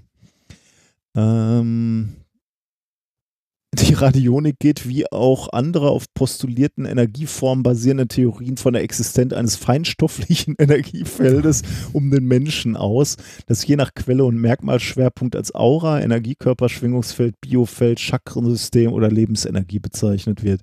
Ja, ich glaube, weiter muss man das nicht, äh, braucht man nicht. Also ne, ich, ich halte die Leute ja, die sowas verkaufen, für skrupellose Arschlöcher. Aber die Leute, die sowas kaufen, haben es ein Stück weit auch verdient. Ja, weil das ist halt leicht nach, also ich meine, so einen Begriff gibst du einfach mal ein, ne? Und der erste Satz bei Wikipedia ist wissenschaftlich nicht belegt. Ja gut, wenn du dann natürlich davon schon Abstand gewonnen hast, ist es dann auch egal, ne? ja, das, ne, das ist halt die falsche, also ne, das sind halt diese, das ist die Schulwissenschaft. Mhm. Gut, Ich wusste nicht, wie tief dieser Brunnen ist. in den wir da gestiegen sind. Gut, haben wir oder? Sind wir durch Ja, eigentlich für Haben heute? wir's. Äh, haben wir noch Hausmeisterei eigentlich? Ähm, Ähm, hier, hier unser, unser Termin äh, Ig Ig Nobel-Preis, wo wir bei der Europatour sind, ne? Der kommt ja Oh, näher und näher, ne? Oh, stimmt, der ist auch bald, ne? Wann ist denn der nochmal? Der, ist der nicht Anfang, äh, Anfang, äh, war das März schon? Anfang März? Ähm, Ist- Ich war guck, noch nicht. ich ist das am Wochenende gewesen? nee, ähm, Montag? Knorpel? Aha. Ähm, Dum, dum, dum, dum, dum, Ich weiß es nicht mehr.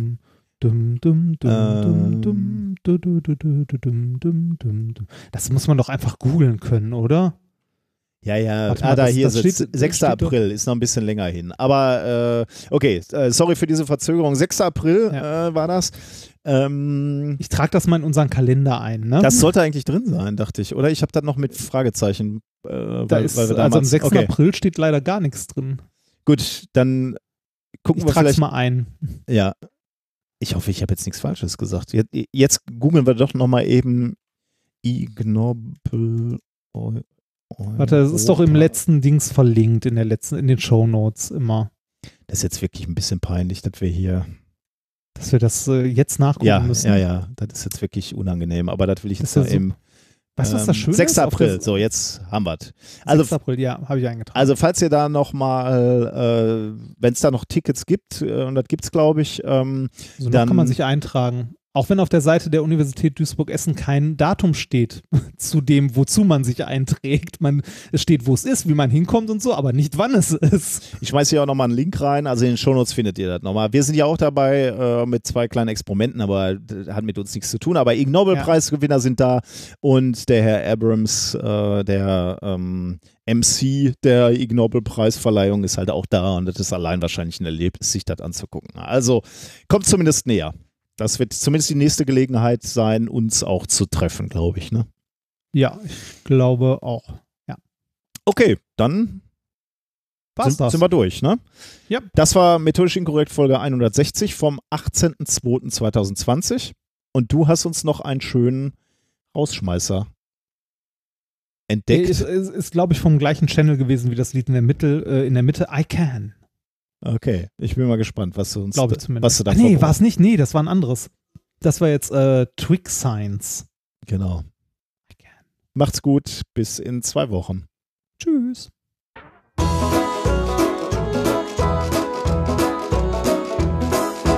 Animals can change the earth to get the things they need. Dig up soil and chop down trees and carry away seeds. They can change things here, they can change things there.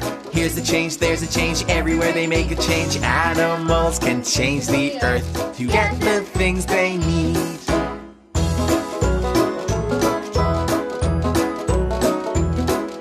Plants can also change the earth. They change it as they grow. They drop their leaves onto the ground and push their roots down low. They can change things here, they can change things there. Here's a change, there's a change, everywhere they make a change. Plants can also change the earth. They change it as they grow.